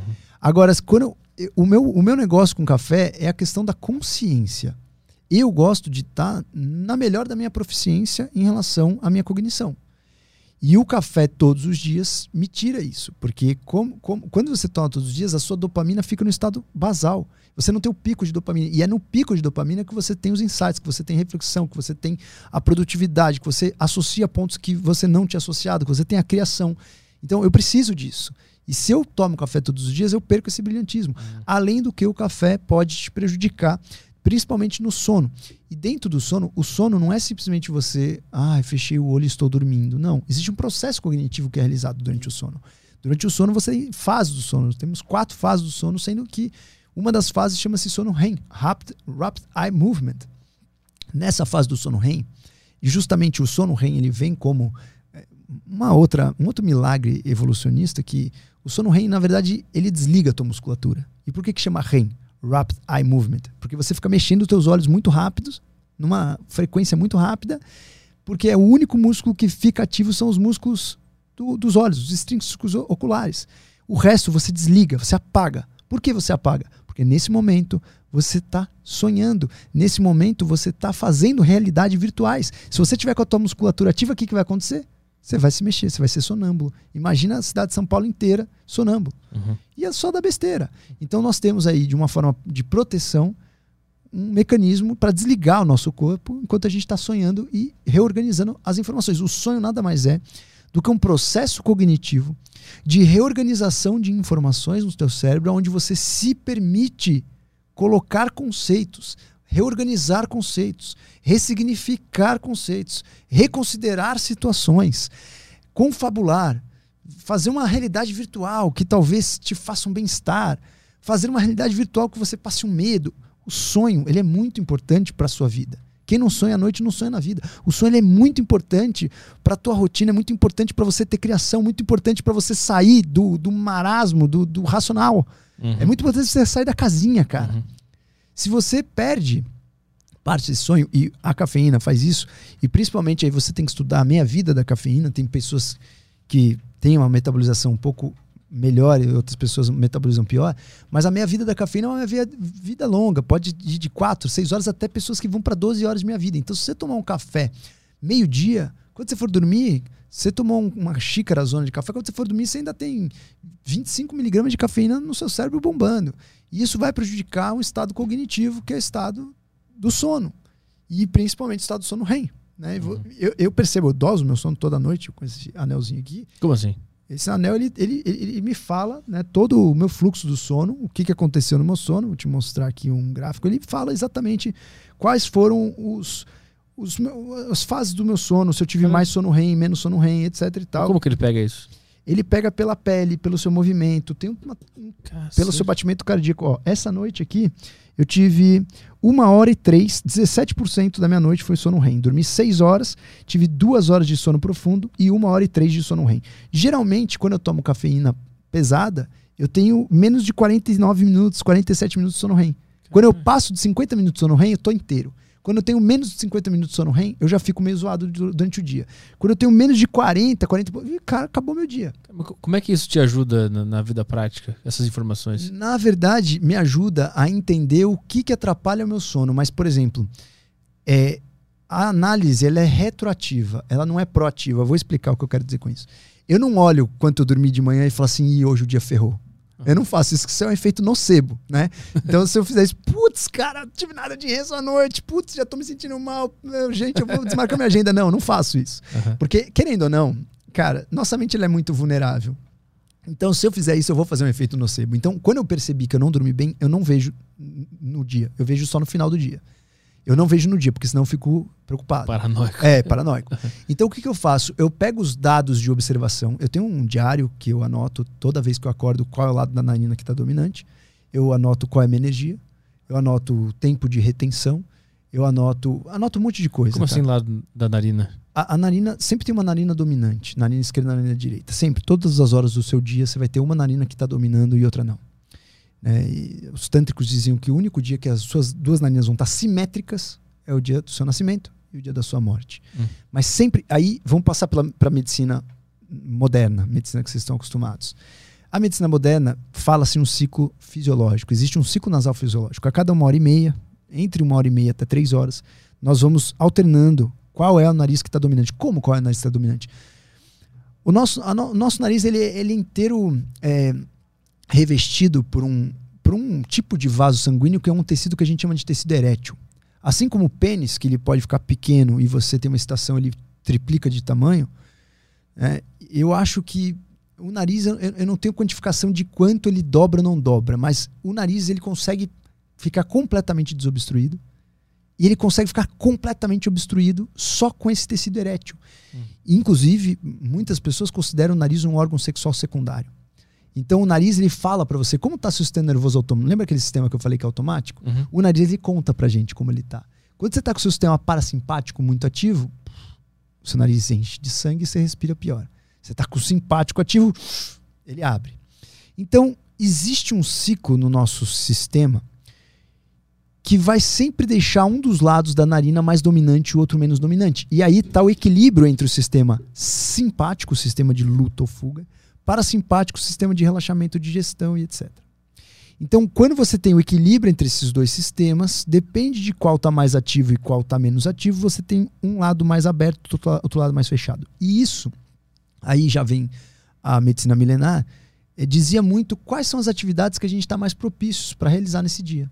Hum. Quando você está com o lado esquerdo mais aberto, você está com o lado yin mais aberto, o lado mais feminino, o lado ida, lado yin pela medicina chinesa, lado ida pela medicina ayurvédica e o lado feminino pela nossa análise ocidental. Então, o lado feminino, o lado lunar, é o lado onde você está mais sonhador, mais abstrato, mais voltado ao inconsciente. Você está mais focado, por exemplo, quando você acorda no meio da noite, está sonhando, geralmente seu lado esquerdo está mais ativo. Quando o seu lado direito da narina está mais dominante, ele está mais aberto, porque o outro está mais fechado, com tecido erétil, você está mais racional. Você está um pouco mais.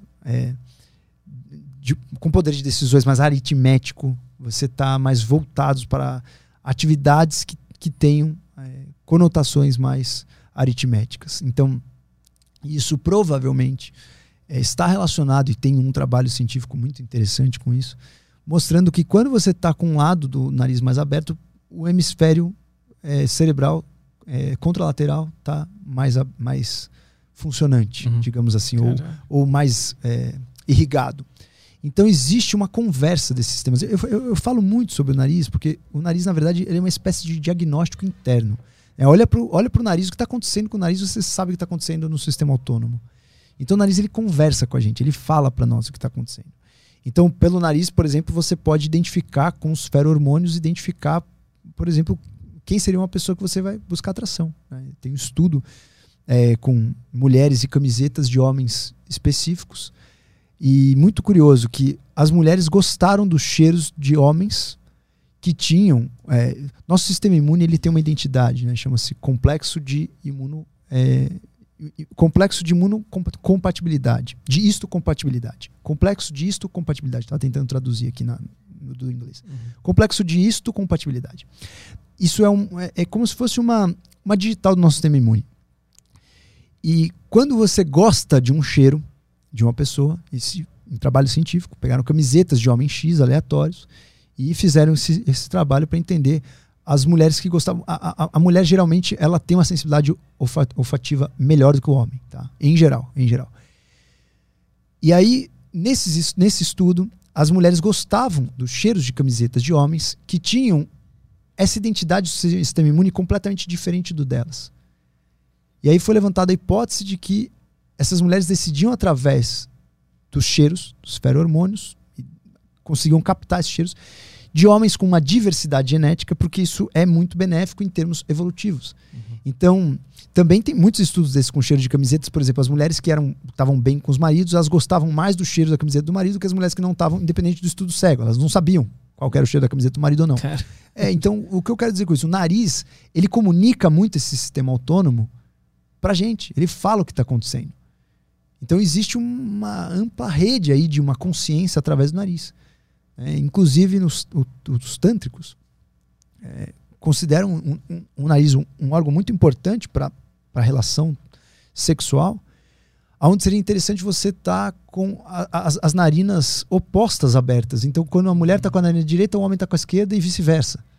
Porque aí você tem a, a união uhum. ali do. Mas isso não é manipulável, né? É, é... manipulável total. Ah, eu consigo eu abrir consigo. mais uma ou outra. Cara, tem várias formas de fazer isso. Tem várias formas. Primeiro, é, toda vez que eu estou numa prática de respiração, eu sou obrigado a tentar fazer o fluxo ficar bom nas duas. Uhum. Preciso respirar. E uma das práticas que eu faço chama Nadshodana. Você respira com as narinas alternadas e você vai alternando as narinas. Essa já é uma prática. Não funcionou? Tem outras práticas. Você pode lavar o seu nariz com soro fisiológico, que é uma prática que você chama-se Jalanete. Você pega um, um potinho com soro fisiológico e lava o teu nariz. Outra prática que você pode fazer são as contrações abdominais sem ar, retenção sem ar, que chama-se o Banda. Você faz a contração abdominal sem ar, faz uma retenção grande. A hora que você vai inspirar de novo, a narina abre. Outra prática que você pode fazer para inverter o fluxo.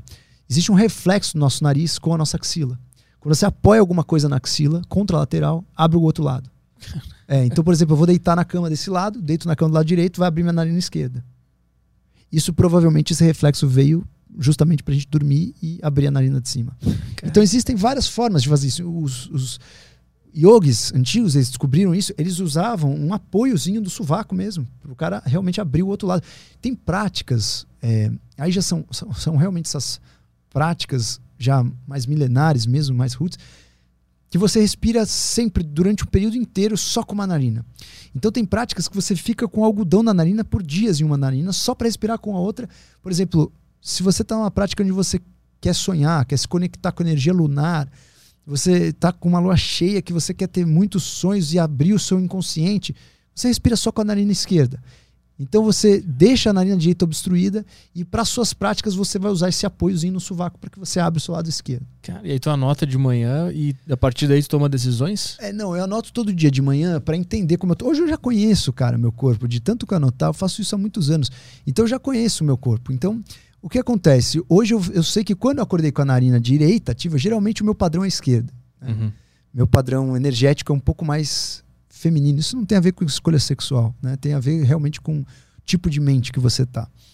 E a minha, minha, minha narina direita, quando eu tô com a narina direita ativa, cara, para mim é nítido, assim. A, a, minha sensação física é notória, assim, é totalmente diferente. Fico muito mais ativo, pilhado.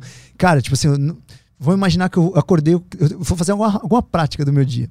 Se eu tô com a narina esquerda ativa, eu posso sentar, refletir, fazer um ticum, mantra. Se eu tô com a narina direita ativa, cara, eu quero fazer uma musculação.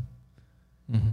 É diferente, tipo, a sensação é diferente, sabe? Cara, que loucura, não fazia a menor ideia disso. É, menor ideia. é um mundo muito louco, é um mundo muito. Né, é o um mundo dos detalhes, cara. É o um mundo dos detalhes. E isso a gente tá fazendo costura aqui com a medicina moderna. Não tô falando de esoterismo aqui, não. Uhum. Caralho.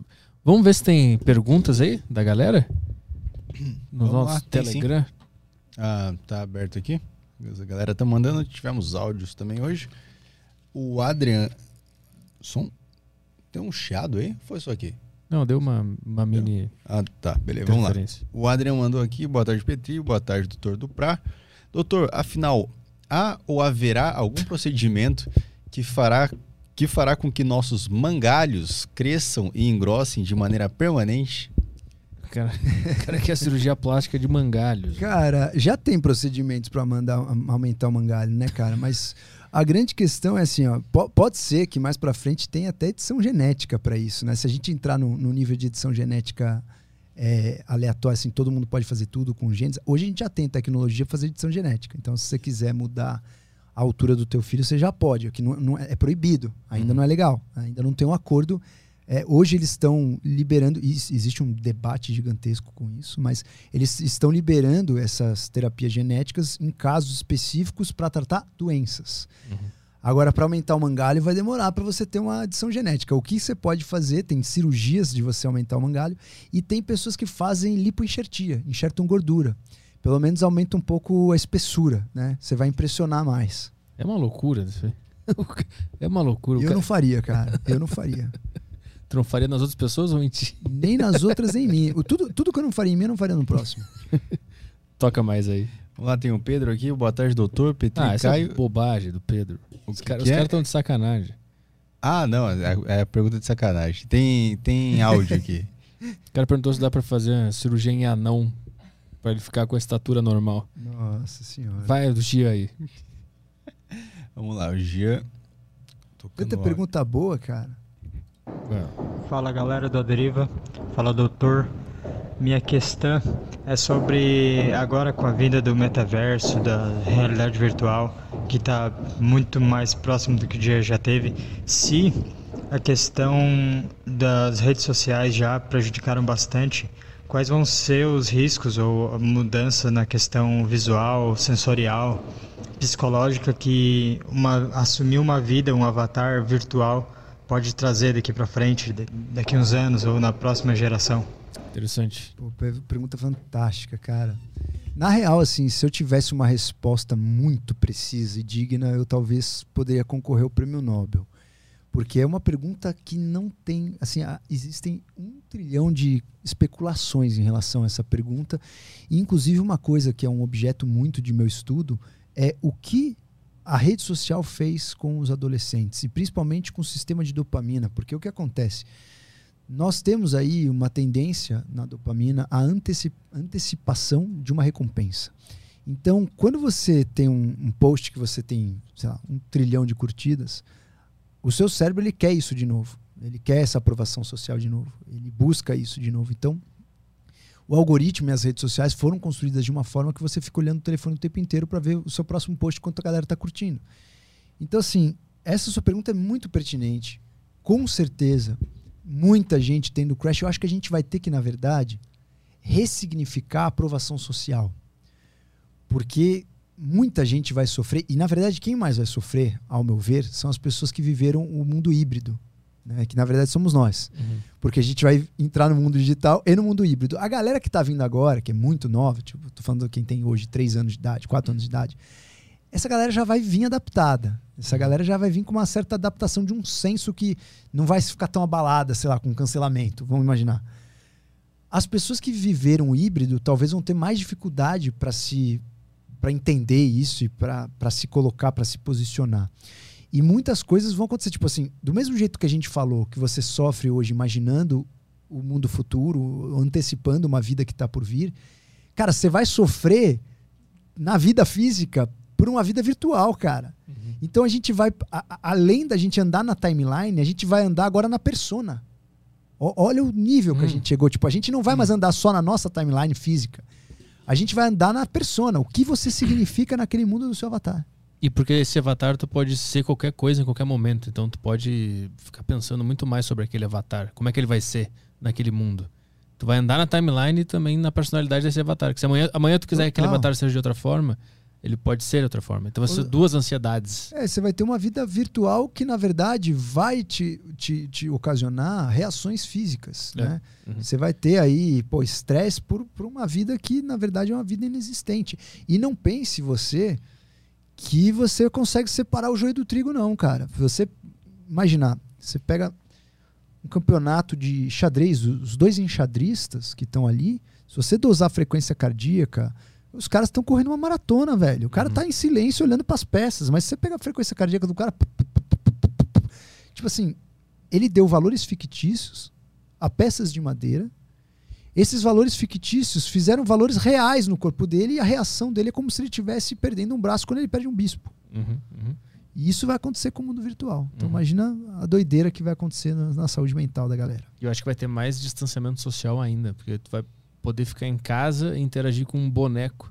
A falta da, da interação social de verdade, acho que também vai causar É, problema. co- como o mundo vive um ciclo, pode ser que tenha um ciclo oposto. Hum. Pode ser que venha a, a, a- necessidade oposta. Tipo assim, cara, vai aumentar o número de eventos presenciais que a galera não quer mais essa parada virtual, entendeu? Ah, será? Cara, o, o mundo vai em ciclo, cara. Hum. O mundo vai em ciclo. Hoje todo mundo quer uma coisa, amanhã todo mundo quer o oposto, Pois é, entendeu? mas Existem ondas, né? Existem ondas. Eu acho que o meta, mas o metaverso é o início de um ciclo. Acho que até o pessoal se revoltar vai demorar um pouco ainda. É, pode ser. Eu não acredito que todo mundo vai entrar É. na onda no sentido de realmente absorver a onda. Acho que vai ter. se- sempre vai existir uma galera que vai manter aí um, vai, um conservadorismo digital. E acredito muito que muitas pessoas vão, vão para o outro extremo.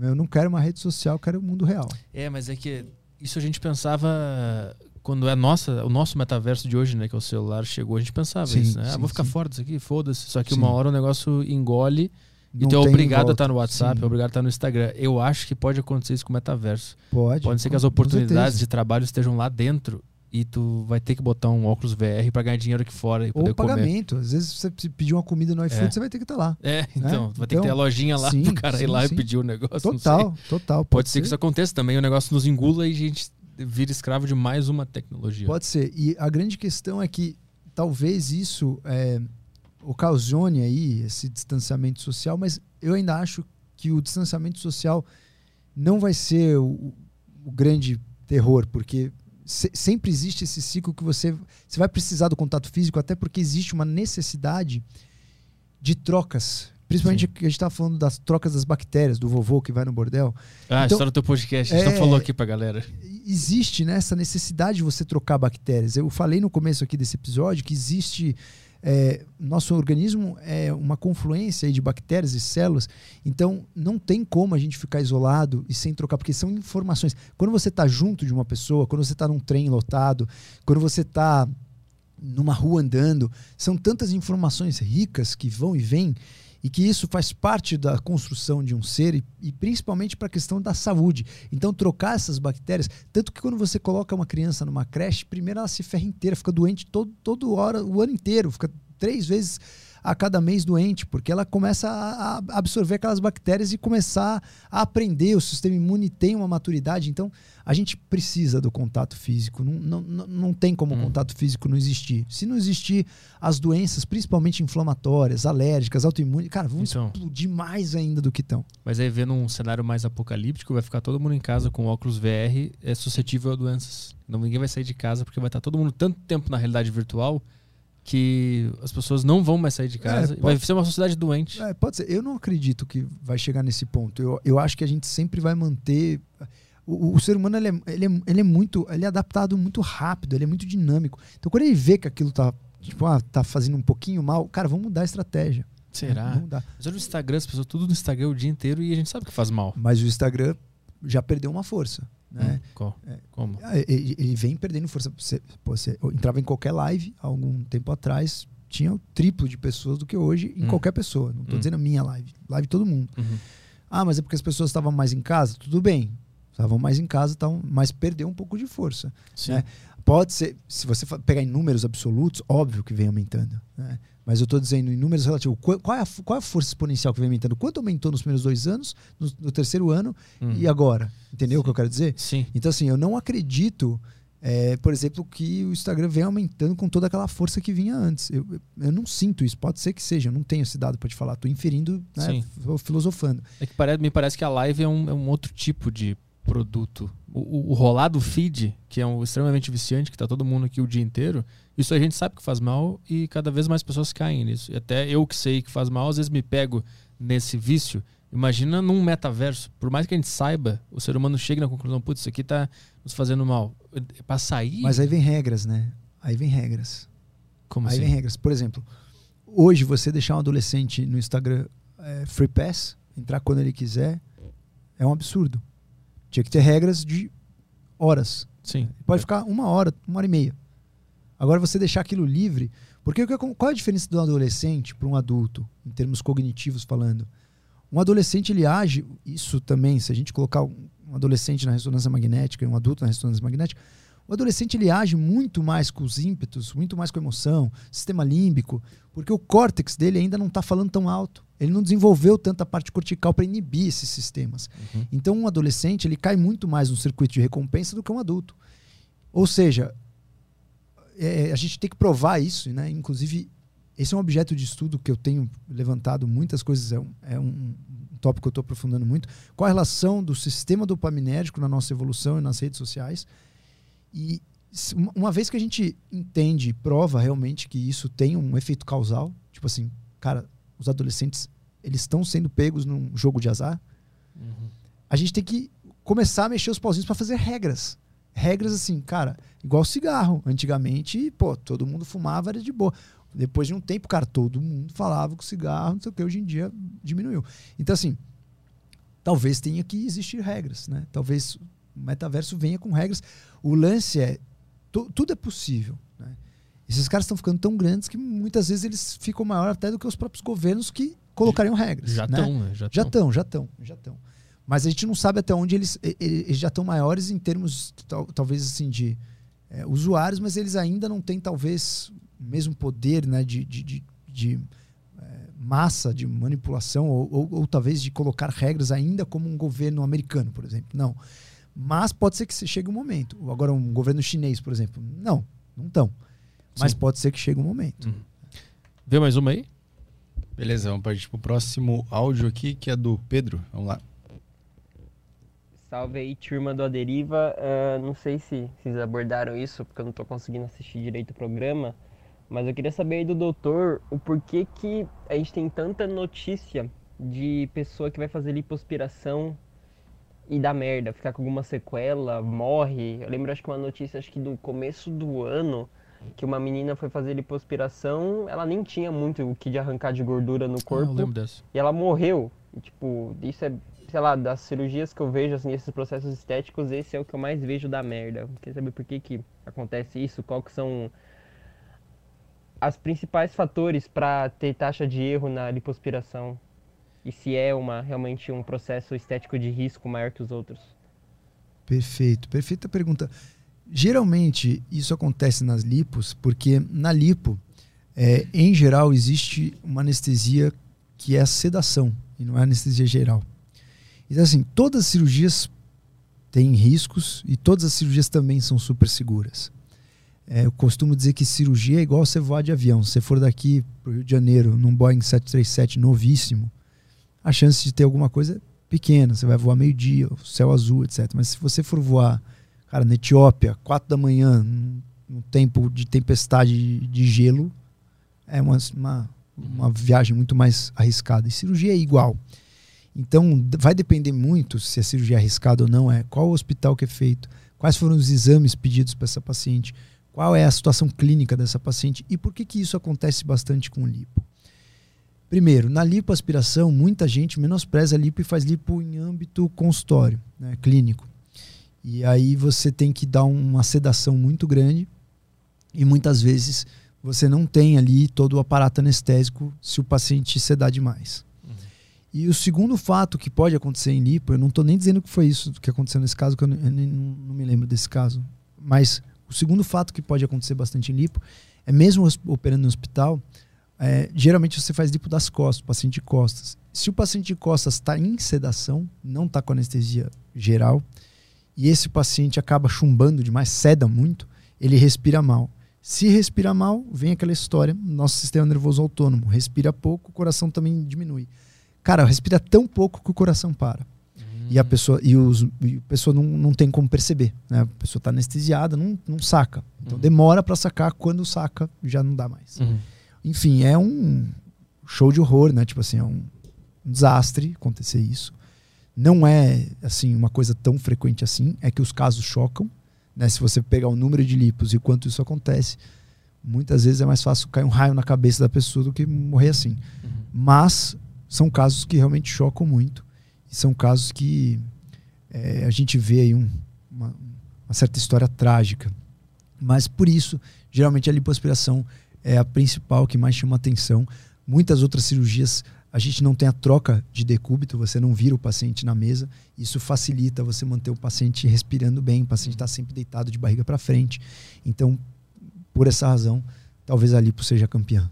Mas é, é verdade que quando a pessoa não tem. É, eu, eu, tipo assim, a pessoa está magra, mas ela quer fazer lipoaspiração. E aí ela vai lá e faz. Isso é uma cirurgia de maior risco, quando a pessoa não tem tanta gordura assim? É, na verdade, quando não tem gordura, o, o risco não seria, na verdade, esse risco anestésico, né? Seria o risco de perfuração, né? Ah. Porque para você tirar a gordura na lipoaspiração, você fica só na camada de gordura. Então você tem, para te situar, você tem pele, gordura, depois você tem um tecido que é face, tipo um lençolzinho, tipo isso aqui, uhum. depois você tem o um músculo. E aí vem as cavidades. Então, quando você vai fazer lipoaspiração, você tem que ficar nessa camada de gordura e geralmente a gente fica na camada profunda. Algumas pessoas fazem na camada superficial também, mas geralmente a gente fica na camada profunda. Imagina que quanto menor é esse tecido, maior a chance de você pegar um tecido lá embaixo. Uhum. Então a chance de perfuração muscular uhum. é maior. Uhum. E aí, aí, aí sim é um verdadeiro desastre, cara. Isso é um verdadeiro desastre. Vai mais uma aí? Tem aqui o Martin Burger King, mandou a pergunta dele. O senhor acredita que muitos pacientes que consideram fazer cirurgias plásticas sofrem de disformia corporal? Uh, também queria seguir perguntando como alguém pode identificar esse transtorno e resolver ele. É, dismorfismo. É, na verdade, sim, cara, tem muita gente que tem. Graças a Deus, hum, assim, no meu consultório, na minha clínica, não tem muita gente assim. E aí a gente tem que dar um salve, graças ao trabalho das redes sociais, no Instagram. As pessoas que me, me procuram já são pessoas que sabem que a minha linha de raciocínio é uma linha mais natureba respeito ao corpo, não gosto de coisas demais, over, não gosto de coisas que parecem que foram feitas. Hum. Eu, né, to, todas as minhas cirurgias, o ideal é olhar, a pessoa, ninguém sacar que fez nada. Então, essas pessoas que têm dismorfismo geralmente fogem de mim porque sabem que eu não vou querer fazer, não vou querer operar. Você já recusou? Ah, já. Eu acho que é muito mais difícil você recusar do que aceitar, né? Uhum. Mas já recusei vários, cara. Não um, nem dois, muitos já. Porque não tinha nada de, de errado. É porque não tinha nada de errado, às vezes porque você. Cara, se você operar uma pessoa, você se conecta com a pessoa. Tipo, você, você cria uma relação com a pessoa. Né? Você, você tem que ficar vendo a pessoa por um ano, um ano e meio, muitas vezes depois. Então, é, graças a Deus, eu cheguei num, num, ponto da minha carreira que eu posso também escolher quem eu quero operar. Tipo, é uma responsabilidade.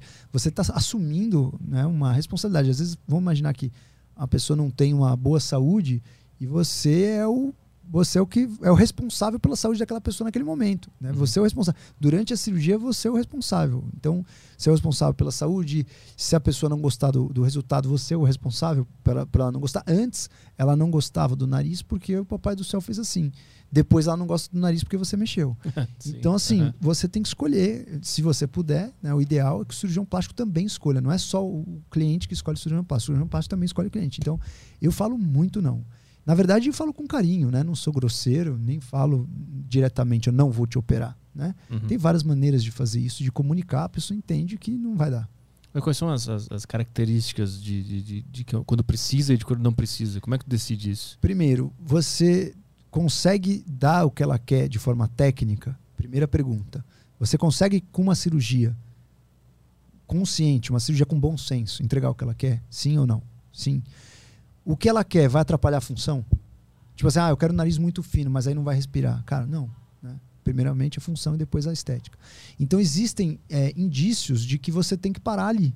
Então, se a pessoa quer alguma coisa inalcançável, ai, cara, tipo, imagina eu vou agora no, no cara que faz transplante capilar, cara, eu quero ficar com o teu cabelo. Cara, meu, tá brincando, né, cara? Entendeu? Uhum, não vai uhum. alcançar. Há quanto tempo tu, tu, tu faz rinoplastia? Ah, já. Deixa eu fazer os cálculos aqui. É, bom, eu me formei em 2008, 2006, 2007, 2008, desde 2011, 2012. 2011. Então tu pegou a, influência das redes sociais na, no pedido das pessoas, no desejo das pessoas de ter o, o nariz diferente ou, ou tu não viu impacto nenhum? Não, vi, vi, vi impacto, eu vi impacto com certeza. Mudou muito, cara. Ah. Mudou muito, muito, muito. Esses negócios de filtro, cara, impactou completamente. Né? Assim, os seres humanos têm sempre o costume de reclamar.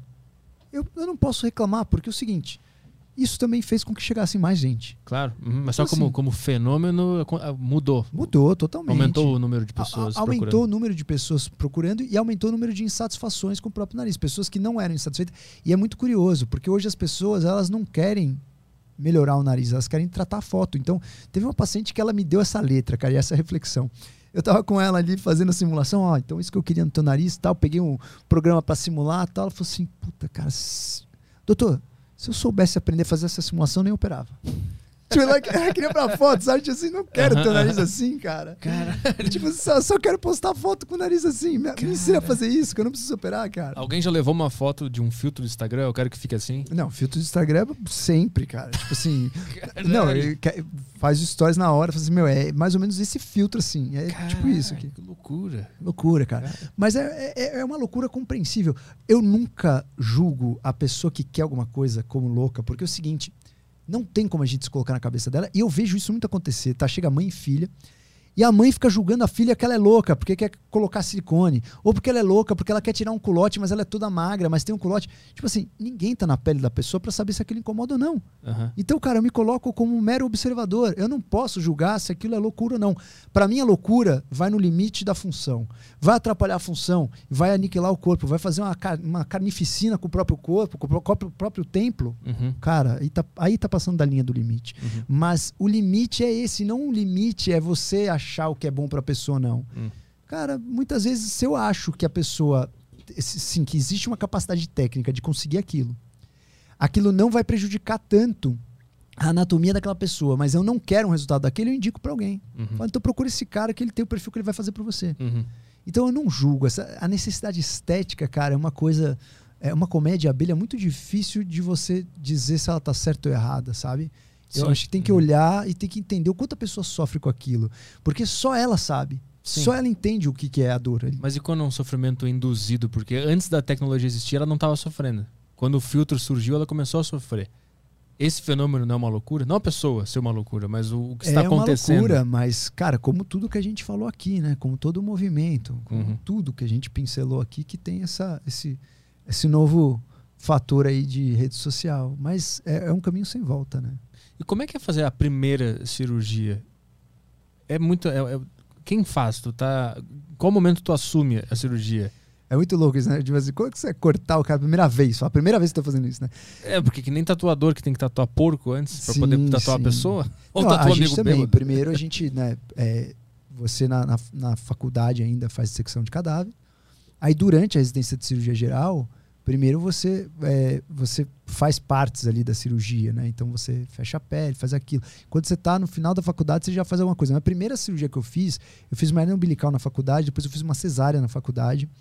Então, você vê, vê, vê, vê, vê, vê, vê, vê, entra junto, acompanha, acompanha, acompanha, acompanha, acompanha, chega uma hora, puta, faltou o cara, o outro ficou doente, não tem ninguém, vai tu mesmo. Uhum. Então você tem que estar nessas horas aquele, aquele ponto cego, assim, sabe? Tipo, cara, você tem que ficar ali urubuzando o tempo inteiro para ver melhor você do que não fazer, entendeu? Aham. Quando faltar alguém, eu E obviamente você tem que ter responsabilidade de ter estudado anatomia, de ter que ter visto tudo. Se, se você puder, né, de uma, uma forma legal, entrar com uma pessoa que saiba mais que você, melhor ainda. aqui. Uhum. Então, o ideal é que você tenha um tutor ali do teu lado, cara, falando, vai, faz aí que eu tô aqui. Qualquer coisa, se você não souber, eu, eu assumo. Uhum. Então, essa forma é muito bacana. Na residência de cirurgia geral, é assim, a gente aprende cirurgia geral. Então, tem muita cirurgia de trauma. Geralmente, cirurgias de madrugada, em hospitais né, mais remotos, no sentido de quanto mais próximo de um centro grande, menos acesso você tem, porque tem pós-graduando, residente de todos os níveis, então é ordem hierárquica. Uhum. Então, o residente que quer operar uma coisa, ele vai operar aquela coisa. Então, tem de tudo. Por exemplo, tem uma situação, eu ia bastante em captação de rim. Então, você vai captar um órgão de uma pessoa que morreu. Então, nesse, nesse momento, você pode treinar algumas coisas ali com, com tecidos nobres. Então, você pode treinar uma anastomose venosa, alguma coisa assim. Ah, tu pode fazer coisas além. É, não, não pode. Ali já ia ser feito. Você faz o que já ia ser feito, né? Aí é antiético você Ah, você não pode usar um- uma pessoa que está doando o órgão para testar cirurgias como se fosse um cadáver. Não pode. ah tá, entendi. Né? Você vai Entendi. fazer o que já ia ser feito, mas Uhum. você, você consegue treinar a mão. né? Uhum. Você faz sob supervisão. Então você vai conseguindo conquistar passos até o momento que você está apto de fazer cirurgias pequenas. Ah, vou tirar um cisto sebáceo. Ah, vou fazer aquilo. Cara, mas tem, em geral te- tem, um, mo- momento assim do dia D que você tem que pular do abismo e fazer tirar um estômago do nada, entendeu? Aham. É, eu lembro desses dias D, assim, pô, eu lembro que teve um plantão que eu cheguei e chegou um cara esfaqueado no estômago. Meu, eu tive que tirar metade do estômago do cara. E eu nunca tinha tirado o estômago, cara. Eu lembro a amputação que eu tive fazer no hospital do Jaçanã, cara. Pô, cara. O cara entrou na sala, amputação. Nunca tinha feito uma amputação, cara. Tipo, e agora? Como é que eu vou fazer uma amputação, cara? E agora, como é que eu faço? Então, como é que eu faço? Mas aí, cara, se você estudou, se você sabe anatomia, o lance é, as cirurgias têm muito, muita questão de tecido, muito touch. Você sabe o touch, onde está no tecido, muito pela propriocepção também. Hum. Então tem um pouco de tudo. Você tem que saber a técnica, saber a teoria, ir pelo touch, saber a propriocepção, entender a mão.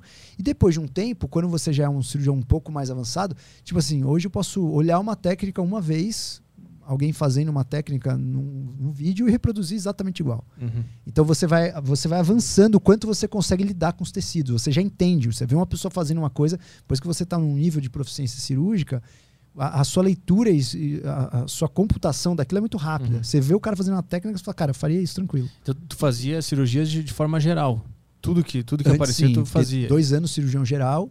Depois eu fiz três anos de cirurgia plástica. E aí o, a cirurgia plástica entrou como? Qual foi a, o fato que te levou para isso? Cara, na verdade eu tava na dúvida entre fazer cirurgia do trauma e cirurgia plástica. A cirurgia plástica, ela me levou por dois motivos. Um estilo de vida, porque cirurgia do trauma você precisa ficar varando à noite. E aí eu queria, eu gostava realmente de, de cirurgia de emergência, assim, uma coisa, acho que não tem nenhum cirurgião que não goste. É tipo assim, Hum. é uma sensação de poder, cara, que é inenarrável, sabe? Você vê um cara morrendo em, em menos de uma hora você resolve o problema. Tipo, é uma sensação semideus, assim. E o contrário, quando o cara morre, como é que Também é devastador, né? Mas assim, quando o cara morre na emergência, já ia morrer. É, é igual. é- eu vou fazer uma analogia que você vai entender. Quando você tá na, na Copa do Mundo, final da Copa do Mundo, a- o seu time foi pros pênaltis. O seu goleiro. é? O gol tá, tá garantido. Se você tomar gol, vai ser chato pra você? O lance é Vai. pegar. Uhum. O lance é pegar. O lance é pegar. Então, cara, na emergência, os caras estão pedindo, pelo amor de Deus, pro cara viver. Ali, a, a, a ordem natural dos fatos ali é morrer. Uhum. Então você vira o herói, só que você fez uma cirurgia de alta complexidade, cara, num momento muito rápido, com alto poder de decisão, isso te coloca numa adrena, cara. Tipo assim, cara, é uma parada viciante, assim, tá Qual foi a mais difícil que tu fez? Ah, cara, mais difícil. É que a mais difícil não é a cirurgia de emergência, é isso que eu falo. A cirurgia de emergência você não tem responsa. Ah, não, mas Pra tu- mim, hoje, a mais, mais difícil é operar a mulher. ho- Hoje o que eu faço, que é loucura. Aham. Você abre um nariz que já é bonito, uma mulher maravilhosa, linda, conhecida, com um trilhão de seguidores, ela quer no dia seguinte postar um stories. Isso pra mim é difícil, cara. Mas dentro das de emergência, qual foi que te marcou mais? cara, de emergência, eu acho que uma das que mais me marcaram foi essa do estômago, que realmente foi uma, uma- um desafio e, foi, e é, foi, foi uma loucura, porque foi uma madrugada que eu passei. E aí chegou esse paciente é, com uma facada no estômago, fiz uma gastrectomia, tirei o estômago dele. E no dia seguinte, eu tinha já na cirurgia eletiva a minha primeira gastrectomia por um câncer gástrico, que eu ia fazer a primeira gastrectomia. Olha que loucura. Eu ia fazer a primeira, então já tinha tudo estudado. Às vezes tem umas coisas no mundo que acontece que você não tem explicação, né, cara? Tem umas coisas na vida que, que, assim, parece que o negócio é Truman Show. Mas eu já tinha estudado tudo, já tava com tudo na ponta do lápis, todos os passos ali, cara, sabendo tudo que eu ia fazer, porque no dia seguinte eu tinha a minha primeira gastrectomia, que eu ia tirar um, um câncer de estômago no hospital de Guarulhos, HGG. E aí chegou esse paciente com, com um ferimento justamente, cara, na, na mesma área, sabe, cara? Era a mesma cirurgia que eu tinha que fazer. Eu não acreditei, falei, não é possível, cara. Cara, Então- e, qu- quando chega um caso assim, ele- eles falam o motivo do que aconteceu ou Não, é, não, faz a cirurgia e deu? aí? Não, não. Fala, sim, foi uma briga de bar? Foi Não, não depende de quem traz, mas vem geralmente com polícia, né? Ah, Geralmente sim. vem o caos todo. né? Aham. Nesse caso era o quê? Cara, esse caso era um briga, geralmente assim, facada, geralmente é ou briga entre irmãos. Eu não me lembro assim o contexto qual era a briga, mas era briga. Uhum. É, eu me lembro que eu peguei muitos casos aqui na Santa Casa repetitivos, re- re- repetitivos. Um eram brigas de uma colônia bol- boliviana. É, Os irmãos bolivianos, eles davam facada um no outro, cara. Cara, Então, eu peguei uma sucessão de casos de bolivianos imigrantes que, cara, os caras se davam facada e to- toda semana chegava um, fa faqueado lá, boliviano. E outro caso que eu peguei muito comum tinha, é, ali perto da Santa Cecília, nessa época, tinha um trans assaltando alguns pedestres com um punhal. E ele dava a facada, e e- esse, esse era cruel, velho. Porque a faca era, ela, ela era estreita. Então, quando você olhava o paciente na emergência, parecia que não tinha acontecido nada. Era um cortinho assim, sem sacanagem. Um centímetro e meio. uhum. Só que era um punhal. Esses caras vinham estraçalhados por dentro, cara. Pegava tudo, cara. Então, teve um desses caras que, que, que morreu. O cara veio com um ferimento assim. E o cara pegou. Não, não chegou a pegar a veia cava, pegou uma, um acessório ali, um- perto da veia porta. Meu cara teve um sangramento gigantesco e E como é que resolve um caso mesa. desse quando chega um cara assim? Qual é a, a solução? Cara, é, depende de onde ele chegar, né? Tem hospitais hospitais. Tem hospitais que a galera tá mais preparada, tem hospitais que às vezes morre no- na rua, às vezes morre no, no- centro de atendimento. Às vezes morre realmente na mesa, às vezes você salva. Cara, tem que ser muito, muito rápido mesmo, assim, muito. Eu me lembro também, teve um caso que a gente fez um, uma coisa que todo médico socorrista né, sonha em fazer, que é toracotomia na sala de emergência. O que, que é isso? Que é você abrir o tórax do cara sem ser na sala cirúrgica. Porque o que acontece? Quando chega um trauma desse, uma facada, baleada, etc., eles chegam na sala de emergência, você dá o primeiro approach e já manda para o centro cirúrgico. Você não vai operar ele na sala de emergência. Uhum. Você opera ele no centro cirúrgico. Quando o cara está quase morrendo ou parando ali, ele para ali, em alguns casos, você abre o, o tórax na sala de emergência. Tipo, isso é a conduta mais, talvez, agressiva que alguém pode ter de uma hora para outra, assim, sabe? Tipo, uhum. em um minuto você tá dentro do coração do cara. É, e eu fiz uma toracotomia de emergência que também foi, foi fantástica. Hoje em dia tem poucas indicações, é muito raro você fazer uma toracotomia de emergência. Tipo uhum. assim, hoje em dia acho que quase não faz. E a decisão vinha de quem? Vinha, vinha de ti ou tinha um superior? Não, às vezes tinha superior, às vezes é assim, quem, é o, o, o maior hierarquia que está acordado, que está ali na hora, entendeu? tipo assim, geralmente a Santa Casa é um hospital muito sério, né? Um hospital com muito academicismo. Então lá tudo vem do chefe. Tipo, é, funciona super bem. A galera que não conhece, o negócio é impecável.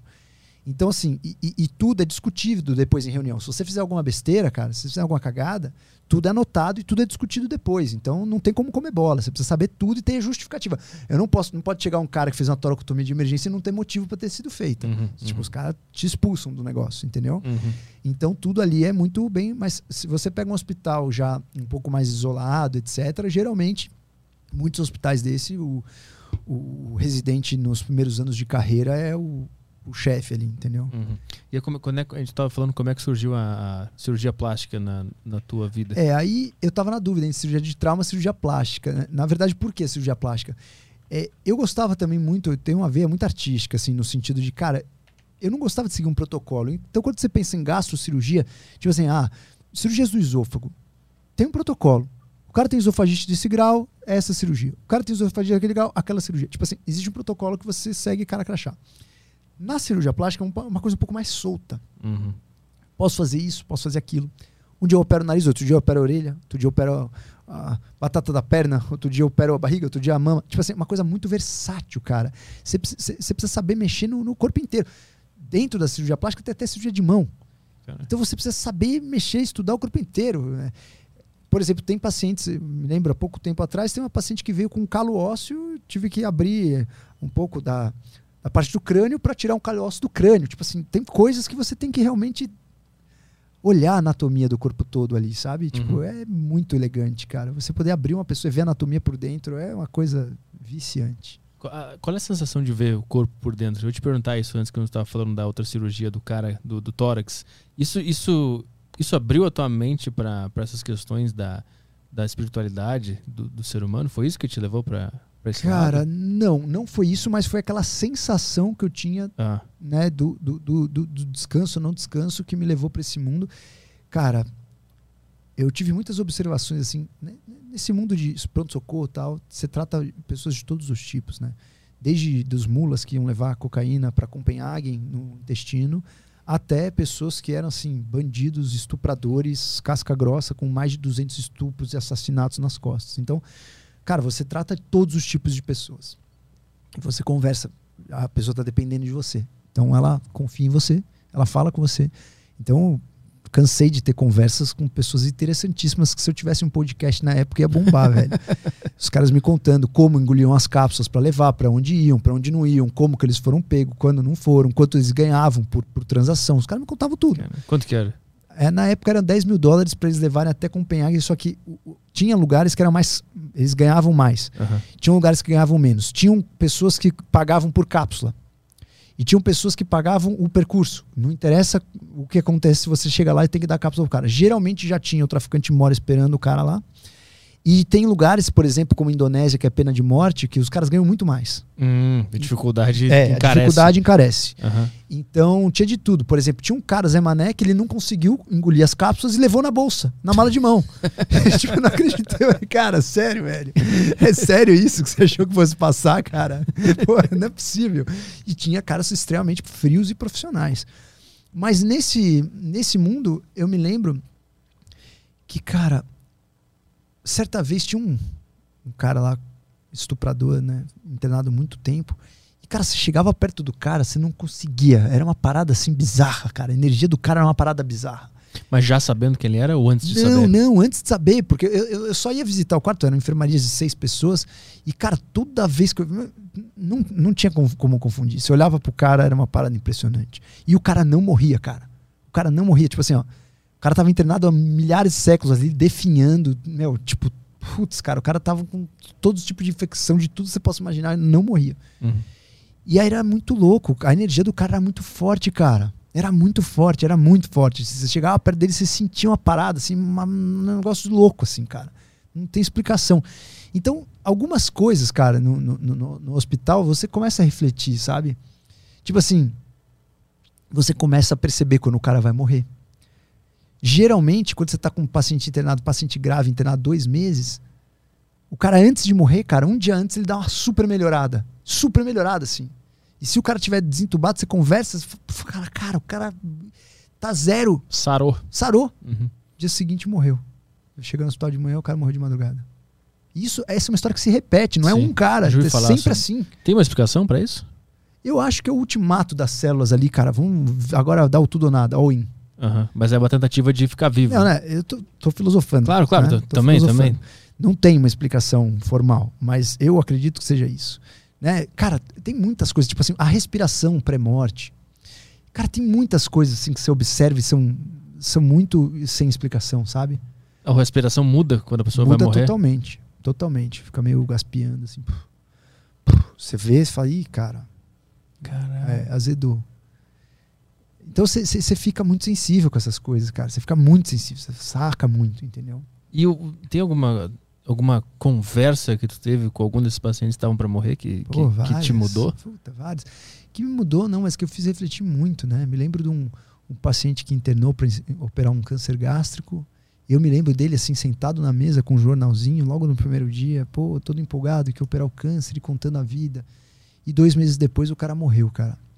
E eu me lembro que nesses dois meses eu fiquei eu conversava com ele todos os dias, até obviamente ele ser entubado e tá na, na, na UTI.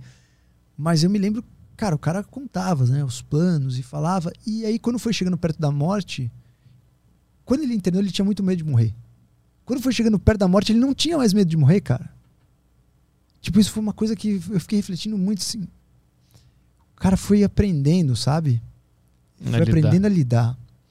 Então, tem muitos. Meu, a residência de cirurgia, cirurgia geral, eu falo para as pessoas, é um divisor na água de qualquer um. Qualquer, um, qualquer pessoa que você fala assim, você fez residência de cirurgia geral? Fiz. Cara, realmente aquela pessoa passou por coisas inacreditáveis, assim. Isso que eu, eu tô contando assim, nem um décimo, cara. Uhum. Tipo assim, tem um trilhão de coisas. É, é história, tem história para contar todos os dias, cara. Das mais bizarras, as mais comuns. Já tive que fugir de paciente né, psicopata que tirou essas lâmpadas de bastão e veio atrás da equipe médica. Por quê? Porque tava em surto.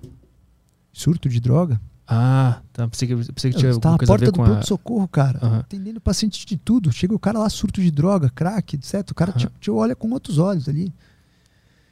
Então tem de tudo que você possa imaginar. Muito senhorzinho, por exemplo. É, isso, isso também era uma coisa que me chocava muito, né? Quando a gente refletia sobre a sexualidade das pessoas. Então, às vezes, eu, eu pegava um senhorzinho que vinha com empalamento. Empalamento quando o cara tenta enfiar alguma coisa e fica preso, né? uhum. né? E aí, meu, tipo assim, tinha um senhorzinho que chegou uma vez com o empalamento da rodinha de, do carrinho de rolemã do filho. Eu fiquei refletindo, tipo assim, cara, cara, o ser humano é muito louco, cara. Então teve um outro caso, quando a pessoa tem um trauma, às vezes o intestino está muito contaminado, a cavidade, você tem que fazer colostomia, né? Uhum. Tem que fazer colostomia. Você deixa uma bolsinha, né? E você fecha a outra boca do intestino até você reconstruir o trânsito. E aí, depois de três, quatro, cinco meses, reconstrói. Né? E quando foi na época da reconstrução, teve um, um marido que falou pro médico que não queria que reconstruísse porque o cara tava fazendo sexo pela colostomia, velho. Cara.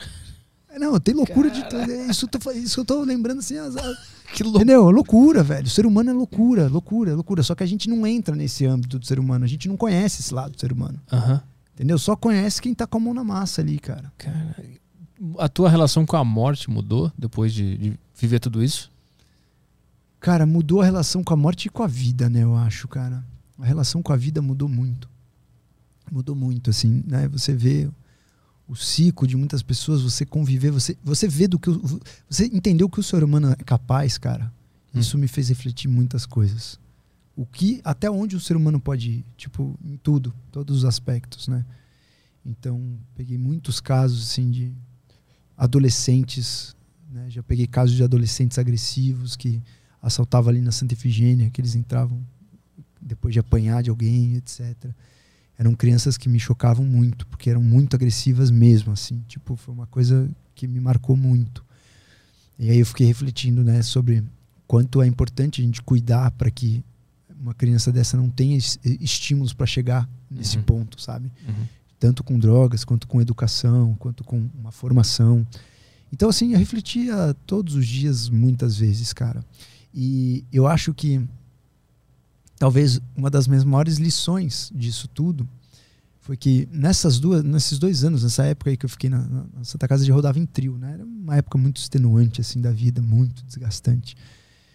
E a gente rodava em trio, era eu, o Rodrigo, o outro Rodrigo e a Alessandra. Eram nós três. E a gente fazia né, sempre junto, tudo junto, plantão junto, tudo junto. E o estresse é tão grande, você viver com aquilo, lidar com aquilo, aí tem hierarquia, aí você não dorme, privação de sono, você dorme duas vezes por noite, cara, é uma loucura. Assim, para... O clima que você fica é como se você estivesse numa guerra do Vietnã, assim. Você muitas vezes está muito pior que o paciente. Hum. Tanto de cabeça, quanto de cansaço, quanto de fome, quanto de, de, de fisionomia. Mas por que, que isso é assim? Não devia ser o Cara, contrário? O é- médico não devia estar completamente saudável? Não, cara, o mé- médico nunca é saudável. Raramente o médico é saudável, cara. É assim porque criou-se essa cultura. E cultura para destruir é, sim, vão séculos, entendeu? Uhum. Então criou-se essa cultura, é assim. Já melhorou. Existem algumas regras, tipo, ah, precisa ter pós-plantão. Na minha época não tinha pós-plantão.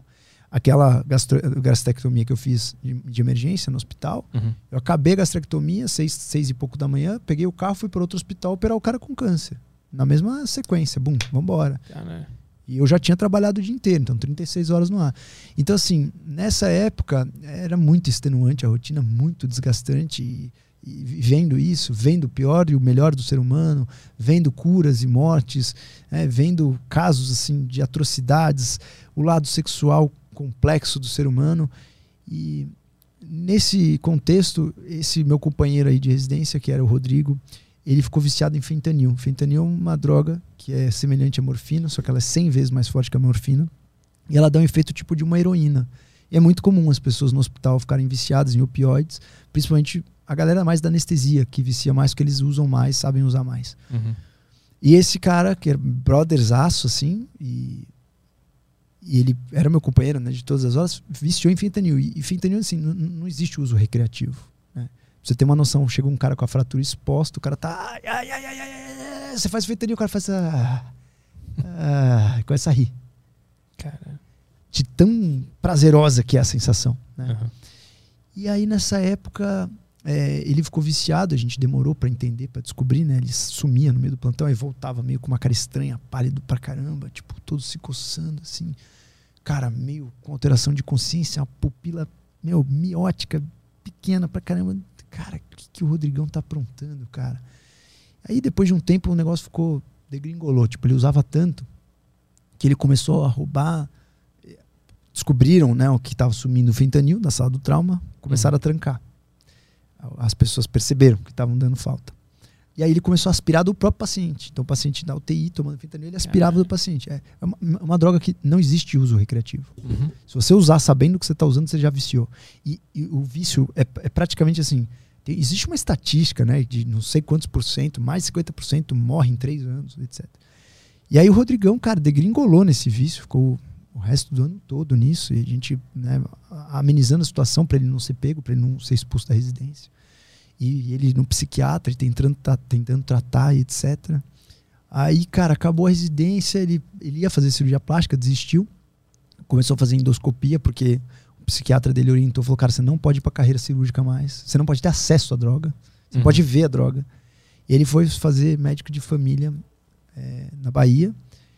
Aí um dia ele achou um, a sala da endoscopia que tinha opioide. Aí voltou a usar, etc. Bom, enfim, moral da história, ele teve uma overdose e né, morreu de parada cardíaca. Que era a dose tóxica é muito próxima da dose prazerosa e cada vez mais você vai precisando aumentar a dose até chegar numa dose que dá depressão respiratória. Uhum. E aí eu perdi esse cara aí, que foi o brotherzaço desses dois anos nesse vício, né? E quando isso foi acontecendo, cara, eu coloquei tudo, tudo no liquidificador, assim, né? O tamanho, né, da, o tamanho da intensidade da experiência que eu vivi ali, é, o tamanho da violência que existe, né, entre nós seres humanos, né, e da e, e, e, da nossa e foi nessa nessa época assim foi quando eu, eu pude testar todos os meus minhas teorias evolucionistas que eu já estudava muito evolução que realmente nós nós somos um, um animal melhorado cara nós somos um animal melhorado às vezes a gente se Deus e acha que o ser humano é alguma coisa a mais o que cara nós somos um animal melhorado em alguns aspectos né? mas tem muitos comportamentos muitas atitudes muito parecidas com os animais e isso foi uma, uma experiência muito forte para que eu conseguisse tirar muitas conclusões em relação a valorizar a vida, em relação a olhar tudo com 360, né? tentar não julgar, tentar olhar num um olhar tão observador, ser aberto mesmo, ser um eterno curioso e tentar sempre ampliar meu nível de consciência para entender além da situação, porque é, a morte do Rodrigão pelo fentanil foi uma coisa muito chocante para mim, tipo assim, cara, o estresse eh, foi tão grande, o peso tão grande, que a alquimia do cérebro do cara levou um cara que era brilhante a se destruir, sabe? Então, a gente começa a respeitar o, o, o quantas substâncias podem mandar na sua vida, o quanto você, você não é dono totalmente das coisas que acontecem com você. Uhum. Depende dos estímulos que você recebeu, Depende um pouco da tua genética, depende da sua cultura, depende das suas crenças, do que você comeu hoje no café da manhã, do café preto que você tomou. Cara, depende de tudo. Então a gente tem a falsa impressão que a gente vive um livre-arbítrio completo, mas não é bem assim.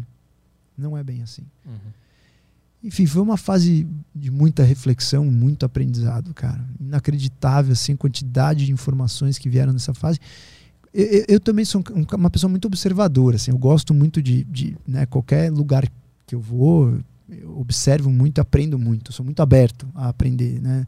Por essa questão de não, não me colocar numa posição de sabedoria, nem me colocar numa posição de que é, eu sei mais do que alguém ou de que eu, uma outra pessoa que não tem uma opinião igual a minha não possa me ensinar. Então, eu sou muito aberto, então eu, eu aprendo muito. Então, nessa fase, cara, vendo muitos pacientes, todas as pessoas, elas são um potencial um potencial professor, né? Todas as pessoas podem te ensinar muito. E às vezes as pessoas que menos falam são as que mais ensinam. E quando você atende muitas pessoas, quando você vê muitas pessoas, agora nessa minha fase da vida, eu devo ver, sei lá, mil, mil e poucos pacientes ano. Cara, já cheguei a ver 1.500 pacientes ano. É muita gente. Então você, você, acaba tendo informações. O nosso cérebro, da neuroplasticidade, faz com que você tenha informações muito específicas sem saber de onde elas vieram. Uhum. Essa, essa, esse fato com o teu amigo foi o que te fez procurar esse lado espiritual, de meditação, respiração, as práticas milenares ou não? Não, não, já tinha esse lado espiritual. O, o, o lado espiritual, né, dessas práticas, etc., ele, ele começou já na faculdade. Né? Uhum. Quando eu comecei a reparar nessas questões do cansaço, foi, uhum. foi, foi a diferença de ambientes e saber que tinha algo a mais do que simplesmente ingestão calórica em relação a teu bem-estar. Uhum. Então eu começava a me sentir mal em alguns lugares e bem em outros lugares eu não sabia o porquê. Os hospitais em geral têm uma energia muito pesada. Uhum. E aí, toda vez que era dia de hospital, eu ficava muito cansado. E eu comecei a tentar entender isso. Ah, saquei. Então, os hospitais têm uma energia muito pesada. Hoje, cara, eu posso transitar no hospital, tirando a UTI, a UTI me ferra. A UTI é uma delícia, é um dos lugares onde você pode estudar mais a medicina, fantástico. As pessoas que fazem, eu já, já dei plantão de UTI, tipo assim, uma coisa maravilhosa, assim. Você, você põe todos os seus conhecimentos em práticas e realmente o, o, seu conhecimento faz diferença na vida da pessoa ali. Uhum. Porque se você fizer qualquer coisa errada, você, a pessoa está entre a vida e a morte. Mas a UTI é um ambiente muito pesado. Eu acho que justamente por essa passagem, para a pessoa estar meio aqui, meio lá, existe uma carga energética muito grande ali, cara. Uhum. Uhum. Né? Você vai num berçário, pô, maravilha. Você vai numa UTI, cara, você sai assim, pô, parece que você está carregando umas três pessoas nas costas, cara. Uhum. Então eu comecei a reparar nisso de um ponto de vista totalmente observador, assim, né? Não religioso, um ponto de vista aberto mesmo. E eu comecei realmente a perceber que existiam coisas que, é, como eu, eu, sempre falo, a ciência está aí para provar as, que as teorias não são verdades, para para tirar algumas teorias que a gente acha que são verdades, né? Para questionar as teorias que a gente tem, mas não tá para provar tudo. A gente prova uma parcela das coisas. A gente prova tipo nem 10% do universo. Uhum. Os outros 90%, eles não estão na ciência, mas existem. E a ciência ela serve justamente para refutar aquelas possibilidades que a gente acredita. Uhum. Né? Acredito que o cigarro faz bem. A ciência provou que o cigarro não faz bem. Beleza, a ciência provou isso, o cigarro não faz bem. Mas isso não significa que a ciência tenha que provar todas as outras questões do universo. O que não está provado eu não acredito. Não é bem assim. Uhum. Isso porque não existe nenhuma uma prova da, da energia de locais científica ou existe? Cara, não existe. Algumas pessoas falam que existe isso, mas na real mesmo, evidência científica mesmo, não existe. É uma coisa que tu sente e não tem como, como saber se é verdade ou não. Mas a gente sente que o ambiente muda a nossa, o é, nosso humor. O, o, lance que tem como saber é o seguinte: você tem como. O que, que diferencia aí vem um conceito, o que diferencia um sonho de uma realidade? Poderia ser uma alucinação minha, isso. Né? Podia ser uma alucinação eu tenho essa alucinação, encarei que isso é assim, uhum. e isso é uma alucinação para mim. Eu, ah, né, uhum. Podia ser uma alucinação minha, esquizofrenia. O né? que, que, diferencia o esquizofrênico do sensível? Né? Uhum. Então, aí é uma filosofia gigantesca por trás desse tópico, desse tema, mas uma das coisas mais interessantes que a gente pode né, endossar isso é se existe uma experiência compartilhada em mais de uma pessoa. Né? Enquanto eu só falo e tenho ah, essa sim. experiência, pode uhum. ser uma confabulação ou Enquanto todo mundo sente a mesma coisa que eu, não todo mundo, mas uma parcela das pessoas sentem a mesma coisa que eu, uhum. sem que eu tenha influenciado, a gente já começa a pensar que isso possa ser uma realidade. Ah, entendi, entendi. Vê se tem mais uma aí, uma coisa interessante, senão nós vamos embora. Opa, é, vamos lá. Tem o, o Cortes mandou aqui. Uh, doutor, quais são as consequências do desvio de septo na vida de uma pessoa a longo prazo e curto prazo? Existe algum teste que eu possa fazer em casa ao identificar um desvio de septo? Perfeitíssimo. Cara, se você respira bem dos dois lados, não tem grande consequência ter um, um desvio de septo. Mas se você perceber que sempre tem um nariz que está entupido, a gente falou do ciclo nasal fisiológico, cada hora o teu nariz está aberto mais de um lado que do outro. Se sempre, todas as vezes, tem um nariz que está sempre obstruído, aí você desconfia. E aí você olha o teu narizinho assim e vê se ele é torto para um lado. Se você conseguir ver se ele é torto para um lado, você já pode crer que ele tem um certo desvio. Se ele não for torto para nenhum lado e você respira bem dos dois lados, provavelmente você não tem grande desvio. Todo nariz é um pouco desviado. Mas se você respira bem dos dois lados, não tem grande desvio. Se você tem um lado que está sempre bloqueado, independente do dia, da hora, ele nunca vai estar tá aberto, pode desconfiar que provavelmente você tem um desvio. Lá tem um áudio do, do Lucas. Vamos lá. Boa tarde, doutor Petri. é, gostaria que o doutor falasse sobre. Eu vi um, um outro médico falar no Instagram a respeito dos problemas que estão sendo causados pelo silicone, né? O vazamento, algo do tipo, se ele tem um conhecimento e, e, e fala, pode falar um pouco sobre. Perfeitíssimo. Na verdade, Existem duas doenças que têm sido faladas aí na modernidade sobre silicone, que é uma doença que chama-se doença do silicone, que é uma doença causada pelo sistema imune. Então, todo o tecido adjuvante que não pertence ao corpo, que você colocar no corpo, o corpo pode reagir e falar, cara, esse tecido não é daqui. E o sistema imune reage. E isso daria uma leve tendência, ou uma tendência, a doenças autoimunes. Então, seu sistema imune começa a atacar, a querer atacar a prótese e ataca também tua tireoide e atacaria também outras coisas. Então, a doença do silicone é um diagnóstico de exclusão, né? Muitas pessoas, é, a gente não tem como comprovar que é ela, mas muitas pessoas que já têm uma doença autoimune, têm prótese, relacionam. Algumas pessoas tiram a prótese e melhoram, outras não. Então, essa é a primeira doença que tem se falado muito. Tem que tomar cuidado, porque tem muita gente também que, que coloca assim, um terror por trás dessa doença, como se todo mundo tivesse essa doença, né? Você tem Instagrams que só falam disso, como se todo mundo que tem prótese tivesse uma doença autoimune. E não é bem assim. Ela existe, ela é uma realidade. Existem, eh, existem né, provocações do sistema imune por tecidos que não são do corpo. Então, isso vale para qualquer tecido adjuvante. Se tiver uma prótese de quadril, vale. Uma prótese de mama, vale. Uma prótese dentária, vale então ela pode ser causada por outros tecidos adjuvantes, mas em geral é uma doença que é, ela, ela dá em, pessoas que, que já têm uma propensão a ter um sistema imune um pouco mais degringolado no sentido de ter outras doenças autoimunes. E o tratamento para essa doença é simplesmente você tirar a prótese. É que algumas pessoas é, têm a questão estética de ficar sem prótese. Aí você pode colocar enxerto de gordura, ou você simplesmente, se já tiver mama, tira um pouco de pele para a mão ficar um pouco mais no lugar. Mas o tratamento é tirar a prótese, geralmente a gente tira a prótese com a cápsula. Toda prótese faz uma cápsula em volta. E a segunda doença que tem se falado muito é o linfoma anaplásico, que é um linfoma, é uma espécie de câncer, que dá nessa cápsula mesmo, que dá nessa em torno da prótese. É uma doença que geralmente ela é uma doença aos poucos, insidiosa, ela demora meses para se é, mostrar. Geralmente ela vem com aumento de uma das mamas, dor e etc. E também o tratamento dessa doença é você tirar a prótese e tirar a cápsula. Então é uma doença que, por mais que seja um linfoma, é uma doença bem curável. Aí vem a reflexão, né? Se a pessoa tem um peito bonito e um peito natural, não tem por que colocar prótese. Se ela vai colocar prótese é porque realmente ela vai se sentir melhor. A mama é um símbolo feminino, existe um, uma liturgia gigantesca por trás da mama, né? Existem aí a questão evolutiva da mama. A mama, a mama ela seria uma amostra de fertilidade. Então, entre as pessoas, tem alguns sinais de que a, a, a, mulher é mais fértil, né? Você vê a relação cintura e quadril, por isso que a gente tem aquele desenho do violãozinho, uhum. e os homens têm essa preferência do violãozinho, porque ali existe uma certa relação de sou saudável, posso gerir um filho e ter um parto normal. Não vou ter problema no meu parto, porque a minha bacia é grande. Você olha para as mamas, uma mama túrgida, uma mama que já traz aí o sinônimo de uma mulher na idade fértil, né? Principalmente em ovulação e lábios é, volumosos, essas coisas todas remetem uma análise aí é, em termos evolutivos de que aquela, aquela mulher é uma mulher fértil, que eu poderia ter a minha missão cumprida nesse mundo. Uhum. Então, é, para muitas mulheres, a, a, mama é muito importante. Muitas mulheres têm mamas pequenas e devem aumentar, porque isso aumenta muito a autoestima.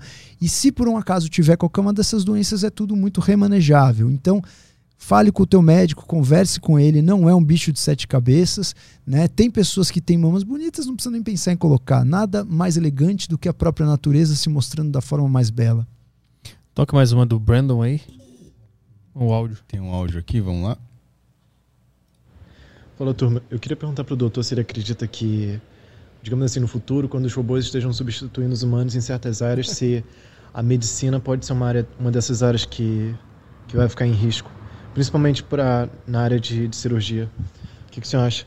E a minha segunda pergunta também é se existe algum tipo de, digamos assim, de cirurgia que antes não era possível, mas que agora para o futuro é, vai ser possível de acontecer, digamos assim. Um abraço. Fantástico, fantástico. Cara, existem. É, vamos lá, primeira pergunta, né? Existem já, né, robôs ajudando aí no critério diagnóstico. Hoje você vai passar uma medicação. Antigamente, na minha época, eu tinha que levar um livrinho, né? Se eu não lembrasse a, a posologia, tinha que ficar com o livrinho ali o tempo inteiro, né? Medbook. E hoje em dia, cara, você tem aplicativos, sintomas, sinais, tem aplicativos de software que você joga os sinais lá e dão todas as possibilidades de doença que pode ter. Tipo, isso já, já de certa forma, eu não digo substituiu, mas ajudou bastante. Na medicina, para você substituir total, ainda vai levar um tempo. Pode ser que robôs façam cirurgias. Hoje em dia a gente já tem a cirurgia feita por robô, só que qual é a diferença? É, é, muito louco até de ver, né? O Da Vinci, por exemplo, que é um robô, no hospital que eu opero tem bastante. É, o cirurgião ele não fica em contato com o paciente. O cirurgião fica tipo num videogame uhum, e o robô uhum. operando. Então, o, qual é a vantagem do robô?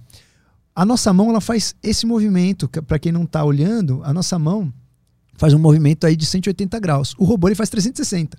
Então quando você vai dar um ponto, você precisa dar o ponto, soltar, virar a mão e pegar o ponto de novo. O robô já faz assim, ó, blum. Uhum, então quando é uma área muito restrita, uma área muito difícil, aí, por exemplo, já respondendo a sua segunda pergunta, um câncer de próstata antigamente era operado via aberta. Hoje um câncer de próstata com robô para a pessoa que faz bem robô, diminuiu muito a chance da pessoa ter insuficiência uretral, impotência, é, lesão de nervo, recidiva, enfim, você conseguiu ter uma área de pouco acesso ali que a mão não chegava para você acessar e operar legal e que o robô já tem um super uhum. acesso. Então assim, o robô ele já faz parte da medicina. Ele não substituiu, mesmo que a gente tenha colocado o robô, não substituiu o médico. Então o que eu percebo é um, um um mix de robô com médico. O que daria para acontecer é, por exemplo, imagina que eu tenho um cirurgião plástico muito, muito. É, plástico não, um cirurgião gastro ou um urologista muito bom, só que o cara mora no Japão.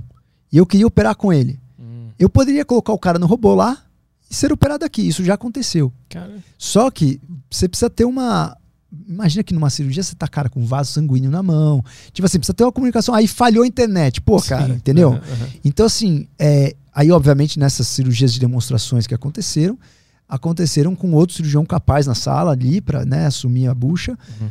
Mas, assim, eu não acho que vai substituir, eu acho que vai ter um, uma complementação. E outras coisas que podem é, vir, que vão vir, uma das coisas eu falei aqui, que é a, a tecnologia CRISPR, que é a edição de genes, cara. Isso aí já é uma coisa bizarra, né? Que foi inventada e que, cara, a gente não. Vocês não têm noção quanto isso vai mudar a medicina, cara. Você imagina, todas as doenças genéticas que você tiver, eu posso vir cortar esses genes e fazer outros genes. Uhum. Todas as suas características, todas as suas proteínas que eu quiser ter diferente, eu mudo ali nos genes. Né? Isso abriu um leque, um potencial. É que ainda isso não está nos ouvidos do, do, público, porque a gente ainda não sabe o que fazer com isso. Teve um cara na China que fez um estudo antiético que a galera caiu matando nele. O cara que sumiu aquele?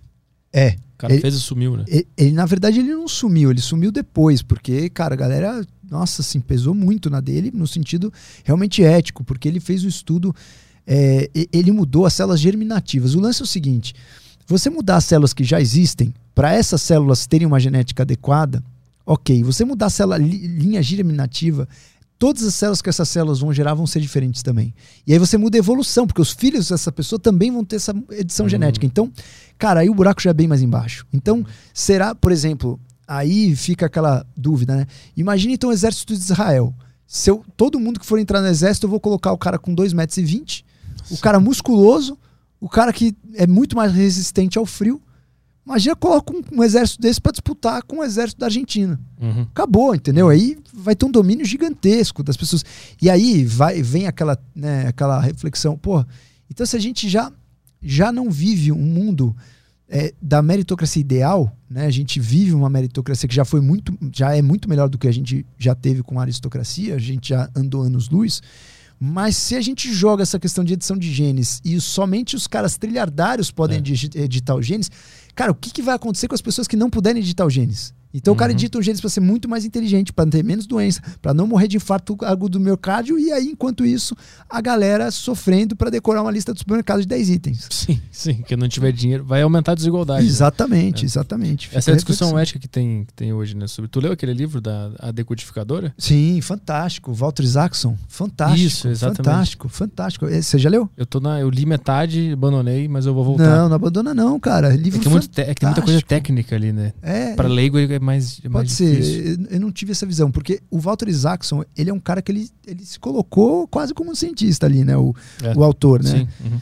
E ele é um cara que ele escreve de um ponto de vista jornalístico, mas tem muita informação maçante, né? É. Tipo assim, você precisa entender a parada. Sabe o que é. você faz? Ao invés de voltar, antes de voltar, pega uns tutoriais no Eu tava para gravar um tutorial de CRISPR. Se eu gravar, eu te mando o meu. Mas se eu não gravar, pega algum tutorial de CRISPR para você entender primeiro a tecnologia. Uhum. Tem até um TED da própria Dodona falando. Uhum assiste o tutorial e depois volta a ler o livro que você vai entender, porque você vai, vai ter visto a figurinha, você vai entender tudo. Você ah, não precisa boa. ficar é, noiando com o nome, entendeu? Boa, boa. Toca mais aí?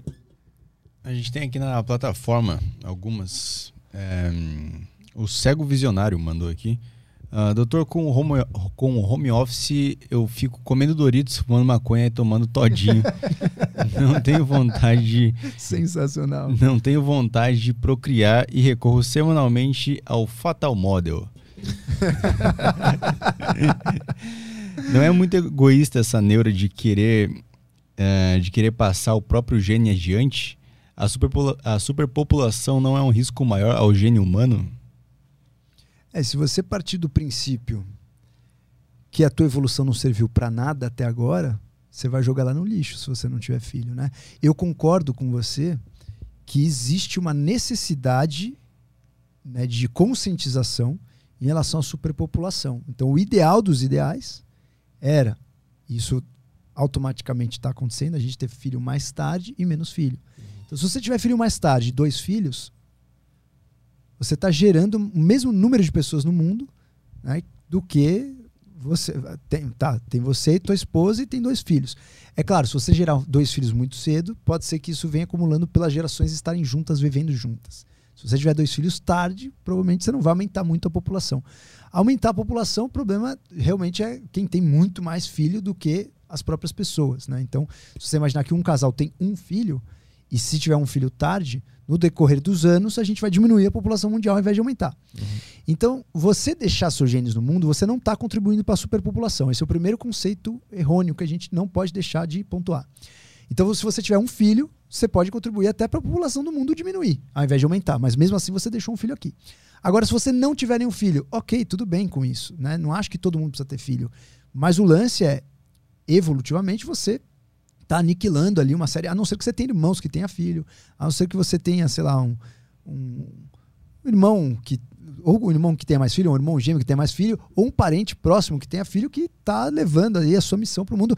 E assim, nessa forma, a gente tende sempre também a defender a nossa família. Um irmão geralmente tem 50% do, dos genes em comuns com você, né? Um irmão gêmeo tem mais, tem se for um gêmeo de, de, de genética idêntica, tem 90 e poucos por cento muito, muito próximo, muito parecido. Então, se você, por um acaso, não quer cumprir sua missão e alguém cumprir e você achar que os seus genes são dignos de ficar nesse mundo, ok. Se não, aceita também que o ciclo acabou, a mortalidade veio aí, meu, essa é a última vida que tem desse seu segredo da vida, porque esse seu segredo vem de muitas vidas.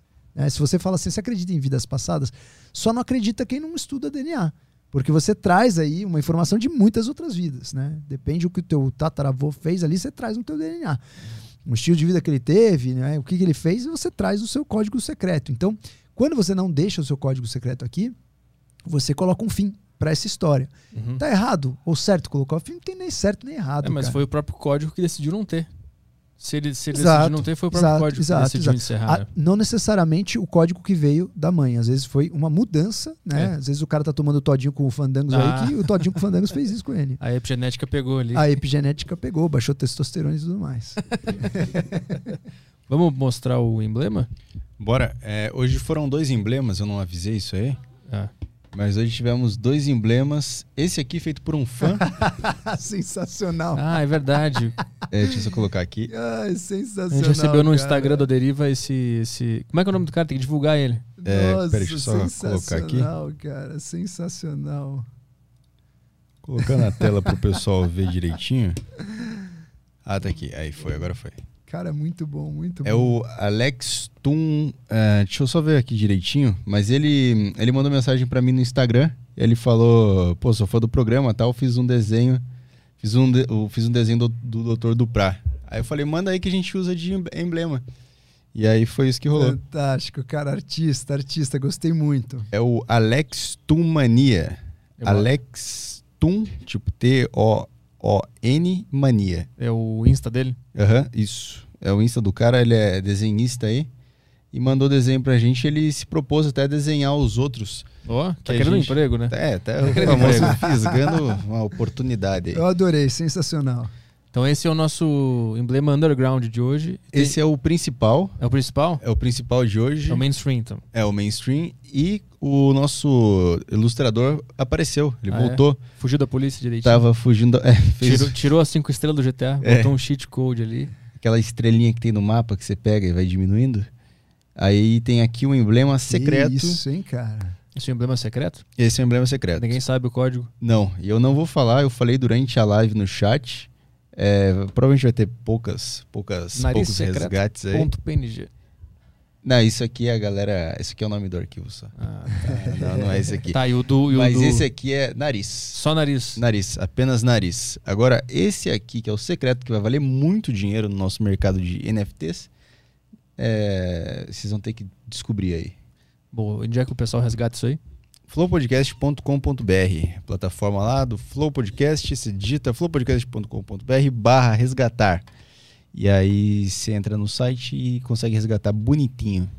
É isso aí então? É isso aí, fechou. Ah, só deixa eu lembrar o pessoal do, do cachorrinho. Pro, ah, pro tá. Pessoal o QR Code tá na tela aqui. Pro cachorrinho. É, pra quem não pegou o início do podcast, não fecha ainda. A gente tem um ouvinte, Kevin, que tá precisando de ajuda para pagar o tratamento do, da cachorrinha dele lá, que teve um problema de intestino. Ele teve que pegar um cartão de crédito, pegou de um banco lá só para poder pagar o tratamento e ele tá devendo lá uma R$ 2.500 pro, pro esse cartão de crédito que vai vencer no dia 6 é, de dezembro. Então a gente está fazendo uma, uma vaquinha aqui para ele, para o pessoal doar para ele ajudar lá. Passa as, as fotinhas do cachorro, tá passando? A foto do cachorro, vou pegar no Telegram aqui.